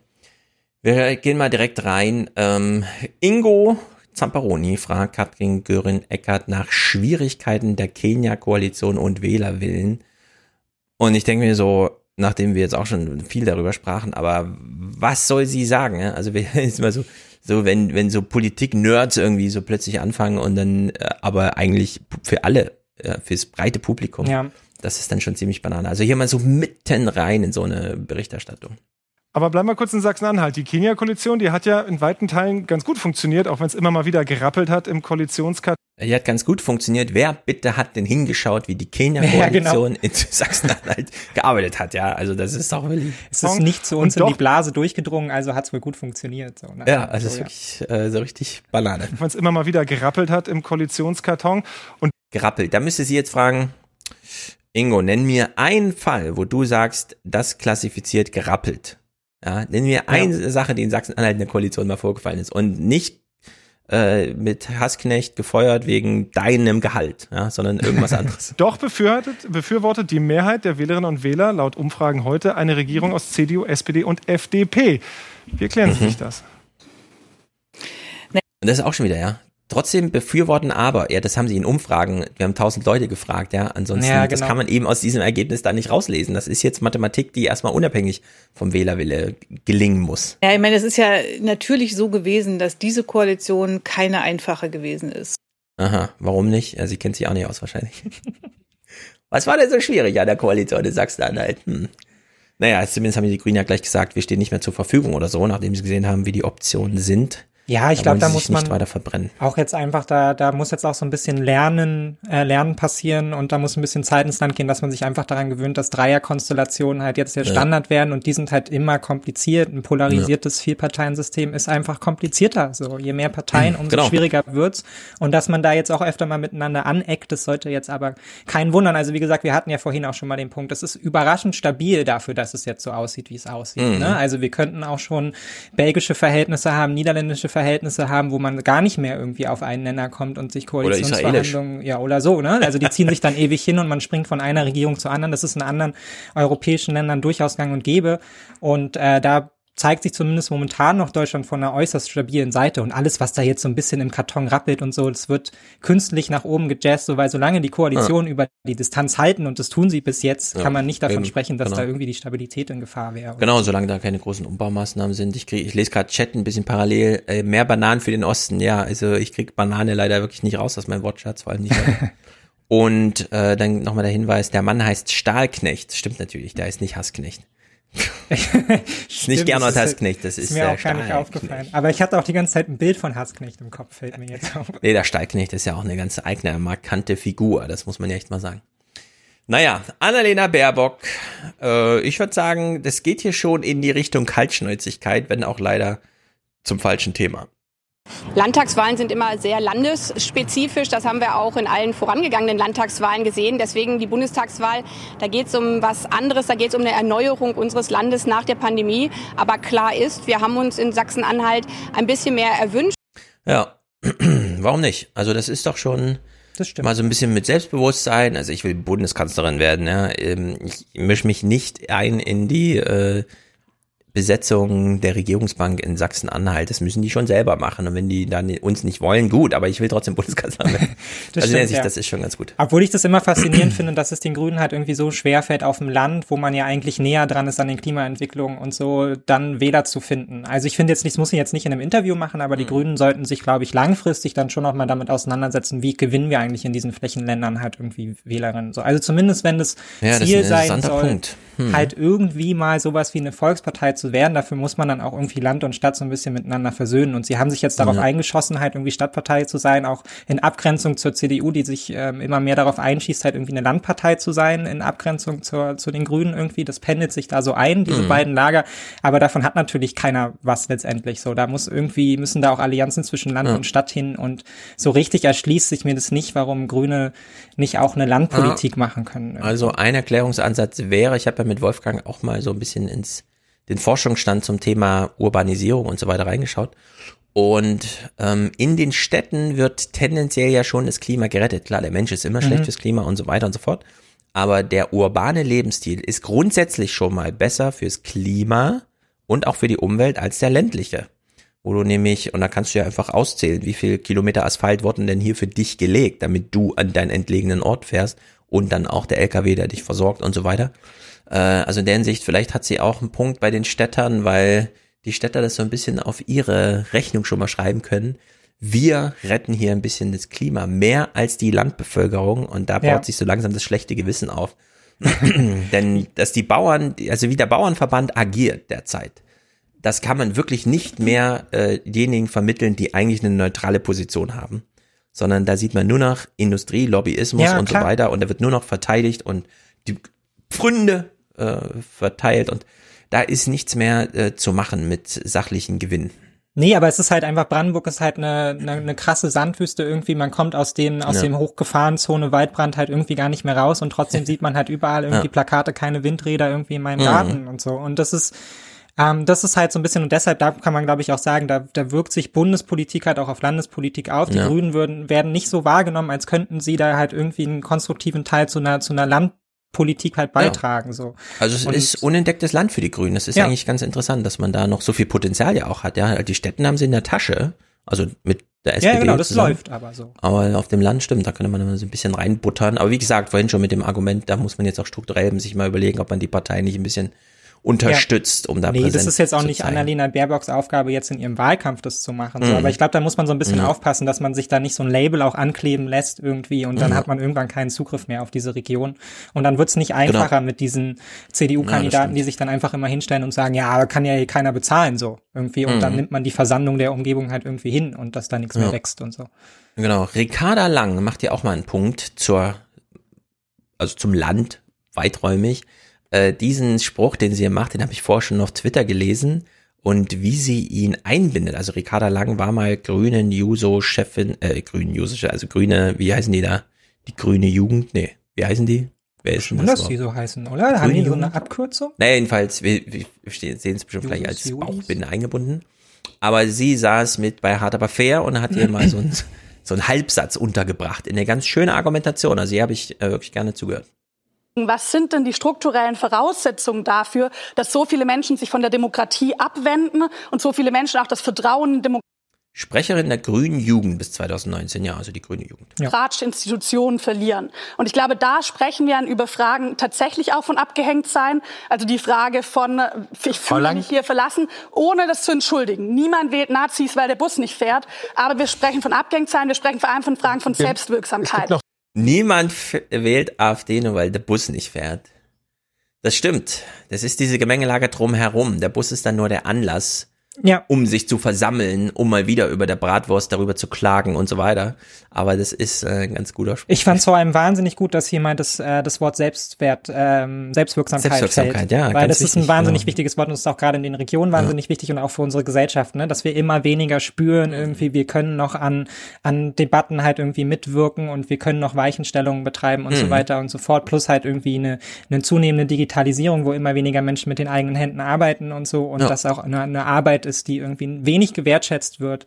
Ähm, und das ist, glaube ich, für diese Region tatsächlich ein ganz, ganz wichtiger Faktor, dass die Leute da das Gefühl haben, sie können eigentlich Ganz nicht genau, mehr genau. einwirken auf so eine, so eine globalisierte Welt irgendwie und die trifft sie inzwischen quasi auch schon in ihrem Wohnzimmer so. Ja, Und, Selbstwirksamkeit, einer der wichtigsten Begriffe Ja. auch zur ähm, persönlichen psychischen Gesundheit in Ja. so Corona-Fragen und so, ne? Ja. Also, dass man einfach mal merkt, ich mache echt einen Unterschied in dieser Welt und das ist übrigens mein Platz hier, den kann ich auch mal verteidigen. Also irgendwie so. Sie hat mir besonders gut gefallen wegen dem folgenden Argument. Äh, ich habe es eben schon mal, äh, ich muss gar nichts dazu sagen, sondern wir hören hier mal Ricarda Lang im Gespräch mit Markus Blume von der CSU, der neben ihr sitzt, zu. Und sie entscheiden sich durch eine Stillstandpolitik, versuchen den Status quo zu zementieren. Das Ding ist, dadurch halten sie diese Veränderungen nicht auf. Die Wettbewerbsfähigkeit der deutschen Wirtschaft wird dadurch abnehmen, wenn sie nicht transformiert wird. Wir werden Arbeitsplätze verlieren, wenn wir nicht klimaneutral werden. Weil es ist klar, heute müssen wir es verändern, um Sicherheit in der Zukunft zu schaffen. Ihr Problem ist, dass die Menschen ganz genau wissen, Grünwellen muss man sich leisten können. Und äh, am Ende äh, wird dann doch jeder selbst irgendwo die Abrechnung machen und sich dann denken, ich weiß, dass wir was tun müssen, aber da wird mir jetzt gerade eine Rechnung präsentiert, ähm, die ziemlich einseitig ist. Ja, also wir kommen nachher vielleicht, wenn wir es schaffen, nochmal auf das Energiegeld zu sprechen, denn es steht jetzt wirklich die Bedrohungslage für die CDU im Raume, dass die Grünen vor dem Wahlkampf ihre Bombe zünden und sagen, wenn ihr uns wählt, überweisen wir euch Geld auf euer Konto. Ja. Und zwar so und so viel. Das bekommt ihr jeden Monat. Das haben sie bisher nur so angedeutet, jetzt wird so langsam die Vorbereitung gemacht, aber das kommt. Und dieses, ich kann mir das nicht leisten, nee, du wirst Geld bekommen für Klimaschutz. Äh, und zwar mehrheitlich. Die Mehrheit der Deutschen wird Geld bekommen, monatlich aufs Konto gezahlt, äh, durch, also einfach durch die Klimaschutzmaßnahmen der Grünen. Das ist, ähm, äh, die Grünen werden gerade so runtergeschrieben, ja, aber die Grünen sind natürlich in Warteposition. Wenn die erste Welle mit 40 Grad hier drei Wochen durchgerauscht ist in Deutschland, haben wir ja. eine andere Diskussion und ich freue mich da ehrlich gesagt auch ein bisschen drauf, denn jetzt gerade haben wir nur Semantikblödsinn und es ist dankenswerterweise mal wieder Robin Alexander, der hier ein bisschen ähm, mal für klare Verhältnisse sorgt. Wie ist denn das jetzt mit Baerbock hat irgendwas mit ihrem Lebenslauf, irgendwas mit ihrem Weihnachtsgeld und so weiter und so fort? Der Mann von Frau Baerbock war bis vor zwei Wochen als Lobbyist tätig und nichts daran ist strafrechtlich zu kritisieren, wenn man das sauber handhabt. Und dass Frau Baerbock vergessen hat, ihre Nebeneinkünfte dem Bundestag zu melden, ist ehrlich gesagt eine Eselei und sagt uns was, ist sie fit genug für die Kanzlerin. Aber das ist nicht korrupt. Und das sollten wir wirklich nicht zusammen verhandeln, weil dann kriegen die Leute zu Hause echt einen Schrecken. Ja, ja. und hier ein bisschen gekürzt, aber mit zusammen verhandeln war hier Maskenskandale, CSU, und der ganze Kram gemeint, ja. Das kann ja. man nicht, äh, da verschreckt man die Leute. Die kriegen aber dann, wenn sie sich dafür interessieren, auch die Aufklärung. Ja, klar, man kann diese Überschriften Singer so setzen, aber so nach zwei, drei Wochen dreht sich dann auch der journalistische Wind und dann gewinnt sowas wie Robin Alexander hier Oberwasser, weil man damit dann wieder auch Wähler, gener äh, äh, Leser generieren kann, wenn man einfach mal darüber aufklärt, dass das ja alles gar nicht so wild ist, weil es ja auch mhm. nicht so wild ist. Und Markus Blume, also eben schon, aber auch hier, klar, er weiß, wie man äh, ordentlich argumentiert in so einer Sendung, aber es ist halt inhaltlich auch lächerlich. Also er macht sich wirklich ja, auch lächerlich, beispielsweise mit solchen Sätzen hier. Bei den Grünen kommt aber was anderes hinzu. Ähm, da geht seit Jahren im Grunde genommen um einen Feldzug. Feldzug gegen Autofahrer, Feldzug gegen Mobilität. Und wenn ich mir manche Debatte anhöre, wir haben vorhin über ländliche Räume gehört, habe ich das Gefühl, die Grünen leben alle in den großen Städten Deutschlands und was im ländlichen Raum passiert zum Beispiel, ist egal. Ich habe da das Gefühl, ja, das hat ihm seine scheiß Fokusgruppe von zwölf Leuten irgendwie ja, ja, dargeboten. Genau, äh, seine Marketingagenturen irgendwie sagt, ja, die leben alle in der Stadt, Feldzug naja, gegen die Landstraße das Argument ist ja auch schon seit irgendwie sechs Jahren immer dasselbe, so, ne? Also, ja. und es ist schon faszinierend, dass wir irgendwie davon ausgegangen sind, als würden die Grünen das nicht selber wissen und daran irgendwie nacharbeiten. Und das hm. Schöne ist ja bei diesem Argument, man kann es halt auch immer drehen und dann funktioniert es, lässt es sich wahnsinnig gut auf die CDU anwenden, ne? Die halt die Städte einfach komplett verloren hat. Also, ja, ja genau. Und, und das ist ja auch eine, eine für sie eigentlich hochproblematische Entwicklung, ne? Also, Mega. das, wir haben ein Megatrend in Deutschland, das ist die Urbanisierung. Die Städte wachsen, wenn auch jetzt nicht im Corona-Jahr ja. 2020, aber es geht jetzt gerade wieder los. Wir merken es hier in Frankfurt ja, auch. Ja, ich habe gerade nachgeschaut für einen Kommentar, den ich geschrieben hatte. Also von den 80 größten Städten über 100.000 Einwohner stellt die CDU noch in 18 den Bürgermeister. Also von 80. Ja, und das ja. ist eine Partei, die für sich beansprucht, sie sei Volkspartei. Aber sie schafft es weniger halt als 20 Prozent. Es auch nicht miteinander zu versöhnen und sie wird sich ganz, ganz gemein darüber ärgern, wenn sie jetzt damit anfängt, sich als Landpartei zu inszenieren mhm. und das, das weiterfährt. So, ja. Weil damit wird sie auch irgendwann an die Grenzen gegangen. Ja. 18 von 80, ich habe gerade 20, also 25 Prozent ungefähr, aber es ist wenig. Äh, wo erscheint der Kommentar? Ne, also bei uns in der OSI-Zeitung schreibe ich den. Ne? Ah, in der OSI-Zeitung. Was heißt OSI? Äh, Otto-Suhr-Institut. Da studiere ich ah. quasi. Das ist ah. unser politikwissenschaftlicher. Sehr Bereich. gut. Immer schön schreiben. Schreiben, schreiben, schreiben. Schreiben, schreiben, schreiben. Ganz, ich spreche lieber, aber schreiben geht auch mal.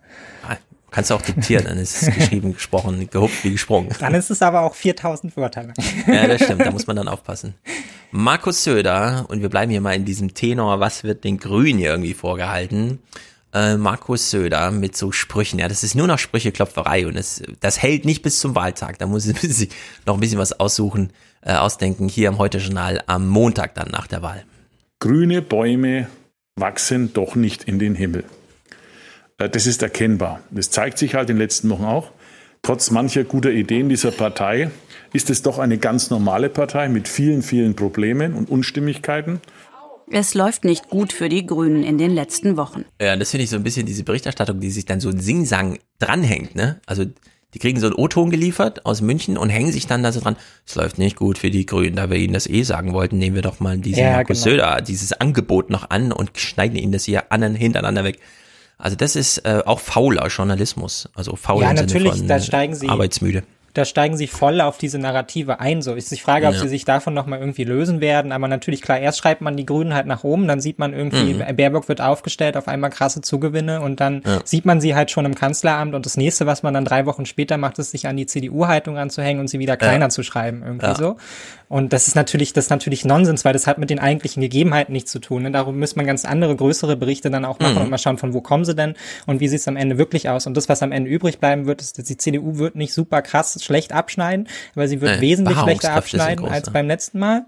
Ja. So, und die Grünen werden dann dort sitzen mit ihren plus 10 Prozent und werden erheblich einfordern können in die Koalitionsverhandlungen. So.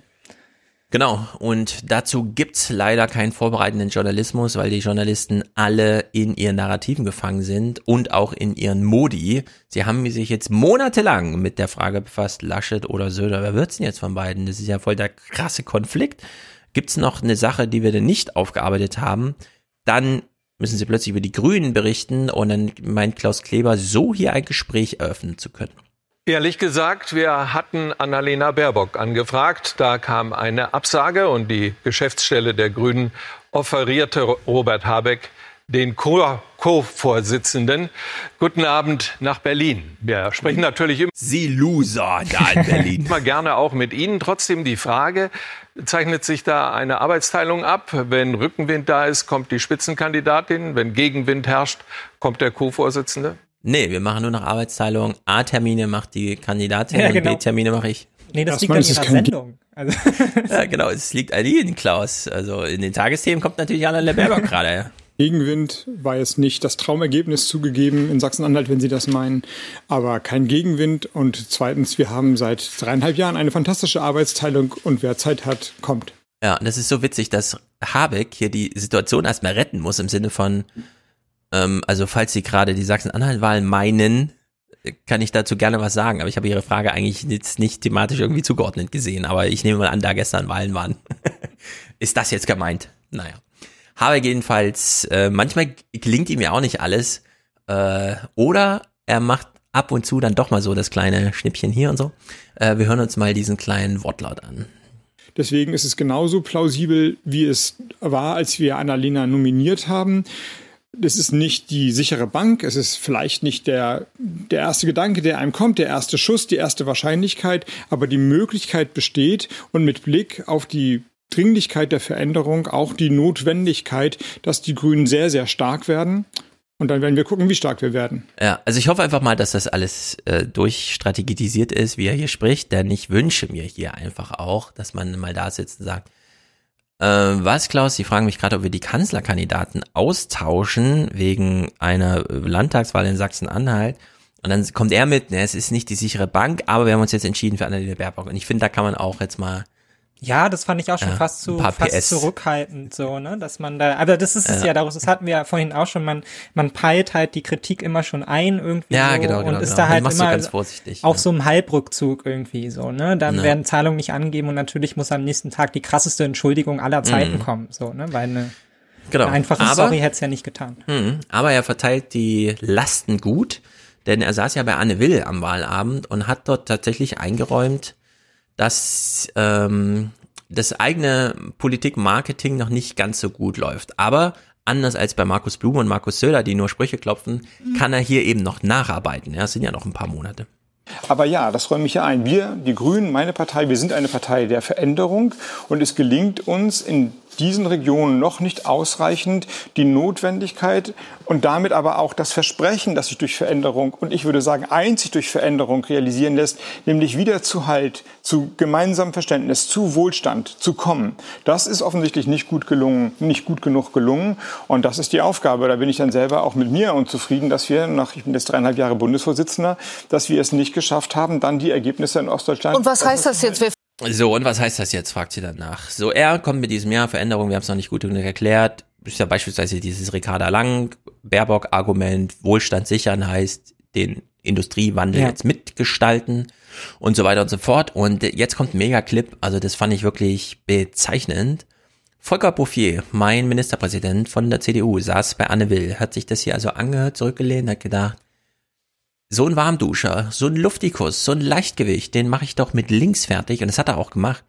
Äh, hier hat sich jetzt wirklich über eine Minute Zeit genommen, um die grüne Argumentation für sich zu beanspruchen und in einer Art und Weise Habeck mit Schulmeisterei zu quälen, dass es mir auch ein bisschen leid tat.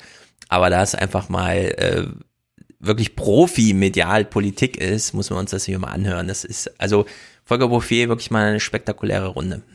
Es kann nicht nur um Klimaschutz gehen, sondern es muss darum gehen, dass wir den Klimaschutz, den Wohlstand, die Arbeitsplätze und die soziale Frage zusammendenken. Ich teile nicht die Auffassung, dass es sozusagen nur einen Punkt gibt. Wir werden diesen einen Punkt nicht umsetzen können, wenn die Menschen ihre Arbeit Das verlieren. war genau mein Punkt. So, dann müssen wir auch gelegentlich drüber reden, wie bezahlen wir das eigentlich und wer bezahlt's? Die einen sagen, wir machen Schulden, das wollen wir nicht. Wie schaffen wir Innovation? Wie schaffen wir eine Bereitschaft zur Veränderung?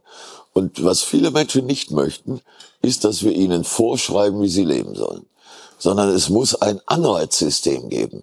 Man kann zum Beispiel über Steuerfragen nicht nur Steuer erhöhen, man kann auch anreizen. Wenn ich sage, ich halte es für klug, wenn du dein Verhalten änderst und du hast doch was davon. Das ist eine andere Melodie, als wenn ich sage, pass auf, du dürfst dein Auto nicht mehr nehmen, du dürfst auch nicht mehr fliegen, du dürfst dieses und du dürfst jenes nicht nehmen. Das ist ein Oktroi, sozusagen den Menschen durch eine Verbotspolitik ein neues Lebensverhältnis Aber oder neue ich will Umstände. nur klarstellen, nur Sie mich immer angucken, ich das glaube, ist nicht das, was davor ich will und sage, Herr Menschen Bouffier. Sorge. Also das ich habe Problem nicht ist gesagt, doch, dass Sie das auch- sagen. Nee, gut. Aber ich weiß, dass viele Menschen das sorgt. So, wenn wir jetzt nochmal rekapitulieren, was wir zur Sachsen-Anhalt-Wahl und äh, Rainer Haseloff Mhm. ge- gesagt haben, der nämlich gesagt hat, die AfD dürfte nicht wählen, das sind Nazis, aber wenn ihr die AfD-Programmatik haben wollt, dann wählt mich. Ja. Ich kämpfe euch gegen den öffentlich-rechtlichen Rundfunk, ich kämpfe euch gegen die Bundesnotbremse, ich mache das. Und wenn das hier auch, also wenn die CDU, CSU kompetente Menschen hätte, nicht nur Söder alleine, der mit einem zu großen Ego, sondern jemand wirklich ausgebufften, ein Volker Bouffier, aber 20 Jahre jünger, dann bestünde die Gefahr, dass die in den Wahlkampf gehen und sagen, die Grünen wollen euch alles verbieten. Mit uns kriegt ihr den richtigen Klimaschutz und dann übernehmen sie aber die grünen Punkte. Wir zahlen Ja. euch Geld auf euer Konto und so weiter. Ja, also diese klar, Gefahr bestimmt strukturell, aber sie scheitert an der Kompetenz der CDU, glaube ich. Ähm, Hoffe ich. Ja, ich glaube, sie scheitert so ein bisschen daran, dass man halt selber manchmal, glaube ich, nicht wahrhaben will, was einen halt zur Volkspartei macht. Und das ist Ja. halt eben diese, diese Flexibilität eben bei solchen Fragen, dass man halt darauf einschwenken kann. Und das ist ein ganz Mhm. großes Problem der CDU, dass sie dann halt eben doch in ihren eigenen Dogmen und ihrer Ideologie so gefangen ist, zumindest momentan, dass sie ihr das halt nicht gelingt irgendwie. Und ich vermute aber auch, also Söder ist es ja sehr erfolgreich gelungen, da umzuswitchen und das werden die auch noch stärker machen. Das Ja. funktioniert in diesem Wahlkampf halt nur noch sehr schlecht, weil man sich halt eben auch auf so dieses Verbotsthema so krass eingeschossen hat bei der, bei den Grünen und das wird man jetzt auch erstmal wahrscheinlich noch so, Ja. so durchziehen. Also man kann jetzt nicht einfach im, im Schnellflug den, den Wechsel machen, wenn, wenn eigentlich schon alle Leute im Land wissen, dass es mit der CDU, zumindest mit ihrem Klimaprogramm, wie es jetzt Ja. so läuft, halt eben nicht ausreicht. Ja, aber die Grünen müssen jetzt aus ihrer Komfortzone raus und sie müssen jetzt so Lebenslust-Themen thematisieren. Ich habe gestern wieder so einen Text, ich habe nichts mit Autofahren am Hut. Ich habe kein Auto, ich habe keinen Führerschein, ich habe nichts. Aber wenn Texte auftauchen, in denen mir erklärt wird, warum Elektroautos plötzlich 5000 PS haben und 600 km/h schnell fahren, dann lese ich das. Und die Grünen müssen das irgendwie ummünzen. Wir verbieten ihnen nicht den Verbrenner. Aber wir wollen jetzt mal die Zukunft gestalten, in der es möglich wäre, mit 5000 PS 600 km/h zu fahren. Ja, und das muss man dann irgendwie so fruchtbar machen, dass, dass das die Zukunft ist. Nicht, damit die Leute dann wirklich damit rumfahren und so, sondern nur um zu zeigen, es geht hier nicht um das Gute verbieten, sondern das noch Bessere endlich ermöglichen. Jetzt endlich den Schritt in die Zukunft. Die CDU hat uns lange genug aufgehalten, ne? Also irgendwie so, ja, da sind sie ein bisschen wirklich verklemmt. Punktgewinne und da macht. sind Genau. sie auch ein bisschen Moralin irgendwie so. Ja. Und das ist natürlich am, im, Verklemmt im ist genau das richtige Begriff. Auch ein, Sie sind auch dazu ein, verklemmt. Ein Mega-Problem, weil man das halt eben die eigene Moral immer dann doch sehr stark nach vorne stellt und dann muss man eben doch Kom äh, Kompromisse machen und politische, ja. politische Dinge eingestehen. So, ne? Hätte man, würde man sich anders verhalten zu Themen äh, wie zum Beispiel Bundeswehr und Co., dann wäre es jetzt nicht so ein Riesenproblem, dass man eben sagt, naja, wir wollen halt doch bewaffnete Drohnen zulassen und so. Aber ich habe das Gefühl, da sind sie sich halt auch ihrer eigenen Wählerschaft nicht so richtig sicher. Ne? Also das ist so ein bisschen ähnliche Probleme haben die Linken halt auch. Man hat da halt dieses Spektrum von, von so Altgrünen, ne? die sind halt Friedenspartei und so weiter und so fort. Und das soll man jetzt irgendwie verbinden mit so einem neugrünen Zugang, der halt auch mit der CDU kann. Und da ist halt die Angst sehr, sehr groß, dass man sich da in irgendeine Richtung was verbaut. Deshalb schwätzt man dann so ein bisschen drum rum und versucht halt die Themen nach vorne zu stellen, die einem wahnsinnig wichtig sind. Aber es stimmt mhm. schon, dass dann halt oft bei, bei vielen Leuten ankommt, so dass es halt irgendwie eine, eine Verbotspartei, was eigentlich schade ist, weil ja, die ja da also schon weiter sind. So, ne? Genau, also. dieses Narrativ der CDU darf nicht erfolgreich sein, weil dann droht die CDU die Themen der Grünen zu übernehmen, bis auf programmatische Einzelpunkte naja. aus den Programmen und so weiter. Also Aber die CDU macht es ja nur, weil es erfolgreich war, weil es halt so funktioniert, ja. weil die Grünen ja, ja, ja nicht erst jetzt zur Verbotspartei werden, sondern weil das ja ein Narrativ ist, was man ihnen schon vor Jahren angehangen hat. Ne? Mhm. Also und dann wird ja auch noch mal alles durchgespielt. Also Veggie, Veggie Sonntag oder irgendwie sowas. Genau, ne? Und weiß ich nicht. Da Auto, haben die Grünen hoffentlich genug blaue Augen gesammelt. Autofreier um, äh, Tag und jetzt, so. Also ja, genau. Mit, so, mit solchen Aussagen müssen wir dann auch einmal ein bisschen vorsichtig hm. sein. Noch kurz zum Grünen Parteitag, der war ja nun die Tage Reporter Matthias Dies oder Dies, keine Ahnung, steht auf dem Parteitagsgelände und möchte gern am 11., also ein Tag, am ersten Tag der beiden Tage und der zweite Tag ist ja immer der Kandidatentag und so weiter.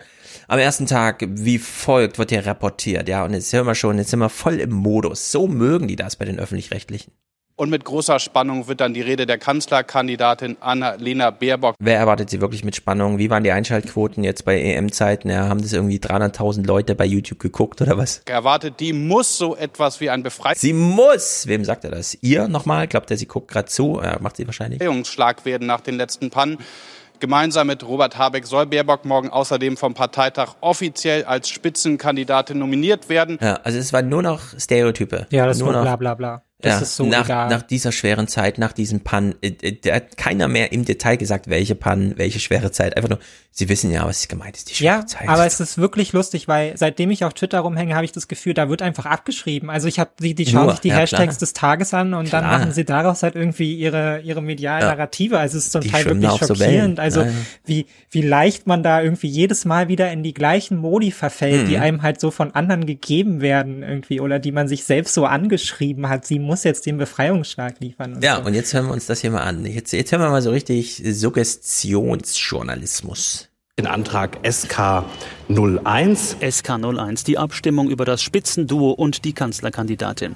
Die Partei hätte jetzt die Chance, Baerbock die Gefolgschaft zu verweigern, sie für ihre Fehler abzustrafen. Why? Hat damit wirklich jemand gerechnet? Saßen die wirklich da und haben, haben, haben auf den Nägeln gebissen? Jetzt wird der Antrag aufgerufen. Wird sie ausgetauscht? Wird's doch Habeck auf den letzten Drücker? ja. Ich habe das doch im Spiegel gelesen, diesen Text. Es ist doch jetzt vorbei mit Annalena. Nichts dergleichen geschieht. Ach, komisch. 98,5 Prozent. Klarer geht's kaum. Die Grünen wollen sie an der Spitze. Genau so. Vielen Dank für diesen Rückenwind. Ja, oh ja. Wunder. Ähm, sie hat dem Widerstand, äh, sie hat standgehalten. So sieht Erleichterung aus.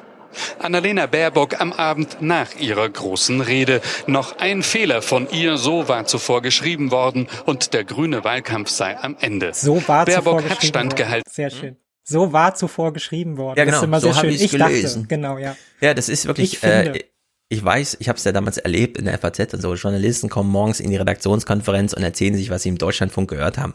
7 Uhr, als sie sich die Zähne geputzt haben. So ist das einfach. Dann steht's, also was im heute, äh, was im Deutschlandfunk dann kam, steht dann plötzlich im Föter auf irgendwelchen Seiten der SZ dann ist das nächste Woche in Kulturzeit mal kurz Thema, wenn sie es eignet und so passiert das dann. Also das ist wirklich hier. Ja, aber so man vergisst bei der ganzen Dramatik halt immer, wie Politik halt eigentlich funktioniert und das sorgt dann mhm. bei, bei halt auch vielen, die Politik betrachten, für so, für so völlig verquere Erwartungshaltung. Ne? Und das fängt ja schon ja. dabei an, dass man irgendwie in den Umfragen und so immer dieses Gefühl vermittelt bekommt von, da ist jetzt alles möglich, da ist alles drin und so. Anstatt Genau, mal die heute Wege. ist der entscheidende Tag. Genau, anstatt mal die Wege zu zurückzuverfolgen und zu fragen, ja. Ja. wie viel geht da eigentlich? Wo sind denn hier die Potenziale Mhm. irgendwie so? Und natürlich ist es auf dem Grünen Parteitag nicht anders, dass da, da sitzen Delegierte, als ob die jetzt sagen, also die treten doch nicht ihre eigenen Partei irgendwie hinten rein Mhm. und, und machen jetzt Habeck dann für die Megastory jetzt irgendwie doch zum Spitzenkandidaten. Mhm, Also vollkommen, vollkommener Nonsens irgendwie. Ja, sie hatten ja im Lebenslauf eine Jahreszahl falsch, deswegen ist jetzt doch Habeck Kanzler Ja. der nächsten zehn Jahre. Also so ein bisschen, ja, wir hören mal den Bericht zu Ende, danach hören wir wieder eine freche Annalena Baerbock. Von ihr so war zuvor geschrieben worden und der grüne Wahlkampf sei am Ende.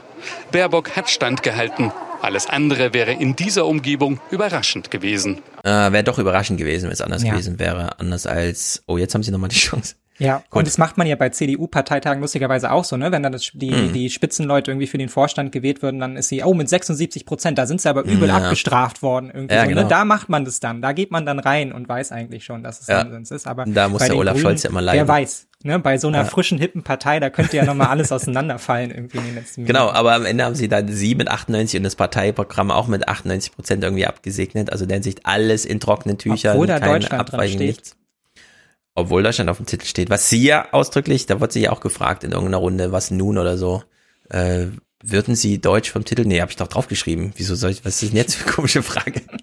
Ja, und hier hören wir sie auch ein bisschen frech. Äh, Ingo zum Thema.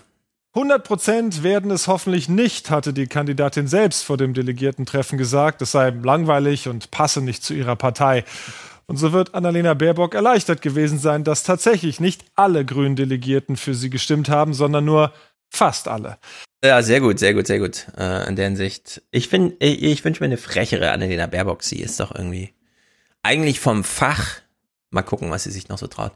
Christian Feld ist ja hier so Reporter vor Ort, keine Ahnung, zurück aus Brüssel, kommentiert er jetzt sowas.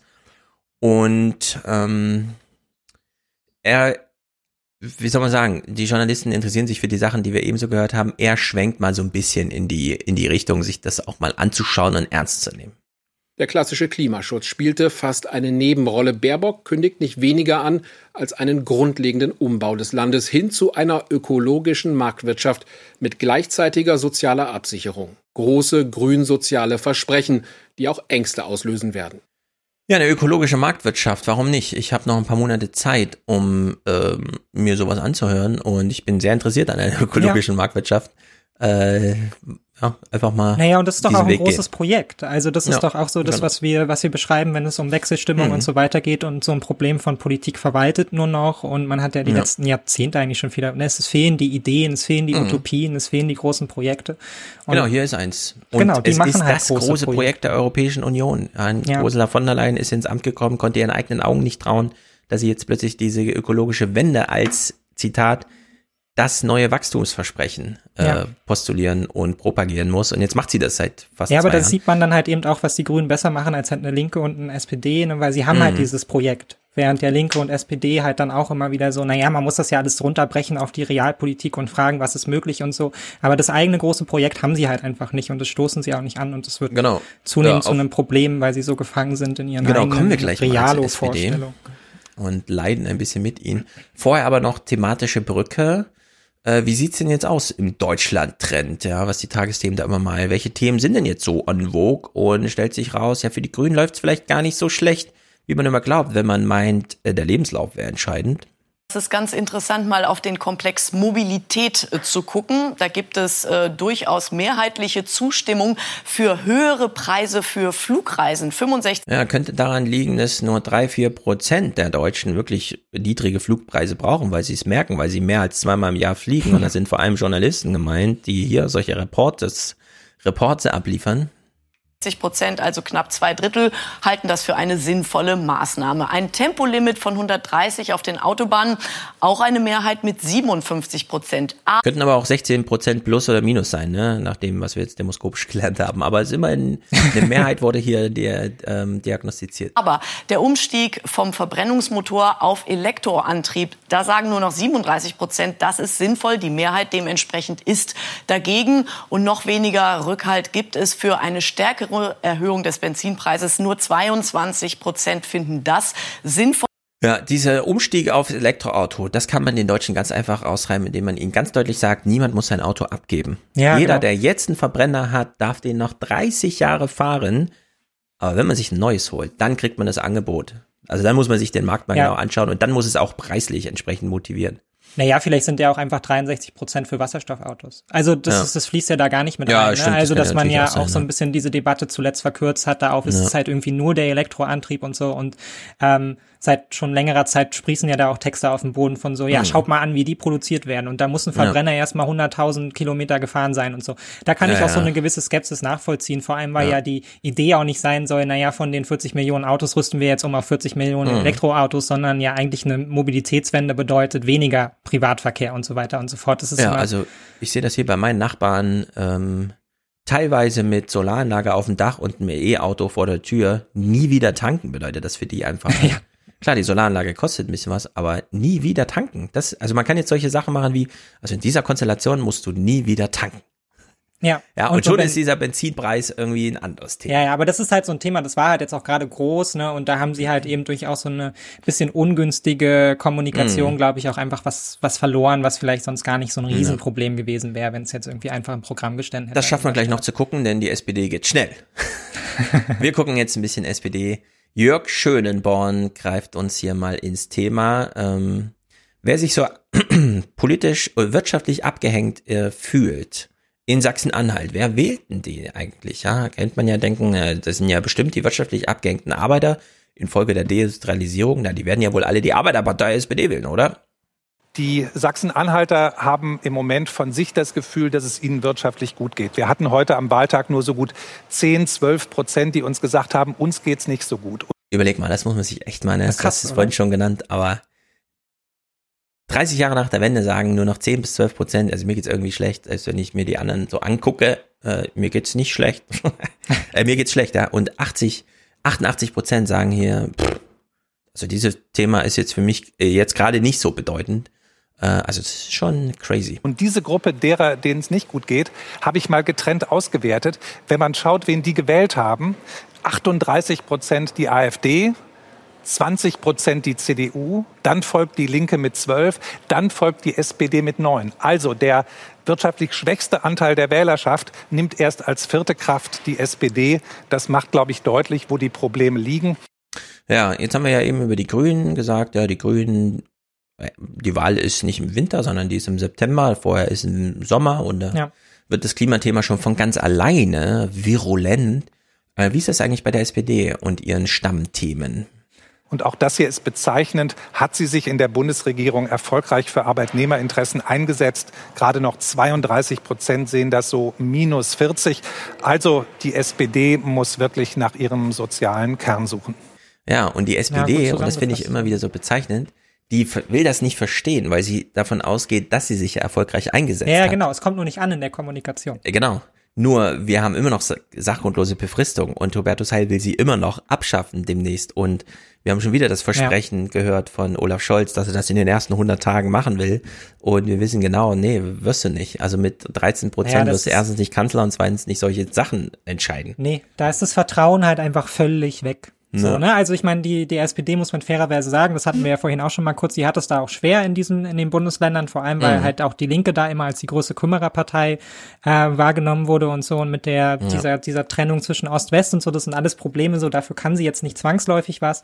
Ähm, aber was schon krass ist, dass wie viel Vertrauen die SPD dann doch nochmal verlieren konnte und dass sie sich aus Mhm. diesem Loch halt irgendwie so gar nicht rausgezogen bekommt.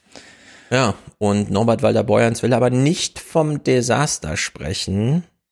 Fällt Ihnen ein anderes Wort als Desaster für dieses Wahlergebnis in Sachsen-Anhalt ein? Ja, Desaster würde ich nicht sagen. Es ist eine Niederlage, da gibt's nichts zu beschönigen, aber äh, vor dem Hintergrund dessen, was wir uns vorgestellt haben, äh, ist das alles andere als etwas, worüber man heute glücklich sein könnte. Das geht ja schon so ein bisschen in Richtung Desaster zumindest. Aber Ja, und dann nickt er nur so zustimmend. Sie Ja. haben ja recht, aber können Sie bitte mal jetzt eine Frage stellen? Und er bekommt eine Frage und wir hören uns nur die Antwort an und wie Norbert Walter Borjans über seine eigene Wählerklientel spricht. Das ist krass, ja. Verstehe ich nicht. Und äh, da müssten jetzt alle eigentlich ihm SMSen und WhatsAppen und Telegram-Nachrichten schreiben und sagen, hör mal zu, ich will dich schon mal darauf vorbereiten, du kriegst morgen eine runter vom Lars Klingbeil, weil so kann man es nicht machen. Wahrscheinlich gibt es solche Kommunikation aber nicht, aber deswegen passiert dann sowas, wie, wie wir es hier hören. Äh, wir haben, äh, und das bestätigen ja viele, gerade in dieser großen Koalition, so viele Dinge auf den Weg gebracht, die man als äh, Verbesserung des Lebens der kleinen oder der normalen Leute bezeichnen könnte. Es ist egal, ob es Familienleistungen sind, ob es die verbesserte Kurzarbeiterregelung in der Pandemie ist, ob es der Mindestlohn, die Grundrente ist. Also wenn die SPD nicht die ist, die wirklich in den letzten Jahren etwas für die kleinen Leute beigetragen hat, dann ähm, muss man sich fragen, wer es denn sonst gemacht hat. Wer bezeichnet sich denn selbst als kleine Leute ja, und genau. sagt, die das, will ich jetzt mit Stolz? Das habe ich auch gedacht. Das ist einfach eine das Erzählung von vor 100 Jahren so. Ne? Wir ja. sind froh, dass wir gerade wählen dürfen. So, wir sind die kleinen Leute, wir ja. machen jetzt mit Politik. Das ist einfach Nonsens. Das ist auch, also du hast völlig recht. So bezeichnet sich kein Mensch.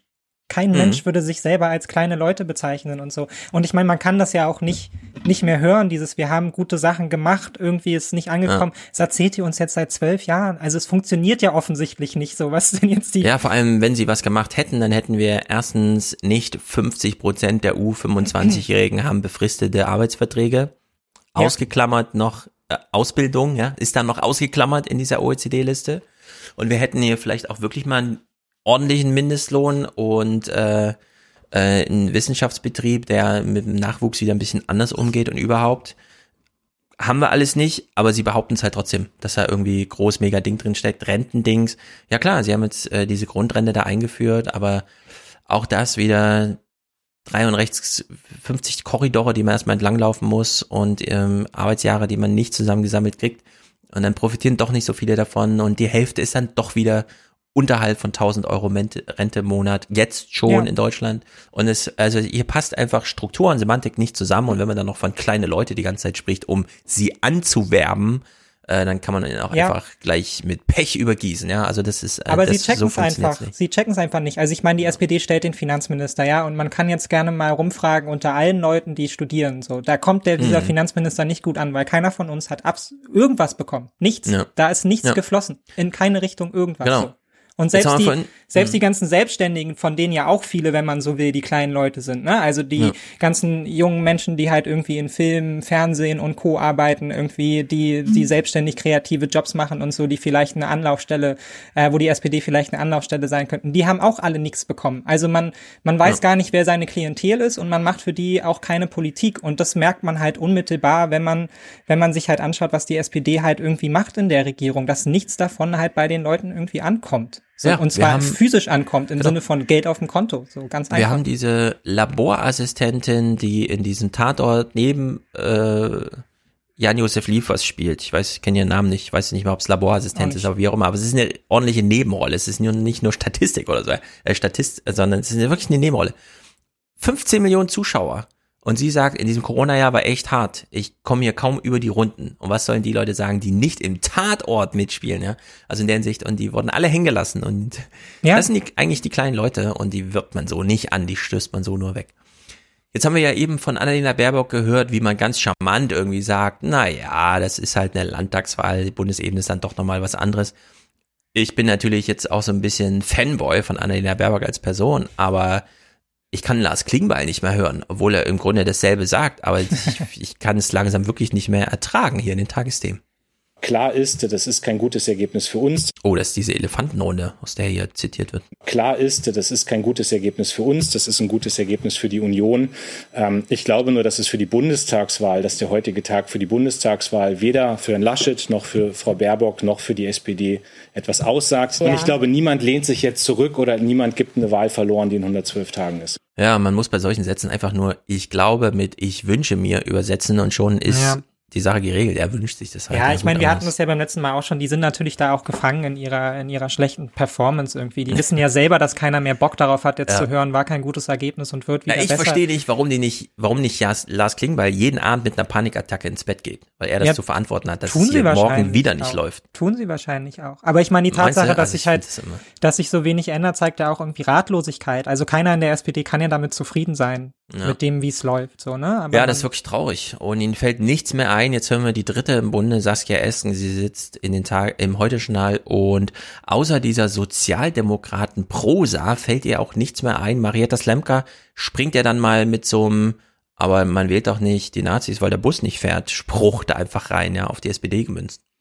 Also wir müssen schon in den nächsten Wochen und Monaten deutlich machen, was wir auch in den letzten Wochen versucht haben, dass ein, ein wesentlich höherer Mindestlohn, dass äh, in Ost und West angeglichene Löhne, angeglichene Renten auch, dass es ein wichtiges Jahre. Ziel ist, um eben den Menschen in, in, Ost und West auch deutlich zu machen, wir gehören zusammen. Glauben Sie, dass ähm, es allein diese ökonomischen Gründe sind, dass es wirklich Lohnfragen sind, die einen dann dazu bewegen, sein Kreuz dort oder dort zu machen?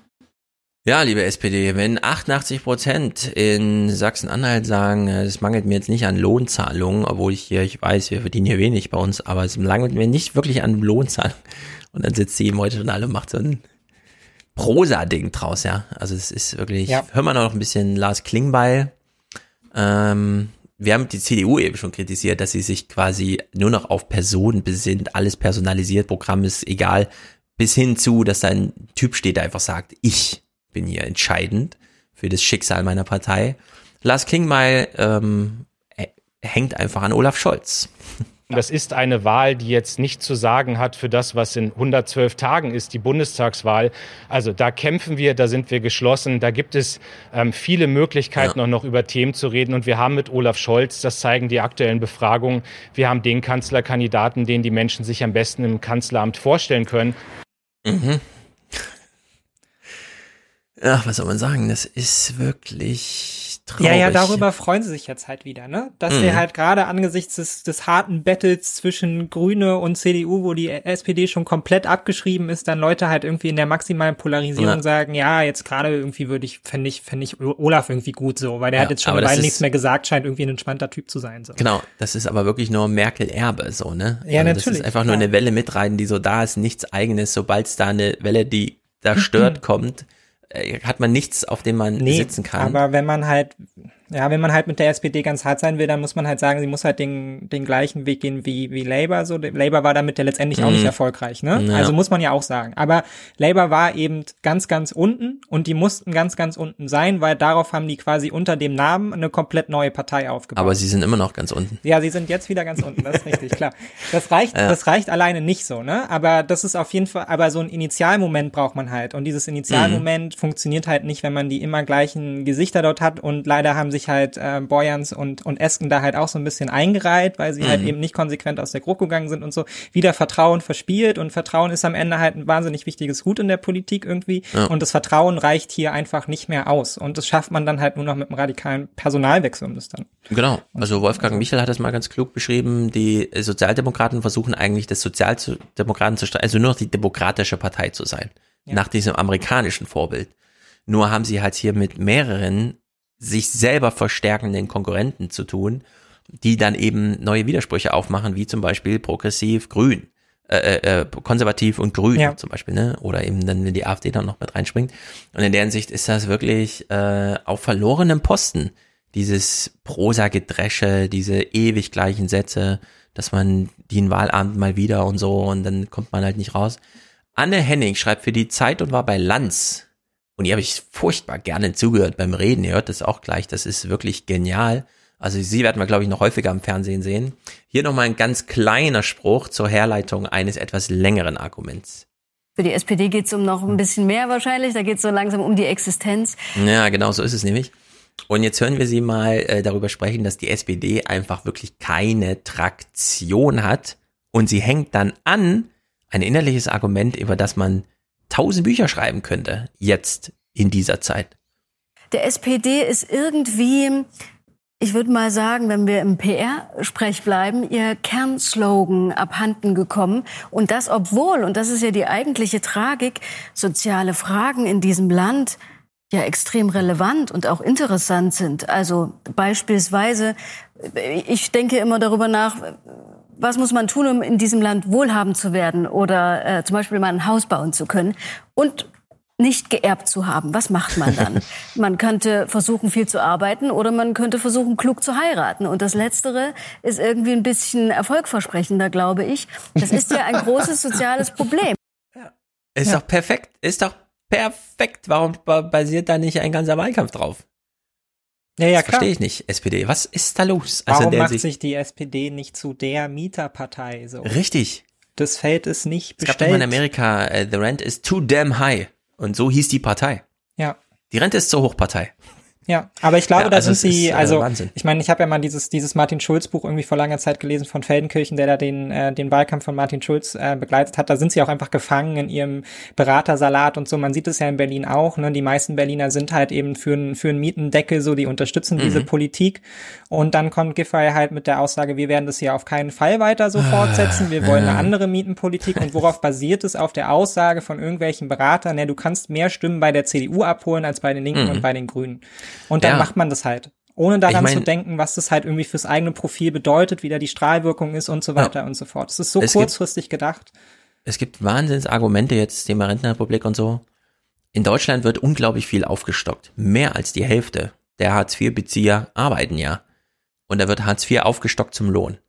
Warum gibt's das nicht für Mieten? So, dass man einfach mal alle unter Druck setzt und sagt, also hört mal zu, die zu hohen Mieten, die bezahlen nicht diejenigen, die 50 Prozent ihres monatlichen Einkommens für die Miete bezahlen, sondern wir deckeln das jetzt bei 40 Prozent. Wer nachweisen kann, dass eine Miete teurer ist, kriegt das aufgestockt vom Staat, was bedeutet, das kommt aus dem Steuergeld, wodurch alle die Miete bezahlen, auch die Vermieter. Ja. Und dann kommt man relativ zügig zu so, äh, das wäre doch irgendwie Quatsch. Wieso machen wir das denn?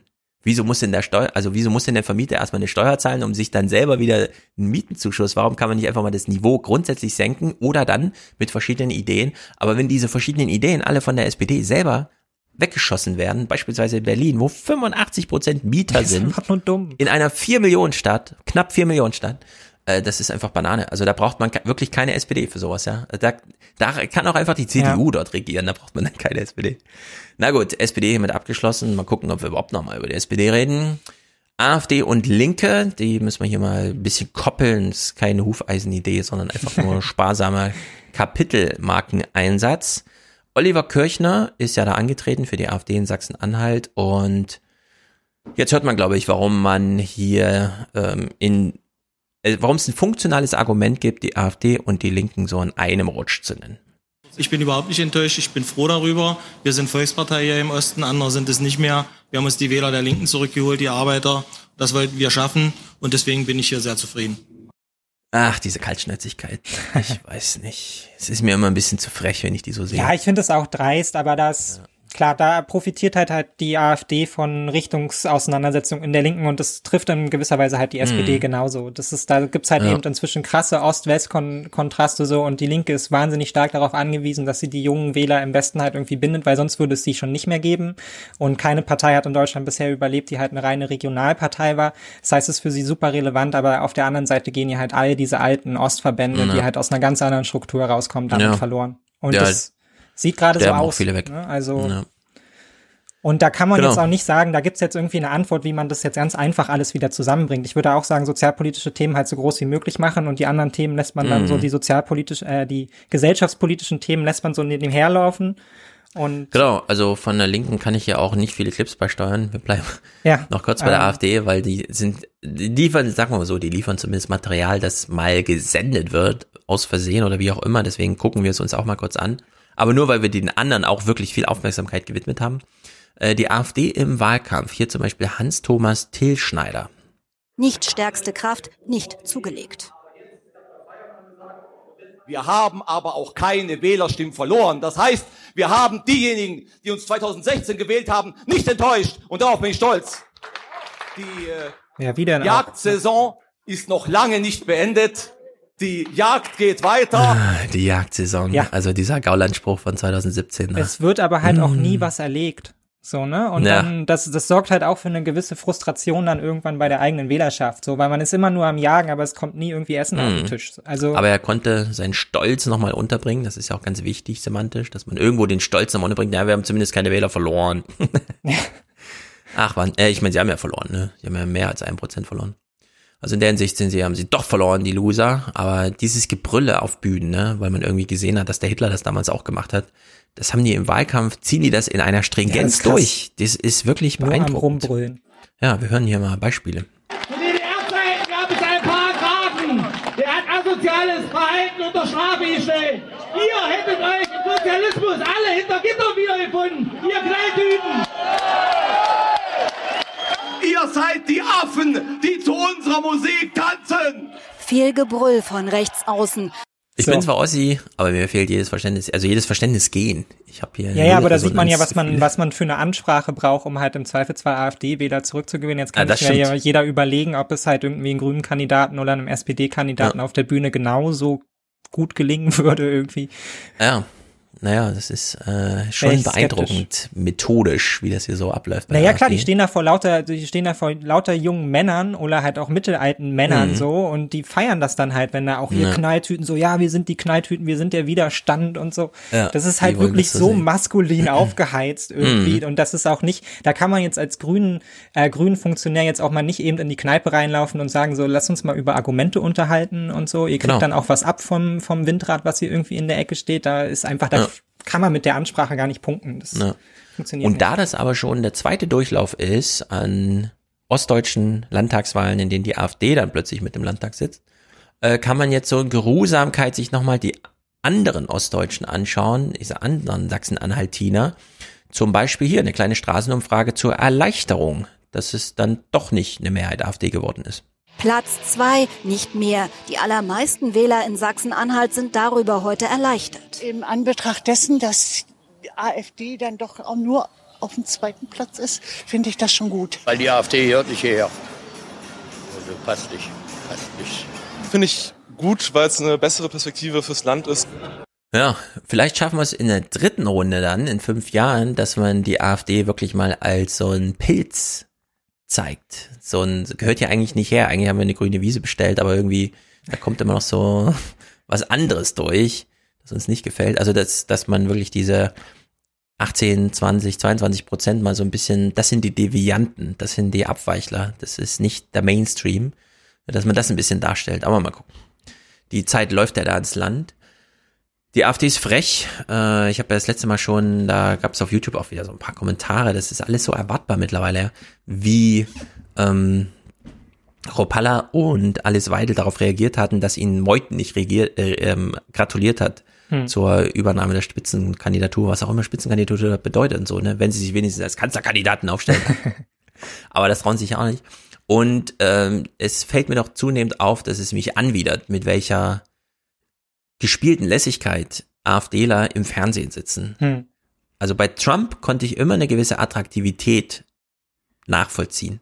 Bei der AfD ist das ganz fern. Auch hier bei Chopalla zum Beispiel. Da sitzt bei Anne Will und es kommt der Ostbeauftragte Wandlitz oder wie der heißt, Windelitz, Dingsterbums, der nochmal da diesen Spruch machte, wir haben es da mit unaufgeklärten Menschen, die nie in der Demokratie angekommen sind, zu tun.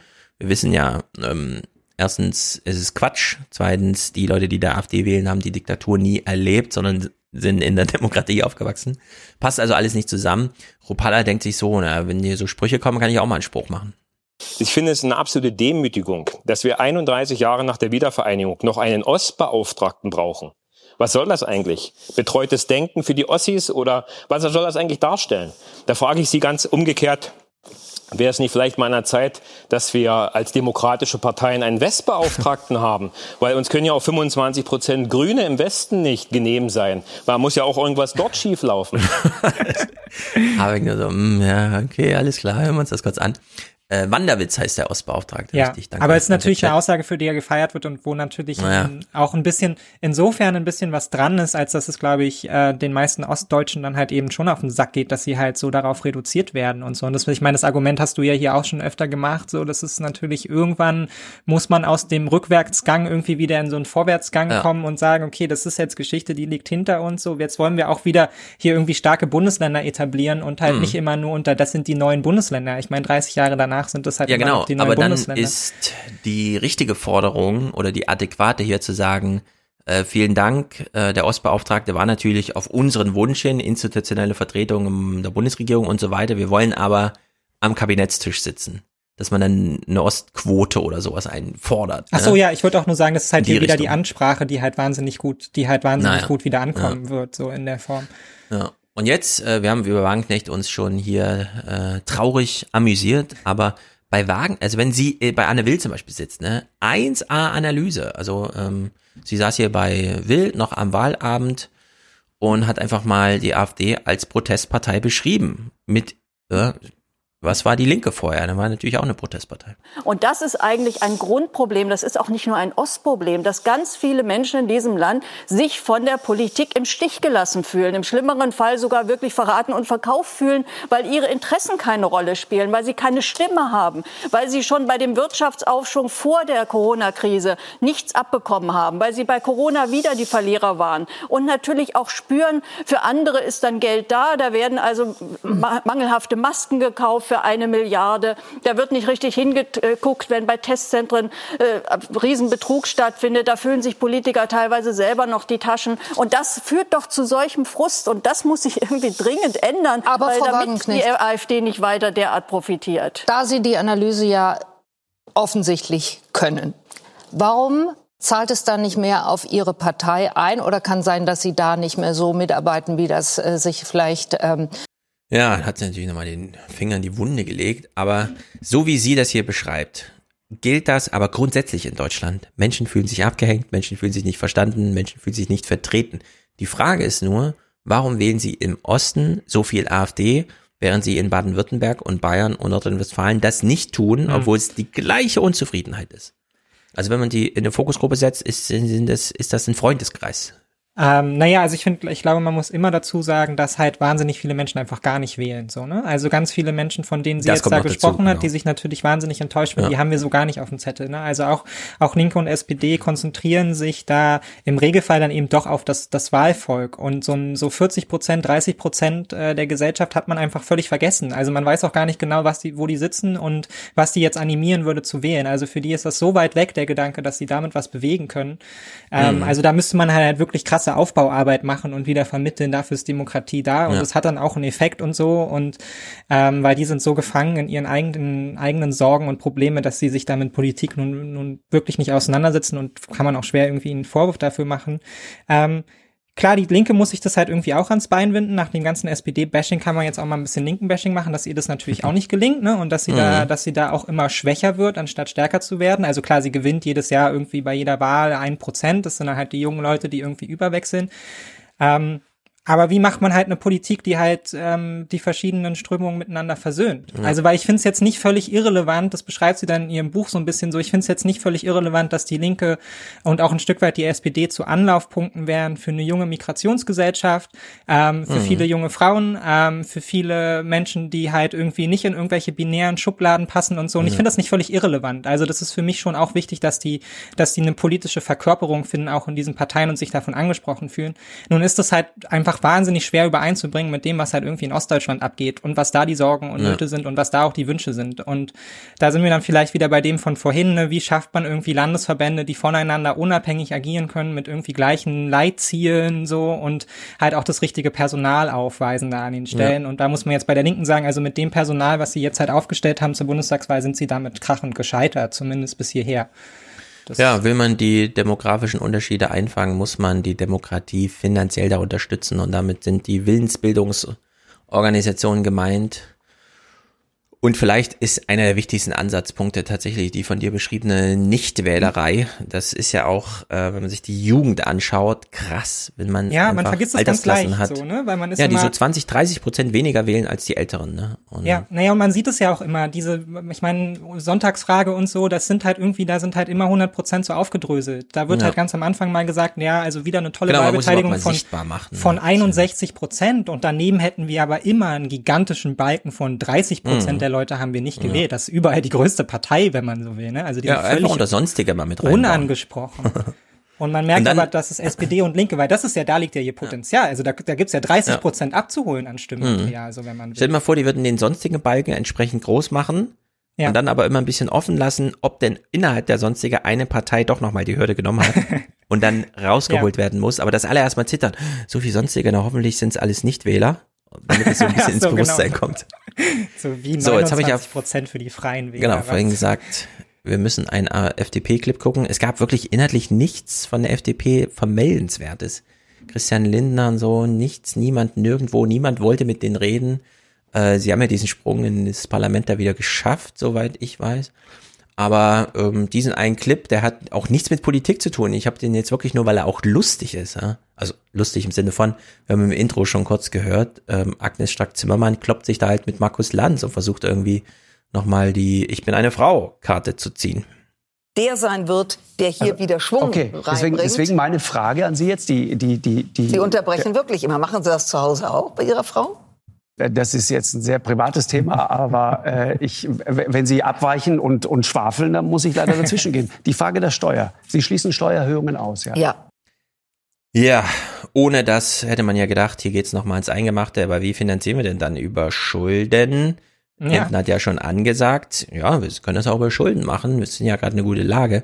Nur Lanz wollte es nicht interessiert, sie wollte es auch nicht groß beschreiben. Ja, also in der Hinsicht wird auch dieser, dieser thematische, äh, doch ganz interessante Umschwung hier nicht noch mal mit eingebunden. Die Naja. FDP interessiert auch der Osten nicht und so. Also das Ja. ist denen, das ist denen völlig egal. Das ist halt Ja, einfach. obwohl, hier in Jena hatten wir ja ganz lange äh, einen FDP-Bürgermeister. Ja, genau, weil es dann halt, weil es dann halt eben im Zweifelsfall die Einzelpersonen sind, die gut ankommen und sich da halt auch so ein bisschen gegenpositionieren können. Mhm. Gerade weil sie halt auch nicht so einen Druck haben von der eigenen Bundespartei und so, was da die Zielrichtung Ja. vorgeht, da können die relativ frei, das sind fast wie unabhängige Kandidaten so ein bisschen manchmal, die Mhm. FDP-Leute Ja, da genau. in den, in den eigenen, in den verschiedenen Regionen. Aber an sich interessiert die das nicht wirklich, so, solange die da genug Prozentpunkte haben, um, um reinzukommen Ja. und ihre Klientelpolitik zu machen, ist das klar. Ja, die wollen einfach sanft, sachte jetzt ohne große in den Bundestag da dann doch so ein bisschen eincashen. Einfach die Prozente halten, die sie da jetzt haben. Na, mal gucken. Gut, dann haben wir ja noch kurz Zeit, über das Energiegeld zu sprechen. Das einzige Inhaltliche. Äh, Wir haben jetzt so viel über Politik gesprochen, aber jetzt, jetzt kommt wirklich mal das Inhaltliche. Wir haben es ja ein bisschen angedeutet, die Grünen haben da noch einen Pfund. Also sie könnten dann doch noch mal so einen Punkt machen in der Bundestagswahl, indem sie einfach sagen, wir überweisen euch Geld. Also Klimawandel heißt, wir überweisen euch Geld, es sei denn, ihr seid diejenigen, die nach Japan zum Skifahren fahren, ja. Dann seid ihr die Nettozahler, aber ansonsten seid ihr im Großen und Ganzen mehrheitlich 80 Prozent der Deutschen wären Gewinner aus dieser äh, Verhandlungsgeschichte, wie man hier das mal macht. Und Norbert Walter Borjans findet äh, das Ausgleichsmodell der Grünen gut, aber, aber, aber, und jetzt hört man schon wieder so eine, ähm, in den Tagesthemen, so eine, so eine SPD-Argumentation, die ohne Hand und Fuß einfach durch diesen Wahlkampf stolpert.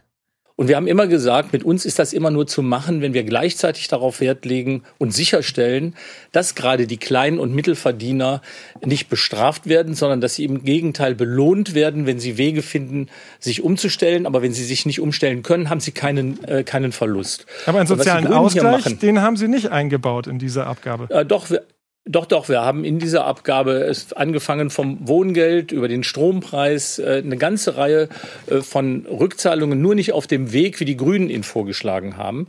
Äh, und was die Grünen jetzt machen, ist, dass sie diesen Pfad ja wesentlich anziehen wollen, sehr viel schneller, sehr viel deutlicher verteuern. Sie haben dafür einen Ausgleich, den ich im Grunde genommen auch gar nicht ablehne. Und jetzt kommt sein Gegenargument und es ist so wahnsinnig falsch. Alle, die sich damit auskennen, sehen das sofort und alle anderen sind dann verwirrt. Womit auch wieder beigetragen ist, nur weil die CDU die ganze Zeit mit Verbotspartei und so weiter kam, haben wir ja den Salat, dass wir es nicht ordentlich kommen, sondern die Grünen mit der einfachsten Idee überhaupt kommen. Und jetzt hat er gesagt, ne, die Grünen, die ziehen ja ganz schnell die Schrauben an und wollen das alle bezahlen, bezahlen, bezahlen. Und jetzt kommt der Punkt, den er bei den Grünen kritisiert, der, wie gesagt, Banane ist. Nur den Menschen vorzumachen, als wenn so schnell, wie dann der Preis steigt, auch der Ausgleich erfolgen könnte. Das zeigt, dass die Grünen sich äh, in Worten zwar sehr stark mit der sozialen Ausgleichsfrage äh, beschäftigen, dass sie sie aber wirklich nicht auf dem Bildschirm haben. Ja. Die Auszahlung dauert ja dann noch ewig. Und da frage ich mich so ein bisschen, warte mal, das größte Umlagesystem der Welt, das deutsche Rentensystem, ja, da bezahlt man am Monatsende auf Arbeitnehmerseite ein und schon im übernächsten Monat wird es an die Rentner ausgezahlt. Habe ich auch null gecheckt, was soll jetzt da so lange dauern? Ja, und was, was soll jetzt bei, der, bei dem Energiegeld, dass alle einen CO2-Preis bezahlen, dann wird ein Monat lang durchgerechnet, wie viel es ist, und dann wird schon im folgenden Monat an alle pro Kopf der gleiche Betrag ausgezahlt. Naja, selbst, und selbst, selbst wenn nicht, also hat sich doch bis jetzt auch noch keiner darüber beschwert, dass man eine Steuererklärung, erstmal erstmal Steuern zahlt, dann macht man eine Steuererklärung, genau. so, ne, und dann kriegt man sein Geld halt irgendwann zurück und dann freut man sich. Also, Ja. das ist doch bei uns völlig akzeptiert, das stellt doch auch für keinen ein Problem dar, irgendwie, so, Ja, niemand aber, das sieht also, man. Sie müssen so, so, habe ich hier im Ärmel noch irgendwo ein Argument? Ah, nee, aber ich hau trotzdem mal raus, ja. Also Ja, schade, ne? Warme Luft. Punkt Nummer zwei, äh, Katrin Göring-Eckardt. Und sie schafft es nämlich in Kürze. Die Grünen haben ja auch so Tweets gemacht. Und es passt wirklich in einen Tweet. Das Geld wird eingesammelt, jeder bezahlt den Anteil, den er CO2 herstellt, produziert und dann wird auf alle Ja, aber der gleiche Betrag Du musst doch sehen, die SPD hat doch da auch reingeschrieben, in Paragraph 23, dass du 17 genau, Prozent genau, genau, von genau, deinem genau. Strompreis zurückbekommst. Und es Ja. steht schon auf Seite 45. Also, ich meine, da, da sieht man ja schon, wo das Problem liegt, so, ne? Dass Genau. man, keiner checkt erstmal, was da Soziales drinsteckt. Er muss es dann auch erstmal erklären und danach ist man sich immer noch nicht so sicher, ob es denn jetzt stimmt. Also, Stell dir mal vor, Annalena Baerbock hätte das anhand eines Bierdeckels aufgezeigt, eine Rechnung, Ja. aber nur in die Kamera halten. In der Rede nicht vom Bierdeckel sprechen, sondern nur den Bierdeckel so reinhalten. Das wäre es doch gewesen, sowas, ja. Also Ja. diese, ja. ich, vielleicht kommt ja diese Frechheit noch. Äh, Katrin Göring-Eckert be- erklärt hier mal kurz, und zwar in weniger Zeit, als wir eben Norbert Walter-Borjans zugehört haben, wie das jetzt mit dem Energiegeld gedacht ist. Wir wollen das Geld, was eingenommen wird, komplett an die Bürgerinnen und Bürger zurückzahlen. Und zwar jedem Bürger, jeder Bürgerin ein Teil davon. Das heißt, diejenigen mit dem kleinen Portemonnaie und vielleicht der großen Familie, die werden am Schluss mehr in der Tasche haben als vorher. Und diejenigen, die sehr viel CO2 verbrauchen, weil sie ein dickes Auto fahren und vielleicht noch ein zweites und viel in den Urlaub fliegen und eine sehr große Wohnung haben, für die wird es halt teurer. Aber das ist, glaube ich, die, der soziale Ausgleich, den wir brauchen. Klimaschutz und sozialer Ausgleich, beides zusammen ist machbar. Und dafür haben wir das Konzept auf den Tisch gelegt. Die anderen haben nur beschlossen, dass die CO2-Steuer erhöht werden soll und reden von Allgemeinplätzen wie Innovation. Aber passieren tut eben in dieser Hinsicht nicht. Ja, liebe Grünen, macht doch jetzt einfach mal eine Rechnung auf. Wir wissen ja so ungefähr im Monat, ja, was so durch äh, Consumer, äh, wie auch weiter Consumerverhalten da irgendwie anfällt an CO2. Das rechnen wir mal um in so eine Beispielrechnung und dann sagt man einfach mal, wie viel Geld wirklich jeder Einzelne bekommt. Und dann kann ich überlegen, ob das jetzt viel oder wenig ist. Und da wird es große Mehrheiten geben, die erstmal ein Plus bekommen. Ja? Also Ja. diese Ziffer überhaupt erstmal grün ist, die Zahl. Ist aber auch schon in der Ansprache. Also ich meine, wir hatten das vorhin mit den kleinen Leuten, das ist natürlich auch schon eine andere Ansprache, ne? Das kleinere Ja, das Portemonnaie, stimmt. die größere Das stimmt, Familie das stimmt, und natürlich, was bei ähm, linken Parteien auch nie zu schlecht ankommt, mal sagen, wem will man es denn wegnehmen? Ja, also Ja, ja, mal, Richtig, mal, mal richtig, richtig, so, richtig, so einen Gegner dann halt eben Sehr aufbauen. gut, Seht ihr die Reichen da mit ihren dicken Karren und so? Von dem genau. nehmen wir uns und dann kriegt ihr das wieder, ihr Fahrradfahrer. Und Genau. das könnte, könnte die Linke und es könnten die SPD auch mal in der Form aufbauen. So, wir nehmen es Genau. von euren Profs und geben es den Studenten, so nach dem Motto. Ja, ne? richtig. Wir nehmen es den im Durchschnitt 58-jährigen Vermietern in Deutschland, den nehmen wir es ein bisschen weg und dann kriegen wir es ein bisschen den Mietern. Klar, klingt nach Populismus, ist es auch, aber kann Ja. man auch mal machen. Ja, So, linker ne? Populismus. äh, Sie suchen seit Jahren danach. Äh, Das sind jetzt genau die Punkte hier. Ge- Genauso muss man es machen. Es gibt natürlich Gegenargumente gegen das Energiegeld und wir können jetzt raten, ist es eine AfD oder ein CSU-Argument? Wir hören es natürlich an der Stimme, wir können uns ja aus, aber es ist halt wirklich so ein bisschen offen, ne? Also wir hören zuerst Markus Blume hier im Gespräch mit Ricarda Lang, wie er nochmal äh, dagegenhalten will. Diese Abwehrdebatten, die führen uns nicht weiter. Wir müssen endlich über die Lösungen sprechen. Aber erklären Sie doch mal, warum das sinnvoll sein soll, dass ich erstmal bei allen einsammle und es dann wieder bei pro Kopf bei allen verteile. Die Logik Ja, äh, das versteht er nicht, ne? Das ist ja doof. und es dann wieder bei pro Kopf bei allen verteile. Die Logik Ja, weil ich eine verstehe ich nicht. Lenkungswirkung habe. Also ich kann sozusagen Verstehe Geld damit verdienen, dass ich mich klimaneutral fortbewege, dass ich klimaneutral lebe. Aber Das jetzt denke ja ich hier an unseren Bürgermeister äh, in ländlichem Raum äh, und der hat äh, Pendler, die eine größere Entfernung zurücklegen. Da gibt es natürlich unterschiedliche Betroffenheiten. Ja, ähm, lieber Markus Blume, das gehört dann leider auch dazu. Pendler zerstören die Umwelt und die zahlen dann zu Recht. Auf der Ja, anderen weil- Seite äh, kostet das Leben in der Stadt noch viel mehr als das Pendeln äh, aufs Land. Nur da zerstört man nicht die Umwelt und die bezahlen trotzdem ganz schön viel für ihre Ja, Miete. das stört mich auch immer mit den Pendlern, weil die Sozialfrage bei den Pendlern ist Ja. warum müssen die armen Leute so wahnsinnig viel pendeln, wo wir inzwischen wissen, wie arg ungesund das ist und so. Genau, Kann man ja genau, auch mal ein Thema ja. draus machen. Megathema. Ähm, Pendeln ist ungesund. Ja, aber die Psychisch. CDU, CSU hat sich darauf eingeschlossen, ne, wie Friedrich Merz dann irgendwie vor ein paar Wochen auch so, ne? Also wie, wenn es dunkel ist, scheint auch die Sonne nicht. Wie sollen wir das denn Mhm. machen mit der Solarkraft? Ja, genau. Also sie müssen da irgendwann aufpassen, dass sie nicht so doof rüberkommen, dass man ihnen auch wirklich die letzte Kompetenz noch abspricht. So, Genau, das war das das verstehe ich jetzt nicht. Das müssen sie mir jetzt mal erklären und so. Genau, März mit, ich komme aus dem Sauerland, also bei uns scheint die Sonne nachts nicht. Frau Kempfert, das sagt der Professor Dr. Kempfert vom DIW, die nun wirklich mit allen die Gespräche führt Ja, und so. Ne? Also, das ist so stulle. ne? Genau, und jetzt hören wir das gleiche Argument, nur aus der AfD. Die Grünen spielen ja Gott sei Dank hier in diesem Bundesland keine große Rolle mehr. Aber da hat Weil sich eben ja, gerade die das Grünen, weil die grünen Themen, ja auch die Umweltpolitik und auch, äh, auch die Klimapolitik, wie die Grünen das ja nennen, ja auch nicht erklärbar sind, wie die Bürger sich das überhaupt noch leisten können. Wie sollen sie überhaupt noch leisten? Robin Alexander, dankenswerterweise, haben wir schon ein paar Mal jetzt gespielt, bei Hard aber fair, da wirklich abgefeuert und in dieser Diskussion, Ricarda Lang mit Markus äh, Blume, denkt sich Robin Alexander plötzlich, mh, ich bin ja auch sichtbar in diesem Gespräch, aber ich, ich kann mich hier nicht neutral halten, weil das ist hier, das Gefälle zwischen klug und doof ist einfach zu groß. Und dann springt da plötzlich Ricarda Lang zur Seite. Wenn man will, dass die Leute weniger Auto fahren, dann gibt man ihnen auch über die Pendlerpauschale für, für lange Strecken mehr zurück und bei Verlangen kriegt jeder das Gleiche zurück. Also wenn man sich der Logik stellt, über Preis will ich die Leute dazu bringen, weniger Auto zu fahren. Und das ist die Logik der Grünen, die muss ich nicht teilen, aber das ist die Logik der Grünen. Das ist auch die Logik von Herrn Blume und der Großen Koalition. Dann, systemisch gedacht, ist das grüne Konzept einfach schlüssiger. Immerhin und ob die sagen- damit beim Wahlkampf äh, Ja, das- untergehen, muss ja nicht, also ich muss Ihnen ja nicht sagen, dass ihr, also wie Sie es verkaufen, da können Sie noch ein bisschen nacharbeiten. Aber inner, innerhalb, innerhalb dieser Logik, nur das ist natürlich die Wahrheit. Ich Weißt hab du, wenn mich- die, ja, Ja, ich habe das so gerne geguckt, weil man mal richtig so merkt, so bei, bei Blume so, war man, der müsste doch jetzt auf meiner Seite sein eigentlich. Und bei, Ja. bei Ricarda Lang genau das Gegenteil von dem, ach wirklich, der hat richtig zu, der hat richtig aufgepasst. Jetzt kommt hier Ja. Robin Alexander, ja, und Ja, unterstützt auch. unsere Argumente. Also was war Ja. mit ihm da bitte los? Also ich habe ihn gesehen in den Clips und dachte so, oh nee, Robin Alexander. Und dann habe ich das geguckt und dachte, oh mein Gott, der ist ja richtig gut drauf. Ja, da sitzt plötzlich die Edelfeder des Springer Verlags. Ja. um Und denkt mal- sich, äh, Markus, ich weiß, wir sind hier irgendwie Buddies, strukturell verbunden und so, aber mh, nicht so, bitte. Während ich hier zwischen euch sitze und ihr euch da irgendwie kloppt. Also in der Hinsicht, das ist echt gut, ja. Robert Habeck, wir gucken einen Bericht des, äh, der Tagesthemen, äh, meint, sie haben das Energiegeld noch nicht besonders gut erklärt. Und da muss man sagen, ja, es ist eigentlich nicht so kompliziert, ne? Warum, warum keine Beispielrechnung? Warum nicht? Wir überweisen euch das aufs Konto oder wie auch immer. Warum gehen die dann? Aber ich nehme mal an, das ist alles, man sammelt jetzt Munition. Wenn man von Robin Alexander attestiert bekommt, dass man nur schlecht kommuniziert, aber die Idee eigentlich gut ist, dann würde ich sagen, ist man auf der sicheren Seite, weil dann hat man ja noch Zeit. Weil dann hat man echt einen Vorsprung gegenüber den anderen Parteien. Aber gut, Robert Habeck macht ja das kleine Eingeständnis. Uns ist es nicht gelungen, in der politischen Kommunikation zu sagen, klar, wir haben ein Konzept, wir wollen das Geld komplett zurückgeben, nichts bleibt beim Staat, alles geht zurück an die Bürgerinnen und Bürger. Sozialer Ausgleich für die Arbeitnehmerinnen und Arbeitnehmer-Dasein, das wäre ja nun eigentlich das Thema für den SPD-Kanzlerkandidaten.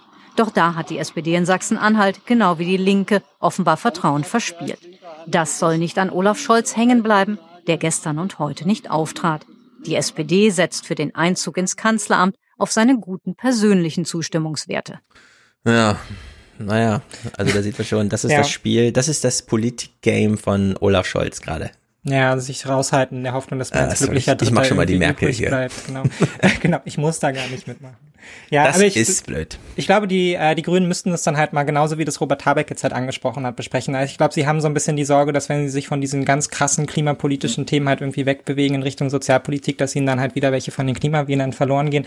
Mhm. Aber vielleicht wäre das an der Stelle dann wirklich mal die richtige Ansprache, hier so breit anzusprechen mit, Ja. ihr kriegt alle Geld vom Staat. So. Ja, genau. Und dann Und- im nächsten Mhm. Argument, weil wir, weil wir Klima, Klimapolitik gestalten wollen. So, aber das Mhm. kann man ja auch mal vorne ranstellen und nicht mit Benzin muss teurer werden, wir müssen weniger Auto fahren, sondern quasi Ja. mit dem, mit dem Rückschluss, was da hinten dran hängt, das mal nach vorne stellen und so. Wir Ja, ich würde nur noch positive. Zukunftsszenarien und so weiter. Das ist, das ist ja auch nicht so schwer. Äh, man sieht ja bei der CDU und CSU, was so Kommunikationsagenturen, Laschet hat sich jetzt Tanit Koch geholt, die ehemalige äh, Bild-Chefredakteurin, die dann zwischendurch bei RTL war und so weiter. Ja. Die dann auch Regierungssprecheramt wahrscheinlich machen wird und so. Da sieht man ja, da ist, da wird jetzt ein bisschen Kompetenz gesammelt. Also ich halte von ihr auch ein bisschen mehr als jetzt so typischerweise, wenn man sagt Springer und wie auch immer, Bildchat-Redaktion, aber wir haben ja bei Michael Spreng, das sind ja auch so Kaliber, die machen sich ja da wirklich frei auch von so Springer-Vergangenheiten und gehen mal so all in, wenn es biografisch wirklich äh, eine Aufgabe gibt. Und das sind halt jetzt so Aufgaben, die da verteilt werden. Und die CDU hat es halt wirklich sehr gut geschafft, äh, dieses komische Lebenslaufding oder was auch immer, Geld beim Bundestag nicht gemeldet, dann mal aufzugreifen und das zu so einer Megawelle zu machen, wo wirklich auch der Spiegel dann plötzlich schwach wird und nochmal so blöde, bekloppte Texte schreibt. Und trotzdem ist der unterliegende Trend bis zur Bundestagswahl, glaube ich, ein anderer. Wie wir eben schon an Das Robin ich auch. Alexander gehört hat. Naja, das sagt, bleibt auch äh, nicht so lange genau. hängen. Ne? Wir können Also- jetzt hier, ich bin zwar heute eingeladen bei Hart aber fair, aber das ist so die Modewoche. äh, Ich gehe jetzt trotzdem mal auf den eigentlichen äh, Ja. roten Faden zurück. Und das macht Markus Lanz eben auch. Und das hat er mehrfach gemacht mit dem Punkt, den wir jetzt hier hören. er hat Hasselhoff im Gespräch und jetzt spezifizieren wir mal das Energiegeld auf den Benzinpreis, weil die Grünen wollen ja, dass Mhm. das Benzin teurer wird und das ist ja schon mal zum Verhängnis geworden. Und Markus äh, Lanz hat einfach mal nachgelesen in der Programmatik, auch in der Regierungsprogrammatik, was sagen denn die Parteien so insgesamt? Unterscheidet sich das grüne Programm 16 Cent mehr pro Liter überhaupt von den jetzt schon verabschiedeten politischen Programmen, die den parlamentarischen Prozess schon durchlaufen haben. Und es ist wirklich beeindruckend, wie Markus Lanz immer wieder, selbst wenn er die Frage zum fünften Mal an den sechsten Gesprächspartner stellt, nochmal, es ist verwundert tut, weil es einfach äh, so verwunderlich ist. Also hier nur so ein Beispiel, der sich durch die ganze Woche zog bei Markus Lanz. Ist das lauter, diese 16 Cent der Grünen zum großen Skandal hochzujatzen? Während man selber bereits die 15,5 Cent bis 2025 beschlossen hat. Da könnte man doch sagen, die Grünen wollen einen Cent mehr und dann ist die Sache gegessen. Das wäre doch das, was bei den Leuten ehrlich ankommt, wo Leute sagen, okay, damit können wir zumindest rechnen. Mit der Haltung und mit der Skandalisierung produzieren sie doch nichts anderes als neuen Frust und neue Enttäuschung. Gerade in einem Land wie Ihren, wo so viele Pendler unterwegs sind. Ja, das ist richtig. Ja, ist richtig. also in der Sicht, äh, da ist, ist man ganz schön unter Wasser. Da muss man wirklich drauf setzen, dass die Wähler auch so ein bisschen blöd sind und keine Lust haben auf Wahlkampf oder sowas, ne? Aber wer sich dafür interessiert, und hier Markus Lanz hat ja auch gerade Rekordeinschaltquoten und so, die kriegen das ja auch eingedroschen natürlich, gerade. Die, kriegen das- so. die, die, die kriegen das schon mit so. Ne? Also Ja. ich meine, das, das kriegen wir auf diese 112 Tage setzt oder jetzt sind es vielleicht noch 108 Mhm. oder so. Das ist, da ist ja auch was dran. So, ne? Wir werden dann schauen, welches Thema dann tatsächlich nochmal irgendwie kurz Ja. vor dem Wahlkampf hochkommt. Das wird jetzt die Grünen auch so ein bisschen begleiten. Ne? Je nachdem, wie sie jetzt bei der Bundestagswahl abschneiden, wird man danach die große Erzählung haben. Ach, guck mal, und hiermit begann's so nach dem Motto. Ne? Ola Ja. halt eben und hat doch keine Rolle gespielt. So. Mhm. Ähm, Ja, oder es wird noch eine Rolle spielen, aber dann halt mit äh, einem Ja. doch weithin aufgeklärten Publikum, weil dann doch mal so ein Kniff kommt, wie beweisen euch das Geld, es ist nur ein halber Cent Ja, mehr aber als das bei ist der jetzt CDU. auch, das ist ja jetzt auch alles noch so ein, noch so ein komisches Vorwahlkampfgeplänkel. Mhm. Also es würde mich sehr wundern, genauso wie es mich aber andersrum auch wundert, wenn das jetzt mit der Korruption so wahnsinnig krass an der CDU hängen bleibt. Und wenn dann, dann ist da, dann wird da das Ja. größere Argument gemacht, nämlich von, das ist halt eine Verwaltungspartei, die machen halt keine, keine moderne, innovative Politik. Da kann es dann irgendwie mit eingebunden werden, aber auch über die Korruption werden wir nicht mehr in der Breite sprechen, dann irgendwie vier Mhm. Wochen vor der Bundestagswahl. So genauso wie wir nicht mehr Ah, darüber in der. Breite sprachen. Das ist Mal dann gucken, Teil gucken, von, von, von der Gesamtdebatte so, ne? Aber es wird nicht mehr das überwiegende, überwiegende Thema sein. Das ist, hängt jetzt auch einfach davon ab, wie dieser Sommer sich Mhm. weiterentwickelt und so. Und ich meine, wären wir jetzt nicht mit dem Impfen vorangekommen und sowas, dann hätte vielleicht die große Debatte sein können, was hat die CDU da alles verkackt. Da werden wir uns jetzt halt schauen müssen, wie viele Leute, wie viele Leute haben noch Lust, über das Thema Corona zu reden im Vorwahlkampf, wo gerade alle dabei sind, den Sommer zu genießen und die neue Normalität so, ne? So ist es Ja. dann halt mit Themen, die kommen. die Also, gehen. Die CDU spielt ein bisschen, macht ein bisschen Glücksspiel, die haben es wahnsinnig schnell beerdigen wollen, haben es auch schnell beerdigt mit diesem ganzen, wir schließen den alle aus, alle raus aus dem Parlament und so. Alle Mandate gehen zurück von denjenigen, die sich da bereichert haben, aber ich bin mir nicht so sicher, ob es nicht doch nochmal, weil so eine Bundestagswahl kann man ja im Vorfeld auch wirklich als, und jetzt geht Merkel und wir recht, wir ziehen mal Bilanz. Jetzt wird wirklich mal abgerechnet.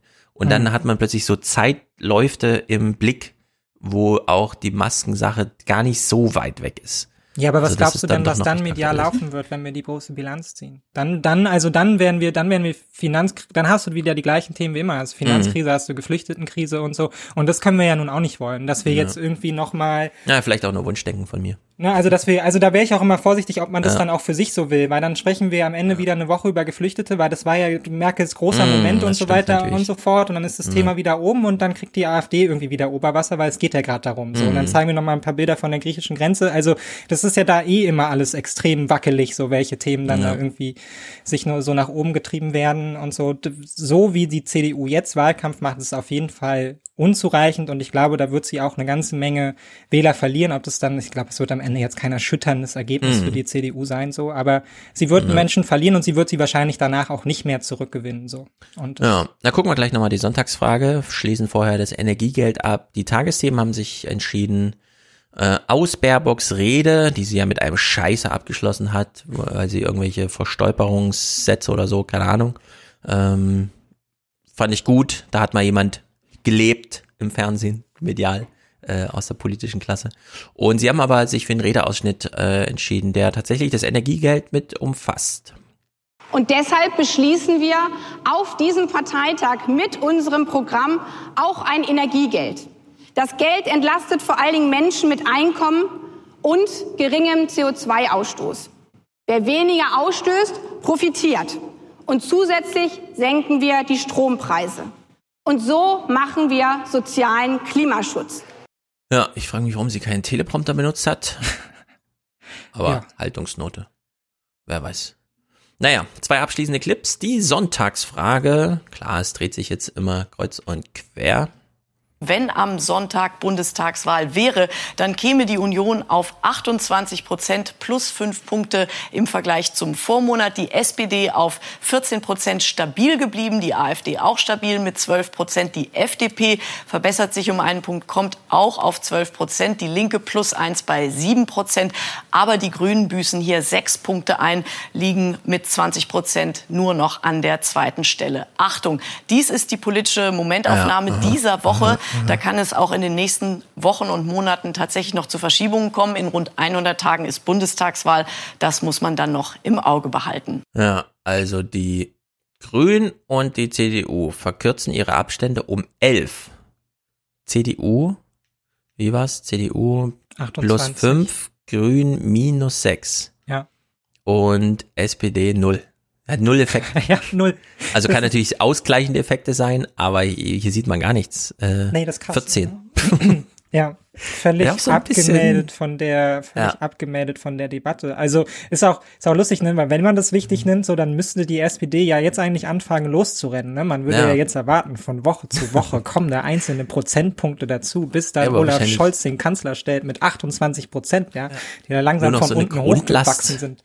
Ja, Ähm, so der Grundlast, die da drin liegt und tja. Ja, ich meine, da sind jetzt natürlich eh immer so Wackler drin und so ein bisschen dran rumgerechnet, ne? Und da irgendwie kann um drei Prozent abweichen, ne? Das heißt, man Mhm. weiß jetzt nicht so genau, was plus fünf minus sechs heißt. Aber wie gesagt, das hatten wir ja vorhin schon, das ist eigentlich bitter, dass die Debatte jetzt so in die Richtung, so die Grünen verlieren sechs Prozent, jetzt Ja. nur noch zweite Kraft. Also ich meine, die Grünen sind jetzt zweite Kraft. So. Ja, also sechs. Prozent verlieren und immer noch 20 haben, Ja, ne? die bleiben Im Sinne auf von Projekt Kraft. 18 und so. Ja, und wir würden uns Ja. schon alle, glaube ich, sehr stark wundern. Also bestimmt gibt's ein paar SPD-Anhänger, die hoffen, dass die SPD sie da noch einholt, ja. Aber wir Ja. würden uns schon alle sehr krass wundern, wenn die Grünen es nicht schaffen, dieses Jahr zu zementieren, dass sie die zweite Kraft im. Land sind. Ja, sie haben jetzt sechs Prozent verloren und liegen nur noch dreieinhalb Mal über ihrem aktuellen Bundestagseinmarsch. Ja, genau. Also in der Oh Hinsicht, das ist schon beeindruckend. Ja. Und das hat vor allem auch ein bisschen Substanz, das muss man echt sagen. Ich, wenn, wenn die SPD sechs Prozent verloren hätte, dann wären die jetzt bei acht. Ja, aber ich aber meine, das ist halt war immer noch Demoskopie, das war wir ja die jetzt gerade nicht so wissen, was große heißt. Sorge vor, vor, vor einem Jahr auch oder vor zwei Jahren jetzt Fridays for Future kommt auf, das große Hoch der Mhm. Grünen und danach die große Sorge, wenn dieses Thema vom Zettel verschwindet, auch gerade jetzt mit Corona und so, ne, was ist, was ist der Effekt? Fallen sie jetzt wieder zurück? Und sie haben sich auf Ja. dem, also auf einem sehr guten, sehr hohen Level stabilisiert und das ist schon. Bemerkenswert in relativ kurzer Zeit so. Ich fand ja bezeichnend jetzt auch im Verlauf der Woche Stefan Aus nochmal bei Maischberger, Thomas Bellut hat sich irgendwie geäußert zum Thema in der AD Börse vor acht, äh, Wetter vor acht, Klima vor acht und so weiter. Und da hast du ja so journalistische Kaliber, Endstadium, also so älteste Babyboomer-Generation, äh, die dann äh, wirklich sagen, nee, Klima ist ein Thema unter anderem.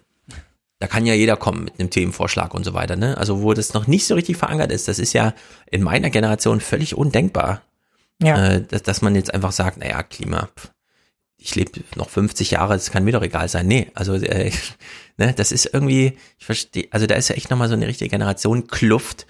Und die Leute verabschieden sich aber gerade alle. Also Stefan Aust ist quasi schon in Abschied, äh, Thomas Bellut will nicht verlängern beim ZDF. Da rücken ja jetzt auch so Generationen nach, die dann Ja, nochmal vielleicht anders mit so Themen Aber ich glaube, wer jetzt so mit seinen, also ich will mich jetzt da nicht aus dem Fenster lehnen, weil jeder hat andere Eltern so, ne? Aber bei meinen wird es schon, wird es langsam auch zu einem zu einem Thema so. Mhm. Die waren jetzt noch nie irgendwie sehr konservative Wähler und so, aber dieses Momentum, was die Grünen da halt auch alle, solche Spitzenduo, was ja im Vorlauf auch viel kritisiert wurde, irgendwie aufgestellt haben, die verkörpern dann halt eben doch einfach einen anderen Politikstil und einen Politikstil, auf den man, auf den man mehr Lust hat so. Und da Ja. ähm, rüttelt dann auch nicht an einem, dass sie jetzt irgendwie so die krasse Verbotspartei sind, weil von diesem Babyboomer-Generation, da geht's ja vielen doch ganz gut, ne? Die können das Ja, dann halt eben doch leisten alle, und ja, ja. denen ist dann auch egal, ob die 200 Euro mehr für ihr Flugticket bezahlen oder so, Ja, aber die, die kommen dann erst in zehn Jahren in die Altersarmut. Genau. Lass aber mal die den wollen auch eine 64er-Jahrgang. andere Ansprache, so. Ja, aber lass mal den 64er Jahrgang mit 1,4 Millionen in Rente gehen dann 2029 und dann mal die 30er Jahre beginnen. Dann ist hier aber Hauen und Stechen. Ja, dann führen wir eine ganz andere Debatte. Darauf Ja, können wir uns schon aber es ist noch ein bisschen hin. Ja, letzter Clip aus dieser Sachsen-Anhalt-Aufarbeitung. Melanie Ammann spricht hier das Wort. Äh, wir kennen ja alle von, äh, wie heißt er, Nick Hastings oder so, der Netflix-Chef, wie er zuerst sagte, unsere Konkurrenz ist der Schlaf, unser Konkurrent ist Fortnite. Und alle dachten immer, Konkurrenz ist eigentlich Disney und HBO oder so, aber nein. Er denkt ja immer ein bisschen größer. Und wer ist eigentlich der Konkurrent der Grünen, der CDU, der AfD, der SPD? Von allen, der Linken, ja. Wer ist eigentlich der eigentliche Konkurrent für die politischen Parteien? Stellt sich raus, Melanie Amann sagt, der Sommer. Wird es viele Fakten geben in diesem Wahlkampf oder vor allem sehr viele Fouls? Ich glaube, viele Leute wollen vielleicht gar keine Fakten hören, sondern wollen einfach jetzt Sommer haben und äh, Ruhe. Und äh, ich glaube, kann das wird passieren. tatsächlich jetzt auf so einen eher so einen Schlafwagen, äh, weil die das Wort Waggon sagten, Wahlkampf äh, zurollen. Ja, alle werden ihren Sommer bekriegen, aber äh, Temperaturrekorde 44 Grad. Letztes Jahr wurden in Frankreich diese 45 Grad gemessen. Und die rücken so langsam in den Norden vor. Also mal sehen. Äh, die 45 Grad Schallmauer ist auch in Deutschland in Griffweite. Vielleicht dieses Jahr. Man weiß es ja immer Ja, nicht ist so genau. vielleicht auch ganz Manchmal- gut, ne? wenn man die Debatte dann immer weiterführt über Korruption, Lebensläufe und so, dann ist bis zur Bundestagswahl vielleicht auch jegliches Vertrauen verloren irgendwie dann so in Politik. Also, wie gesagt, ich bin ja da auch immer, also ich bin ja da auch auf der Seite von, ich glaube, es ist nicht schlimm, wenn sich viele Menschen auch nicht so wahnsinnig viel mit Politik beschäftigen. Mhm. Es gibt Politik-Nerds und die haben dann daran eine wahnsinnige Freude und so und die können dann auch in dieses Klein-Klein da reingehen, aber Ja. wir haben bei uns keinen Wahlzwang und so. Es ist auch völlig okay, sich alle vier Jahre mit seiner Partei zu beschäftigen und dann halt Ja. die Person zu wählen, die einem sympathisch ist. So, das kann man auch machen. Das ist auch völlig legitim. Genau. Und ähm, es ist auch okay, wenn ein äh, Politik frustriert dann irgendwie so, wenn man da drin hängt und diese Debatten immer wieder verfolgt, die ja zum Teil Ja. wirklich mit sehr harten Bandagen geführt werden und wo an niemanden dann irgendwie ein, Mhm. ein gutes Blatt hängen bleibt. Da ist es vielleicht besser, man geht mit den Grünen und sagt, hier, die verkörpern für mich einfach Motivation, Ja. Aufschwung etc. Und dann kann man danach in einem Jahr immer noch angepisst sein, wenn die Klimaziele nicht eingehalten werden. Genau. Ich würde auch ganz optimistisch äh, sagen, ähm, ja, es ist gerade der dümmste Wahlkampf, den man sich vorstellen kann. Äh, es ist inhaltsbefreit auf allen Ebenen bekloppt. Äh, Leute erklären sich zum Schicksal von irgendwas und so. Aber so mittelfristig bis zur Bundestagswahl sehe ich das doch irgendwie dadurch, dass man dann mal so Robin Alexander und Markus Lanz die dann doch mal ein paar Sachen wissen wollen und eigentlich nicht nur Stichworte geben, damit dann so Wahlkampfsprüche abge... Also das macht Anne Will ja noch ganz krass, ne? Die wirft ja wirklich die Brocken hin, damit dann jeder so seinen O-Ton da macht. Aber äh, das ist ja auch langweilig und das sehen ja auch viele Leute und Markus Lanz ist ja nicht ohne Grund erfolgreich und Robin Alexander wird ja nicht ohne Grund gerade überall eingeladen. Und in der Hinsicht sehe ich da auch so ein bisschen, wie soll man sagen, Entmerkelung, äh, dieses, dieses Hm. George Pecker-Ding.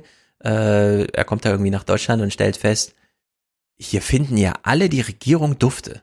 Es gibt ja gar keinen Gegensatz. Hier will ja gar keiner einen Kampf, die Revolution oder sonst irgendwie, sondern hier ist man ja eigentlich, hier wählt man ja wirklich die Regierung. Also hier, hier wählen die Journalisten die Regierung und bestätigen sich dann immer die ganze Zeit Ja. damit, ja. Und so sagen, wir haben wieder gut entschieden, Merkel ist doch die richtige gegen und China und so. Und jetzt bricht das alles so ein bisschen auf und es kommen doch so ein paar Sachen zum Vorschein. Also ich, ich glaube, es wird noch ein guter Wahlkampf so insgesamt. Äh, also nicht nur medial spektakulär so ein bisschen, sondern auch dadurch, dass so ein bisschen was los ist und Themen dann doch von Interesse sind und so Typen wie Ricarda Lang da auftauchen oder diese von der Zeit als kommentieren, das ist ja doch ganz gut. Ja, das Mal ist, so glaube ich, aber eh klar, ne? Also einfach, weil es halt diese Sondersituation ist von Merkel Ja. ab und so. Also Ja. ob dann die Effekte, die Effekte so krass sein werden, mal gucken, aber ich Mhm. glaube, es ist jetzt schon, man kann jetzt, glaube ich, schon viel sehen, was die Parteien jetzt nicht nur diesen Wahlkampf, sondern halt eben auch noch die folgenden Wahlkämpfe beschäftigen wird und so eine insgesamte Neuorientierung, Ausrichtung dann halt auch eben von den Parteien, die halt sich jahrzehntelang halt irgendwie ganz klar positioniert haben und jetzt merken, mit der Tat- Strategie kommen wir halt irgendwie nicht mehr weiter, so, ne? Mhm. Ich meine, man hat ja die CDU an keiner Stelle irgendwie die letzten 16 Jahre dann, also klar, wir aus dem linken Spektrum halt irgendwie haben sie schon in Frage gestellt, aber man merkt ja jetzt doch auch, die müssen auch mal mit sich selbst sich irgendwie auseinandersetzen. So. Und da ähm, haben sie jetzt vielleicht noch die Arroganz, aber wenn die, wenn die 5%, 10% verlieren werden und dann Leute aus dem Ja. Bundestag nach Hause gehen und da den Job nicht mehr haben, dann wird's bei denen richtig ungemütlich so. Und dann mal Eben, schauen, was sie auch. daraus inhaltlich machen, so, ne? Das ist eine Machtpartei, da wird am Ende abgerechnet und wenn das dann Ja. nicht hinhaut mit den Strategien, dann ist da Rambazamba. Gut, haben wir alles zur Sachsen-Anhalt-Wahl gesagt, was zu sagen ist. Vergessen wir, dass es Sachsen-Anhalt gibt. bis, bis in fünf 2026. Genau, kommen wir jetzt zu den Fernsehmomenten. Die waren natürlich auch nochmal so ein bisschen launig. Ich danke dir, Mick. Und da der Wahlkampf noch ein bisschen ist, sehen wir uns auch bald wieder. Denn das ist immer sehr. eine große Freude. Ich Find danke hier nochmal ausdrücklich Elias für die Präsentatorenschaft heute. Sowas ist spektakulär. Jetzt Fernsehmomente, dann Musik. Ich habe nochmal im Archiv gewühlt bei Matthias. Also haut rein, Leute. Bis nächste Woche. Die Fernsehmomente kannten diese Woche noch ein weiteres Thema neben der Sachsen-Anhalt-Wahl, äh, die wir das allerdings nicht so die allerhöchste Attraktivität hat, weshalb wir es hier auch ein bisschen clever angehen müssen. Ich muss euch jetzt anteasern, auf die Folter spannen. Was könnte dieses Thema denn nur sein? Und nicht nur ich denke, das muss man so machen, denn Klaus Kleber hat es ganz ähnlich in seiner Moderation versucht. Also ihr könnt mitraten, um was geht es hier? Wir werden einen Wahlkampf ohne Platzhirsch erleben. Die aktuelle Kanzlerin tritt nicht an und das alles beherrschende Thema der letzten Zeit wird mit jeder Impfstofflieferung kleiner und bis zum Wahltag wohl Geschichte werden. Hoffentlich. Wenn das so kommt, wonach entscheiden dann die Wähler? In einem solchen Themenvakuum. Aber keine Sorge, das wird nicht bleiben. Vakuum hält sich nicht in einem Gewerbe, das notfalls von warmer Luft leben kann. Und es gibt durchaus Themen mit Substanz. Heute taucht eines auf. Themen mit Substanz, alles beherrschende Potenziale dieses Themas. Fragen wir uns doch so ein bisschen, was meinst du, Klaus? Äh, jetzt können wir natürlich erstmal uns selber fragen, wir sind ja die Grundgesamtheit der Wählerschaft. An welche Themen denken wir denn so, wenn wir Corona dann bald mal abhaken und in der Bundestagswahl im Herbst auf andere Themen abzielen?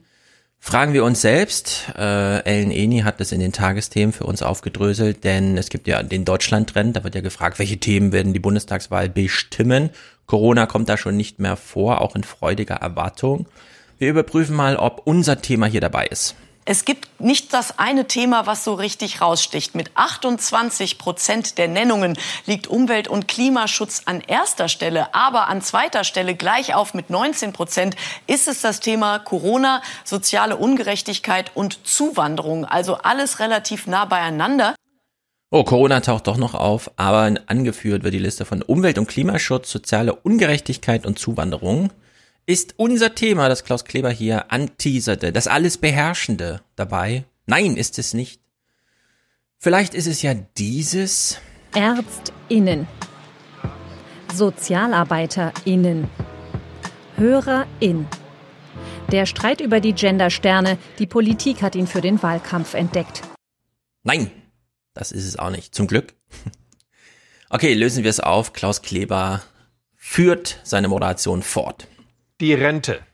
Ein Dauerbrenner, der durchbrennen könnte, denn das aktuelle Rentensystem ist unter extremem Stress. Richtig, das Rentensystem bleibt dran, auch wenn es die Rente ist. Ich weiß, total unattraktiv, aber es ist doch ein besonderer Fernsehmoment, denn es ist tatsächlich sehr amüsant. Wartet mal ab. Bericht allerdings erstmal, ähm, ja, die Rentenkassen laufen leer. Warum auch nicht? Wird ja schon seit einer Weile gesagt, jetzt ist es halt mal soweit. Bis vor kurzem hatte die gesetzliche Rentenversicherung noch richtig viel Geld. Milliarden Euro hatte sie angespart. Entsprechend gab die Politik dieses Geld aus. Für die Rente ab 63, die Mütterrente, für die Grundrente. Nun ist das viele Geld bald aufgebraucht. Die sogenannte Nachhaltigkeitsrücklage schrumpft schon übernächstes Jahr auf ihr Minimum 0,2 Monatsausgaben und die Probleme fangen an.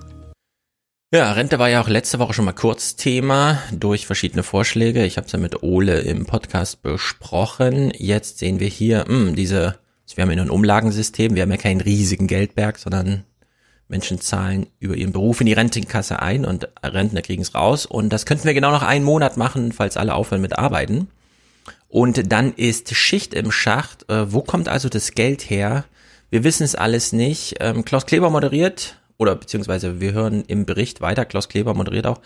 Und ähm, es, er rückt es so ein bisschen in die Alternativlosigkeit, der Lösungsvorschlag, der jetzt auf dem Tisch lag und für viele so präsent, aber wieder mal nur für diese eine Woche ist. Ne? Wir halten dieses Thema hier jetzt für diese eine Woche kurz fest. Ein Rat von Experten macht jetzt Schlagzeilen mit einem Lösungskonzept, das niemandem Freude macht. Mit knallharten, düsteren Prophezeiungen und Lösungswegen, die fast keiner mag, wie die Erhöhung des Renteneintrittsalters, zum Beispiel von 67 auf 68. Ablehnung kommt von fast allen Seiten, aber Ablehnung allein ist noch keine Lösung.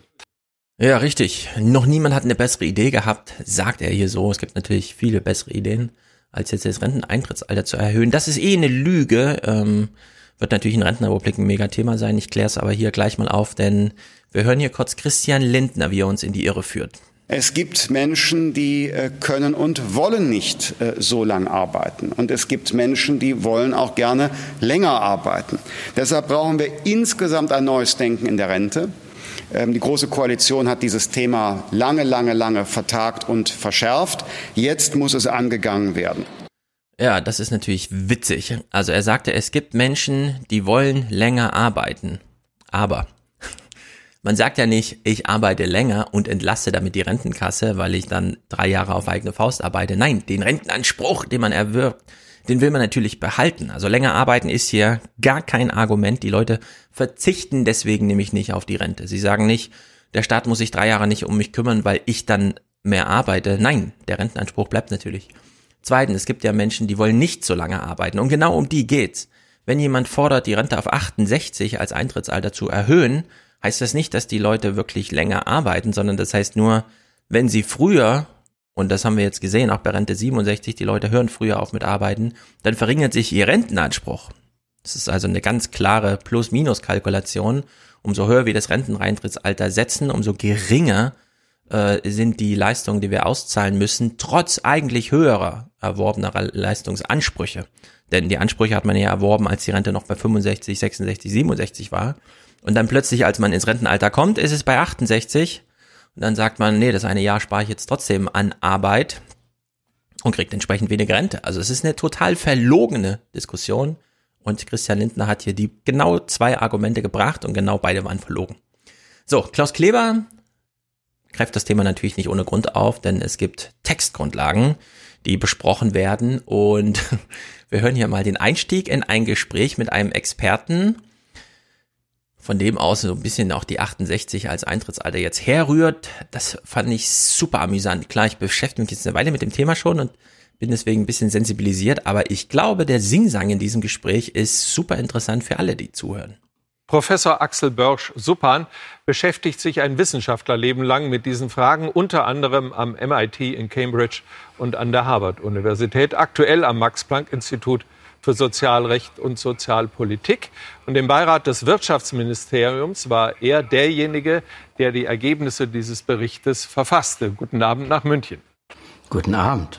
Was Sie da herausgegeben haben, ist, wie Sie gerade gesehen haben, heftig umstritten. Solche Horrorszenarien sind bisher nie in Erfüllung gegangen, sagt Finanzminister Scholz. Gute Beschäftigung wird das Problem irgendwie lösen, sagt der Arbeitsminister Heil von der SPD und der CDU-Wirtschaftsminister, an dessen Ministerium Ihr Beirat angekoppelt ist, stimmt Ihnen auch nicht zu. Warum sollte man Ihnen glauben? Naja, äh, der demografische Wandel ist eben da. Ne? Äh, die äh, Kinder, die jetzt alt werden, sind in den 60er Jahren geboren worden und anschließend sehr viel weniger. Ja, äh, derzeit kommen Leute nicht in den Arbeitsmarkt, deren Eltern schon nicht geboren wurden. Das ist also eine Sachlage, die kann man wie Inzidenzen runterbrechen und dann haben wir eine 40-jährige Schrumpfungsgeschichte in der deutschen Bevölkerung, der 1964er Jahrgang, der 2029 in Rente geht, mit 1,4 Millionen Mann- und Frau-Stärke, wird eben nur gespiegelt von äh, 800.000 Menschen, die von unten danach rücken. So ist es halt und entsprechend beginnt auch das Gespräch mit Hallo. Also cooler Typ, super locker, obwohl er hier die Bombe platziert hat. Ähm, und die Argumentation, die jetzt kommt, die ist auch äh, cool einfach, weil er sagt, naja, ähm, wir haben doch schon eine Diskussion zum Klima. Falls Sie jetzt neu in der Rentendiskussion sind, es ist ein bisschen wie beim Klimawandel, der ist halt einfach da. Ja, aber auch da hilft es wirklich, an den Klimawandel zu, äh, äh, zu erinnern. Auch da hat man gesagt, so schlimm wird's ja nicht werden. Äh, mittlerweile trocknen die Seen aus äh, in Kalifornien, äh, äh, auch hier. haben wir plötzlich Stürme, die wir vorher nicht gehabt haben. Also irgendwann holt uns eben die Realität ein. Und ob jetzt die Wahlen kommen oder nicht, ist da dann doch relativ zweitrangig. So, erinnert ihr euch noch, wie Klaus Kleber das anteaserte, als er das Thema mit Absicht nicht nannte, aber darauf verwies, es ist ja Bundestagswahl, das, die sucht ja ein Thema. Und er jetzt sagt, naja, ob jetzt Wahlen sind 2021, also wir müssen jetzt über dieses Thema mal sprechen. Es wird uns die nächsten 20 Jahre beschäftigen. Es ist wie Klimawandel, die Realität holt uns ein. Und ach ja, sind ja auch noch Wahlen. Aber kommt, wie gesagt, im Deutschland-Trend ja auch nicht vor als Megathema. Also in der Hinsicht Deutschland mal wieder bestens aufgestellt. Dafür, dass wir wir Japan mal ausklammern, weil die machen das mit der Migration anders und verschulden sich bei sich selber, äh, sind wir die Vorreiternation. Also nirgendwo ist dieses Problem, was hier gerade besprochen wird, so gravierend wie hier in Deutschland, nicht mal in Italien. Also in der Hinsicht äh, gute Themensetzung, guter Gesprächspartner. Hier einfach mal ganz ruhig Hallo, Gunnar, ins Gespräch reingestolpert. Der Herr Bösch, Supan ähm, geht jetzt mal die Alternativen durch. Klar kann man sagen, äh, wir zahlen weiter hohe Renten, egal was komme, und wir lassen die Beiträge, die die Arbeitnehmer ähm, ins Rentensystem einzahlen, entsprechend niedrig, egal was komme. Das kann man übrigens alles machen, ähm, hat dann allerdings Effekte, wie wir hier hören. Im Augenblick geben wir ja schon sehr viel dafür aus. Also im Augenblick äh, geben wir ungefähr 28 Prozent des Bundeshaushaltes äh, in die Rente. Ähm, wenn wir so weitermachen wie im Augenblick, dass wir also sagen, das darf sich um Gottes Willen nichts ändern, weder die Beitragssätze steigen noch die, äh, das Rentenniveau sinken, äh, dann müssen wir demnächst mehr als die Hälfte des Bundeshaushalts äh, in die Rente stecken. Ja, wäre das ein Problem? Hätten wir damit ein Problem? Also, also mega gravierend ist es jetzt eigentlich nicht, oder? Die Hälfte des Bundeshaushalts der Staatshaushalt ist ja nicht nur der Bundeshaushalt, Länder und Kommunen sind ja weiter befreit von Rentenleistungen und wenn der Bund nur noch für Rente zuständig ist, heißt auch, dass er bei vielen anderen Themen weniger Kapazität hat, Kompetenzen, um etwas zu lösen, weil die Budgets fehlen. Und ehrlich gesagt, was würde uns denn dann fehlen? Wir haben doch jetzt gesehen in Corona, dass da wirklich auf allen Ebenen alles schief geht. Deswegen nehmen wir doch den Bund da lieber raus und sagen, kümmere dich um die Alten. Vielleicht klappt es diesmal, anders als bei Corona, um hier mal einen ernsten Kommentar einzufügen. Naja, Herr Bösch-Zupan äh, geht hier in seiner Argumentation weiter und macht mal ein Gerechtigkeitsargument, Hashtag Generationen. Naja, eigentlich ist es ja keine Zumutung, dass man mal laut sagt, äh, dass man die Jungen und die Alten gerecht beide gerecht behandeln muss. Ne? Im Augenblick sieht es aber so aus, als hätten wir eine große Schar von, El äh, von Rentnern äh, und wir kümmern uns sehr wenig um die, äh, um die Kinder, um die Jugendlichen. Äh, schon das Wahlsystem ist ja sehr asymmetrisch. Äh, wir haben sehr, sehr viele ältere Wähler, aber unter 18 darf man nicht wählen und, das muss man jetzt eigentlich den jungen Leuten auch vorwerfen, bis 30 wird auch sehr wenig gewählt. Uff. Also den letzten Vorwurf kann man ihm gleich mal entgegenhalten. Wieso sollte man als junger Mensch wählen, wenn es in der Politik so sehr auf Selbstwirksamkeit ankommt, äh, die man nicht sieht? Wenn äh, die äh, Wählergruppe 60 plus dreimal so viel Stimmgewicht hat wie die Gruppe U30. Schon allein, weil man bis 18 gar nicht wählen kann. Warum sollten, also warum kann man denn den Jungen den Vorwurf machen? Klar, man kann den Fakt so nennen. Die Jungen gehen halt nicht wählen, aber man kann ihnen den Vorwurf nicht machen, denn selbst wenn jetzt die äh, Wählerbereitschaft auf Ü60-Niveau wäre bei U30, also 77 Prozent statt Ü unter 60, hätte er trotzdem keine Effekte. Dann hätten halt 800.000 Leute mehr ihre Stimme abgegeben, aber macht ja keinen Unterschied, wenn oben Millionen und Millionen von Stimmen gegeben werden. Und er hat darauf hingewiesen, wir haben eine große Schar an Rentner und entsprechend entfaltet sich alles. Die Demografie setzt hier die Demokratie schachmatt. Wenn wir einfach nur nach Mehrheit gehen, dann regieren die Alten und dann haben wir eine Rentenrepublik im eigentlichen Wortsinne. Ich benutze ja den Rentenrepubliksbegriff noch sehr spielerisch, um auf ein Problem hinzuweisen, aber was wäre es, wenn wirklich die Rentner regieren in der Republik? Also in der Hinsicht äh, super Themensetzung, astreines Gespräch auch von dem äh, Börsch Supan. Das Finale ist ganz interessant, denn Klaus übertreibt hier vielleicht ein bisschen, fragt jedenfalls, schaffen wir das alles nochmal ohne Revolution? Und er fängt ihn wieder ein. Haben Sie Angst, dass diese Sache in der aktuellen Politik wirklich mal so vor die Wand fahren wird, dass sie nicht mehr ohne äh, revolutionäre Umstände geändert werden kann? Nein, also ich meine, das ist gerade der Sinn äh, eines solchen Beiratsgutachtens, dass man nüchtern die Sache ausrechnet, äh, sagt, was unter diesen Umständen passieren kann, was unter jenen Umständen passieren kann. Und dann kann man nur hoffen, dass, äh, wenn die Stimmung weniger aufgeheizt ist, als sie im Augenblick ist, unmittelbar vor der Wahl, äh, dann auch vernünftig gehandelt wird. Also den Optimismus, den lasse ich mir nicht nehmen. Ja, er lässt sich den Optimismus nicht nehmen, dass es hier in Deutschland nicht zu einem revolutionären Umsturz kommt, bei dem die Jüngeren irgendwie sagen, keine Ahnung, die, Rent äh, die der Bundeshaushalt gehört jetzt wieder uns, investiert in die Schulen oder wie auch immer. Also in der Hinsicht äh, spektakulär, vor allem in dieser sanften Art und Weise, wie das hier aufbereitet wird, dieses Thema. Denn klar, es ist halt eine gigantische Bombe, mit der muss man erstmal umgehen. Übrigens, hier reicht es auch nicht einfach äh, MMT und so, wir können ja einfach den Staat verschulden, das kann man ja durchkalkulieren. Die Deutschen haben Billionen und Billionen an Vermögen und bräuchten eigentlich nur eine, um die 15 Jahre zu überbrücken, aufgeteilt auf jedes Jahr 100 Milliarden mehr, also 1 oder 1,5 Billionen. Mal gucken, wie lange. Kommt ja auch drauf an, wie ist die Lebenserwartung dann wirklich. Sie stagniert seit 2014 und ist vielleicht sogar rückläufig. Vielleicht haben sich die Babyboomer so schlecht ernährt, dass sie es gar nicht bis ins 81. Lebensjahr schaffen, sondern vorher sterben. Aber das jetzt mal ganz nüchtern einfach betrachtet. Wir wissen es halt noch nicht so genau. Aber wir bräuchten ungefähr eine Billion Euro. Aufgeteilt auf zehn Jahre, um den Anteil im Bundeshaushalt für die Rente, nämlich das sind jetzt schon über 100 Millionen, äh, Milliarden, nochmal um 100 Milliarden aufzustocken. Und dann hätten wir es schon ziemlich viel gelöst, nur dann haben wir halt nur Geld zur Verfügung gestellt. Die Leute wollen ja dann dafür auch was kaufen. Und wenn niemand da ist, der was produziert und wir plötzlich importabhängig sind, das muss Deutschland dann auch erstmal verkraften. Also nur einfach mit Geld kann man es hier nicht lösen. Naja, mal gucken, ob sich das Thema noch so ein bisschen entfaltet. Wir hatten es letzte Woche, diese Woche wieder. Mal schauen.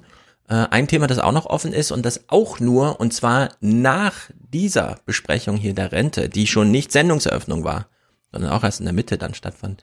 Was ein Thema, das noch weiter zurückgedrängt wurde, obwohl man doch jetzt im Bundestagswahl ja mal drüber sprechen könnte, ist dieses. Umweltministerin Svenja Schulze hat heute eine nationale Wasserstrategie vorgestellt, weil auch wir, wie sie sagt, uns darauf einstellen müssen, dass Wasser regional und zeitlich nicht mehr so verfügbar sein wird, wie wir das gewohnt sind. Mhm. Na gut, Thema Rente, sehr gut. Klaus, mach's doch mal häufiger, auch wenn du mit 600.000 Euro Umsatz im Jahr Cashflow in deine eigene Tasche hier nicht persönlich betroffen bist.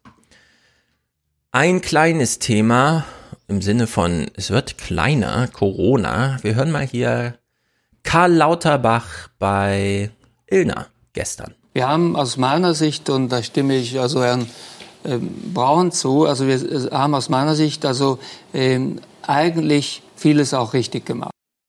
Also wir haben eigentlich vieles auch richtig gemacht.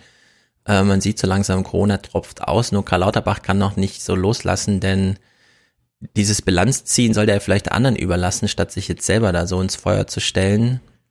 Aber gut, jeder wie er will. Ähm, auch bei Ilna gab es diese kleine nette Szene hier. Äh, ja, denn äh, Corona wirkt natürlich nach. Nicht als Krankheit, aber vielleicht als politische Problemstellung, die uns die eine oder andere Herausforderung bringt, wie zum Beispiel die Frage, wie korrupt sind wir hier eigentlich in Deutschland? Könnte man als Learning sagen, dass wir wenigstens bei den Schnelltests nicht die Vermittlung von Unionsabgeordneten hatten? Ja, das ist ja jetzt fast ein äh, zynischer Scherz, Frau Illner. Mhm. Das ist ja zynisch, wenn Sie sagen, es ist eigentlich alles korruptionsverseucht, außer die, ähm, außer die Vermittlung von äh, und so weiter. Also es bleibt tatsächlich noch äh, Themen übrig, die nicht korruptionsverseucht sind. Na, erst mal abwarten. Ne? Jetzt können wir auch die Intensivbettenkalkulation oder Misskalkulation. Äh, Helge Braun saß auch in der Runde, er hat auch nochmal einen kleinen Spruch gemacht und da würde ich sagen, das kann man ihm jetzt auch langsam mal im Halse umdrehen, denn es ist auch ein bisschen frech. Also wir sind am Ende doch dahin gekommen, bundesweite parlamentsgestützte Regeln zu machen, weil das andere einfach nicht mehr geklappt hat. Mhm. Nicken Sie da, Herr Braun? Also aus meiner Sicht, die Notbremse wird ja immer sehr kritisiert. Ich hätte ähm, aus heutiger Sicht die Notbremse gerne früher gemacht. Es waren bundeseinheitliche, klare Regeln. Mhm. Wir haben schon im letzten Sommer eigentlich ähm, diese Hotspot-Strategie gemacht. Ja, wir haben im letzten Sommer die Hotspot-Strategie gemacht, äh, als wir eigentlich darüber hätten entscheiden sollen, was machen wir bei Inzidenz 100, auch wenn wir gerade bei drei liegen.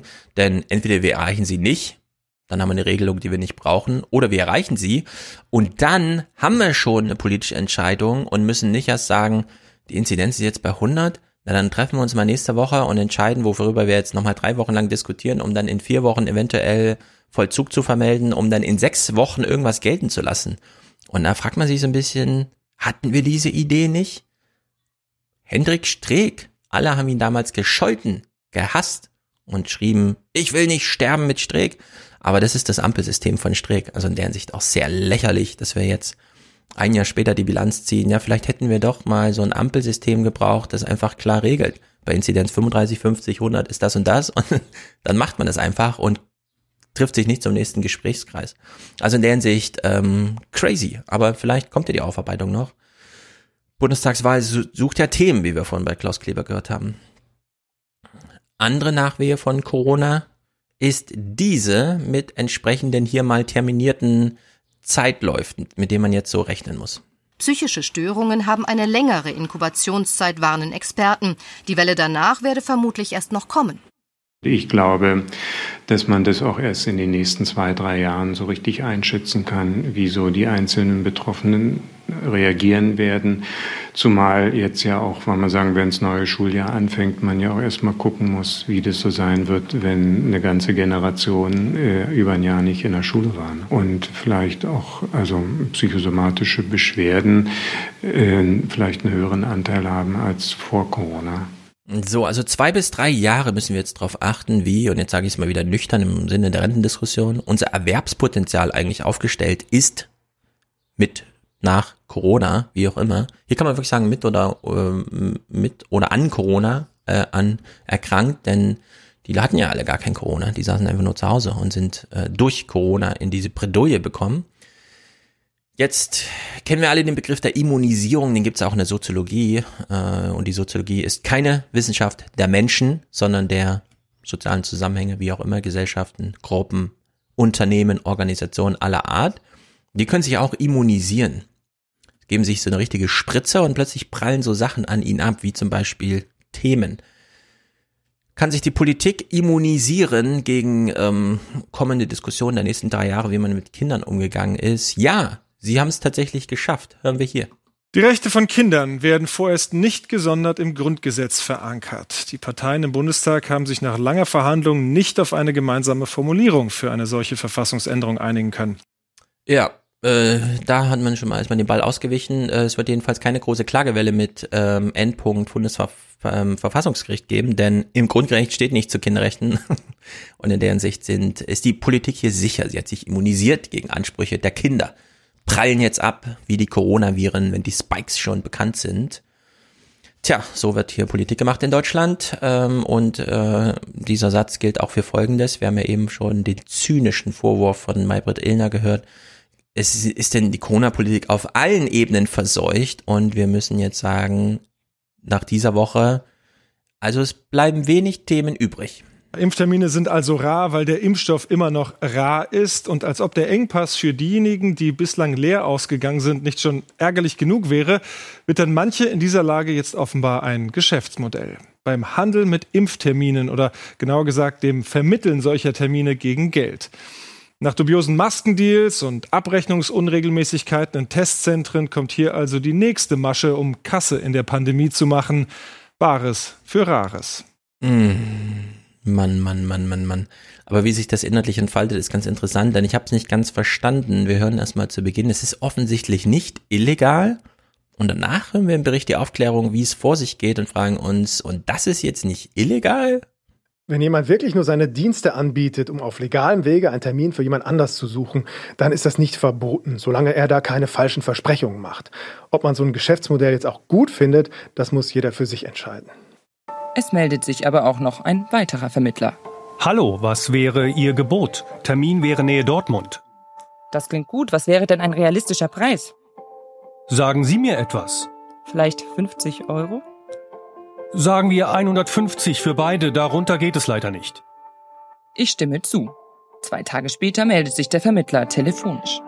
Er nennt mir einen Termin und die Adresse der Praxis, in der ich die Impfung bekommen könnte. Das Geld soll ich einfach in einem Briefumschlag an der Anmeldung abgeben. Die Praxis bestätigt uns auf Nachfrage. Mein Termin ist eingetragen. Ich könnte also hier geimpft werden. In der Praxis will ich von dem Arzt wissen, was er über die dubiose Vermittlung eines Termins in seine Praxis weiß. Doch die Praxis ruft die Polizei. Später teilt uns der Arzt schriftlich mit, er könne sich nicht erklären, wer Impftermine in seiner Praxis über das Anzeigenportal vermittle. Vielleicht ein Racheakt? Er selbst habe damit jedenfalls nichts zu tun. Äh, was? Vielleicht ein Racheakt? Wie ist das gemeint? Also ich verstehe das absolut nicht. Ähm, man ruft bei einem Arzt an, die Mitarbeiter dort sagen, ähm, ja, klar, wir schreiben sie auf die Liste. Wie kann denn jemand dort eine Liste führen, ohne dass jemand weiß, wie diese Liste geführt wird? Wieso tauchen da irgendwelche Namen auf? Und äh, dann sagt das Personal dort, hm, ja, keine Ahnung, vielleicht will sich jemand an uns rächen. Habe ich nicht ganz verstanden. Vielleicht kann das jemand aufklären. Äh, ich, also ich bin hier so ein bisschen blank, aber gut. Es ist, wie es ist. Abschließendes, oder nee, äh, zwei Themen noch, ein kleines, ein großes, ein größeres. Ähm, Vielleicht braucht man hier auch ein neues Genre. Der größte Quatsch der Woche im Fernsehen. Ähm, denn ja, Fernsehen macht manchmal mit Absicht Quatsch. Das nennen wir dann Comedy und alle sollen lachen und irgendwie erheitert sein. Dass der größte Quatsch der Woche hier allerdings mit Völkermord einhergeht, äh, ist so ein bisschen komisch. Ich habe die Tagesthemen hier nicht ganz verstanden. Wir können jetzt mal gemeinsam gucken. Zum einen, Ingo moderiert hier mal ein Thema an, das unappetitlich ist und äh, wir fragen uns, äh, wie weit kann man Quatsch treiben? Das Massaker von Srebrenica, die blutige dreijährige Belagerung von Sarajevo und zahllose weitere Kriegsverbrechen. Sie alle wurden im Bosnienkrieg in den 90er Jahren von Truppen begangen, die er befehligte. Der frühere bosnisch-serbische Militärchef Ratko Mladic. Und wie sein früherer politischer Anführer, der damalige bosnisch-serbische Präsident Radovan Karadzic, wird Mladic den Rest seines Lebens im Gefängnis verbringen. Denn das UN-Kriegsverbrechertribunal für das frühere Jugoslawien hat das Urteil von 2017, demnach er zu den Hauptverantwortlichen dieses Völkermords gehört, nun in letzter Instanz bestätigt. Also, vor vielen, vielen Jahrzehnten fand das statt. Es hat lange gedauert, das juristisch aufzuarbeiten. Jetzt ist er 2017 verurteilt worden und jetzt ist der Rechtsweg endinstanzlich oder wie auch immer man das nennt, final beschritten. Die Sache ist jetzt geregelt. Das ist gut.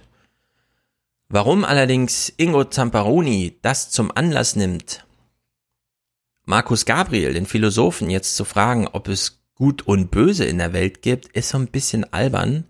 Denn ähm, ja, äh, moralischer Fortschritt, ich habe ja mit Wolfgang zumindest das Einführungskapitel dieses absolut bekloppten Buches äh, gelesen im Salon. Wir haben es für eines der schlechtesten äh, philosophischen Werke überhaupt äh, gekürt. Ähm, und entsprechend entfaltet sich ja auch das Gespräch. Es ist absolut Banane, was hier äh, passiert ist im Fernsehen. Wir werden alle nochmal zurück ins Mittelalter geführt, um uns nochmal über Gut und Böse zu verständigen, während wir gerade die Kirche eigentlich verabschieden aus unserem kollektiven Leben. Also wirklich Banane. Es entfaltet sich so, das Gespräch. Und dazu begrüße ich jetzt in Zürich den Philosophen Markus Gabriel, der sich in seiner Arbeit auch mit den Mechanismen von Gut und Böse beschäftigt. Guten Abend, Herr Gabriel. Ja, schönen guten Abend, Herr Zamperoni. Der als schlechter vom Balkan bekannte Mladic ist nun also rechtskräftig verurteilt. War das heute also ein klarer Sieg von Gut gegen Böse? Eindeutig. Also der demokratische Rechtsstaat mit seinen Institutionen hat gezeigt, dass selbst in Kriegsszenarien, also unter Bedingungen eines maximalen Ausnahmezustandes, eine über die Institutionen hinausgehende Gerechtigkeit herrschen kann. Das heißt, selbst wenn im Kontext von Mladic nicht gewisse Gräueltaten sozusagen als Heldentaten aussehen mögen, zeigt in diesem Fall das Tribunal, dass sie dennoch Gräueltaten sind, dass eben Böses getan wurde. Äh, wie weit wollen wir die Normativität denn treiben? Wie weit wollen wir uns denn hier zurückversetzen in gut und böse Dichotomien, die uns ja was eigentlich Orientierung geben in einem Leben, in dem die Kirche verschwindet, kommt jetzt plötzlich die Philosophie an diesen Platz und äh, reduziert uns die Realität radikal auf sowas. Also das ist doch bekloppt. Äh, die Strategie der Antwort ist jedenfalls wirklich Banane und äh, für Banane kann man auch äh, Markus Gabriel als Hashtag irgendwie erwärmen. Das ist ähm, unglaublich eigentlich. Hier erster Teil der Argumentation.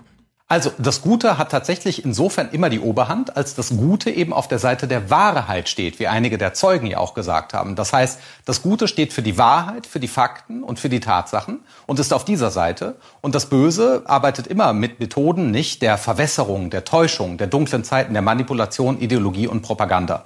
Und genau dagegen muss sich eben ein demokratischer Rechtsstaat und das heißt eben auch unsere Gesinnung als Bürgerinnen und Bürger der Demokratie immer wenden. Und das heißt, ich bin Optimist in dem Sinne, dass ich glaube, dass das Gute prinzipiell immer gewinnen kann. Es ist in der Sache überlegen. Das Gute gewinnt immer. Es ist in der Sache überlegen. Das Böse kommt ja verrucht einher mit der Täuschung und der List. Und das Gute ist immer an die Wahrheit geknüpft. Ich meine, seit wie vielen Jahrhunderten erarbeiten wir uns einen Begriff von Wahrheit und bleiben trotzdem immer unzufrieden? weichen ab auf Begrifflichkeiten wie Wirklichkeit, versuchen es dann irgendwie über Auszählen, Mathemagie, kommen so Sachen raus wie Inzidenzwert und so, an die wir uns dann waghalsig politisch dranhängen, verknüpfen Entscheidungen mit wissenschaftlichen Grundlagen, die wir ausgezählt haben, denn die Mathematik, zumindest die Zahlen, über die kann man nicht streiten, aber über den ganzen Rest dann doch. Also es ist äh, völlig crazy und dass er hier so eine historische Entwicklung aufzieht. Das Gute bewährt sich. Äh, ich bin Optimist, deswegen ähm, fragt man sich so ein bisschen, naja, aber gewinnt, manchmal gewinnt doch auch das Böse. Und dann ist seine Antwort, also wenn man überhaupt diese Aufteilung so macht, dann ist seine Antwort, solange das Gute noch nicht gewonnen hat, ist die Geschichte einfach noch nicht zu Ende erzählt, aber am Ende gewinnt immer das Gute. Ja, genau deswegen ist natürlich so etwas wie der syrische Bürgerkrieg ja ein Beispiel dafür, dass unsere internationalen Institutionen bisher noch versagt haben. Das heißt aber nicht, dass wir aufgeben sollten, sondern vielmehr, dass wir Institutionen entwickeln müssen, globaler, kosmopolitischer Natur, in Absprache eben mit allen Völkern dieser Welt, um dafür zu sorgen, dass insgesamt menschenverachtende Verbrechen ja unwahrscheinlicher werden. Ja, da, da könnte man jetzt auch Lifestyle Podcast-Reihe draus machen, Markus Gabriel zum Thema Gesundheit. Gesundheit ist das Gute, das Erstrebenswerte. Ich bin optimistisch, dass alle gesund werden können, denn statistisch sind wir ja alle mehr oder weniger gesund und die Krankheit ist die Devianz, aber ich bin krank. Ja, dann musst du noch gesund werden. Es ist dir ja nicht verwehrt. Am Ende wird abgerechnet und man stirbt vielleicht. Oder zum Thema äh, Geld verdienen. Ja. Jeder wird reich, am Ende reich in seinem Leben. Jeder verdient ganz viel Geld. Aber ich bin arm und ich bin in Hartz IV. Ja, dann ist deine Geschichte noch nicht zu Ende erzählt. Dann müssen wir jetzt deine Geschichte entwerfen. Dann gehst du diesen Plan entlang. Ja, das mache ich seit zehn Jahren und ich komme hier einfach nicht raus. Ja, du musst Geduld haben. Ich bin da sehr optimistisch, dass es am Ende gut wird. Und gut ist wahr. Ich sage die Wahrheit, denn ich möchte das Gute für dich und für mich. Also in der Hinsicht, ähm, dass sowas hier im Fernsehen stattfindet. Ich hätte gedacht, wir sind ein modernes Land in Deutschland. Ingo, was soll dieser Quatsch? Hau ihn aus deiner Sendung raus, verabschiede ihn, aber bitte mach's doch unhöflich. Nein, macht er nicht. Interessante und nachdenkenswerte Gedanken vom Philosophen ja. Markus Gabriel. Es sind einfach die besten Gedanken von Philosoph Markus Gabriel. Vielen Dank für diese Einlassungen. Einlassung. Danke für die Einladung. Danke für die Einlassung, danke für die Einladung. Mann! Ich verstehe sowas nicht. Das lehne ich wirklich ab. Ich kann ja vieles lustig finden, aber das lehne ich ab. Ich will sowas nicht in meinem Fernsehen sehen. Und jetzt gleich irgendwas mit Kirche und so. Naja, letzter Clip. Ähm, es ist so, dass dieser Podcast hier häufiger mal für 48 Stunden gesperrt wird, wenn wir zu lange Markus Glanz Clips spielen weil ich dann auf YouTube Einspruch gegen die Sperrung einlegen muss, dann kümmert sich keiner drum, also wird die nach 48 Stunden automatisch sein gelassen. Ich versuche jetzt was Neues. Ich will jetzt 90 Minuten, äh 90 Sekunden Clip spielen. Das ist viel zu lang, das wird von Content ID erkannt. Aber ich bin ja sowieso dafür, dass alle einfach mit höherer Geschwindigkeit hören. Wir setzen den Clip jetzt mal auf 1,5-fache Geschwindigkeit und ich mache Unterbrechung. Und hoffe dann einfach, dass wir äh, da durchkommen. Thematisch ist es wie folgt. Rainer Hasselhoff ist zugeschaltet bei Lanz und spricht dort klar bla bla bla, Medien, Medien, Medien, äh, Politik, Politik, Politik, aber eben auch Medien. Und ähm, Sachsen-Anhalt ist das Land, das die Erhöhung des Rundfunkbeitrages abgelehnt hat, weil Stahlknecht und so weiter, Story ist bekannt.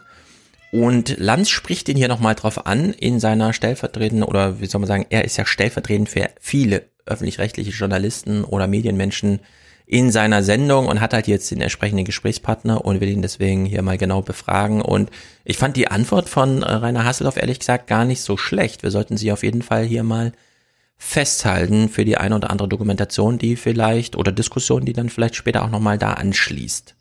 Also ich spiele mal den Clip ab. Gut, dann erkläre ich Ihnen das. Äh, das hat mit der AfD überhaupt nichts zu tun. Die AfD möchte dieses System komplett abschaffen. Die will das System Bundesrepublik Deutschland und soziale Marktwirtschaft und freiheitlich-demokratische Grundordnung abschaffen. Und das ist der große Unterschied zur Union, die dieses System mit auf den Weg gebracht hat nach dem Zweiten Weltkrieg. Und wenn es darum geht, dass wir feststellen, was im Wettbewerb auch mit der gesamten Medienwelt, aus dem öffentlich-rechtlichen, nicht nur von den Quoten her, sondern auch von den Inhalten und von der Akzeptanz bei der Bla bla bla, also, also sehr gut. Er geht hier richtig, äh, klingt natürlich nochmal intensiver, wenn man es schneller hört, aber Nee, die AfD will nicht nur den öffentlich-rechtlichen Rundfunk abschaffen, sondern ganz Deutschland. Das Grundgesetz überwinden, irgendwelche neuen Friedensverträge abschließen und wie auch immer. Und äh, er nimmt sich hier nur den Aspekt des öffentlich-rechtlichen Systems und kommt deswegen auch nur auf das zu sprechen und sagt, da liegt etwas vor, das unseren Qualitätsansprüchen nicht genügen kann, wie wir ja auch gerade festgestellt haben, wenn Markus Gabel im Fernsehen ist, ist ja auf jeden Fall Reformbedarf angezeigt. Und er kommt auch auf seine eigenen Kinder zu sprechen. Bevölkerung geworden ist in den letzten Jahren, habe ich große Sorge, dass das noch eine relevante auch Bildungsgröße für unsere freiheitlich-demokratische Grundordnung ist. Wenn meine Enkelkinder kaum noch zu begeistern sind, außer bei Terra X irgendwo da reinzugucken, dann ist etwas schiefgelaufen. Und deswegen ist diese Signalgebung eine, die sagen soll, nicht so weiter, nicht immer nur oben drauf, damit ihr nicht merkt, äh, dass man eigentlich mal überlegen muss, ob das alles noch optimal gesteuert ist, sondern dass man mal inhaltliche Diskussionen führt und eben noch mal Wahlergebnisse wie vom letzten Sonntag. Warum sind gerade die jungen Männer mehrheitlich bei der AfD mal zur Aufgabe erklärt und zu überlegen, hätten wir nicht in der Pandemiezeit, wo viele zu Hause gewesen sind, wo kaum Schulunterricht über den öffentlich-rechtlichen angeboten wurde, sondern über die Bildungsserver der Länder, hätten wir da nicht die Chance ergreifen müssen, wieder mal in die Haushalte, in die Köpfe und in das Nachfrageverhalten und Konsumverhalten von Bürgerinnen und Bürgern reinzukommen. Und das ist nicht Ihr Gefühl, dass das passiert ist? Nein, Deswegen hat er das doch gesagt, Markus. Übrigens, mein Gefühl ist das auch nicht. Also in der Hinsicht, ähm, mal ausgeklammert, was ansonsten noch in dieser Diskussion zu diesem Thema stattfand, war das hier doch mal ein ähm, erwähnenswerter Beitrag, den man sich im öffentlich-rechtlichen Rundfunk doch mal zur Brust nehmen sollte. Also nicht den Rainer, sondern den Vorwurf, besseres Fernsehen zu machen, das sich auch den Jungen wieder anbietet und von den Jungen interessant gehalten wird, ohne in die YouTube, TikTok, irgendwas Richtung zu gehen, sondern einen eigenen Punkt zu setzen. Also der ist sehr gut. Das war der Podcast. Äh, jetzt kommt Musik. Ich nehme das ja immer schon Freitag auf, deswegen weiß ich jetzt noch nicht, was ich am Sonntag ausgewählt habe. Oder ob vielleicht noch was Neues kommt von Matthias, je nachdem. Kommt Musik und danach Audiokommentare, sofern verfügbar. Ähm, kommentiert ruhig. Ähm, und auch für den Fall, ich habe jetzt mehrere Anfragen zum Thema Gast im Podcast sein. Äh, diese Anfragen bitte immer über eine Sprachnachricht, damit ich euch kurz höre, wie ihr sprecht, wie ihr drauf seid, ob ihr zu zaghaft, denn ähm, der Podcast ist auch nicht sehr angenehm, wenn, das hatten wir ja auch schon, Menschen dann hier sind, die dann doch so ein bisschen überrascht sind davon, dass sie reden müssen. also in der Hinsicht, äh, ich will die Hürde, die Hürde liegt nicht hoch, aber äh, ich will mich nur kurz warm hören. Also in der Hinsicht alle Anfragen diesbezüglich bitte nicht über Instagram-Nachrichten oder Twitter-DMs oder wie auch immer. Das ist zwar alles offen, damit kann man mich erreichen, sondern die Sachen dann bitte per Sprachnachricht. Sehr gut. Haut rein. Bis nächste Woche.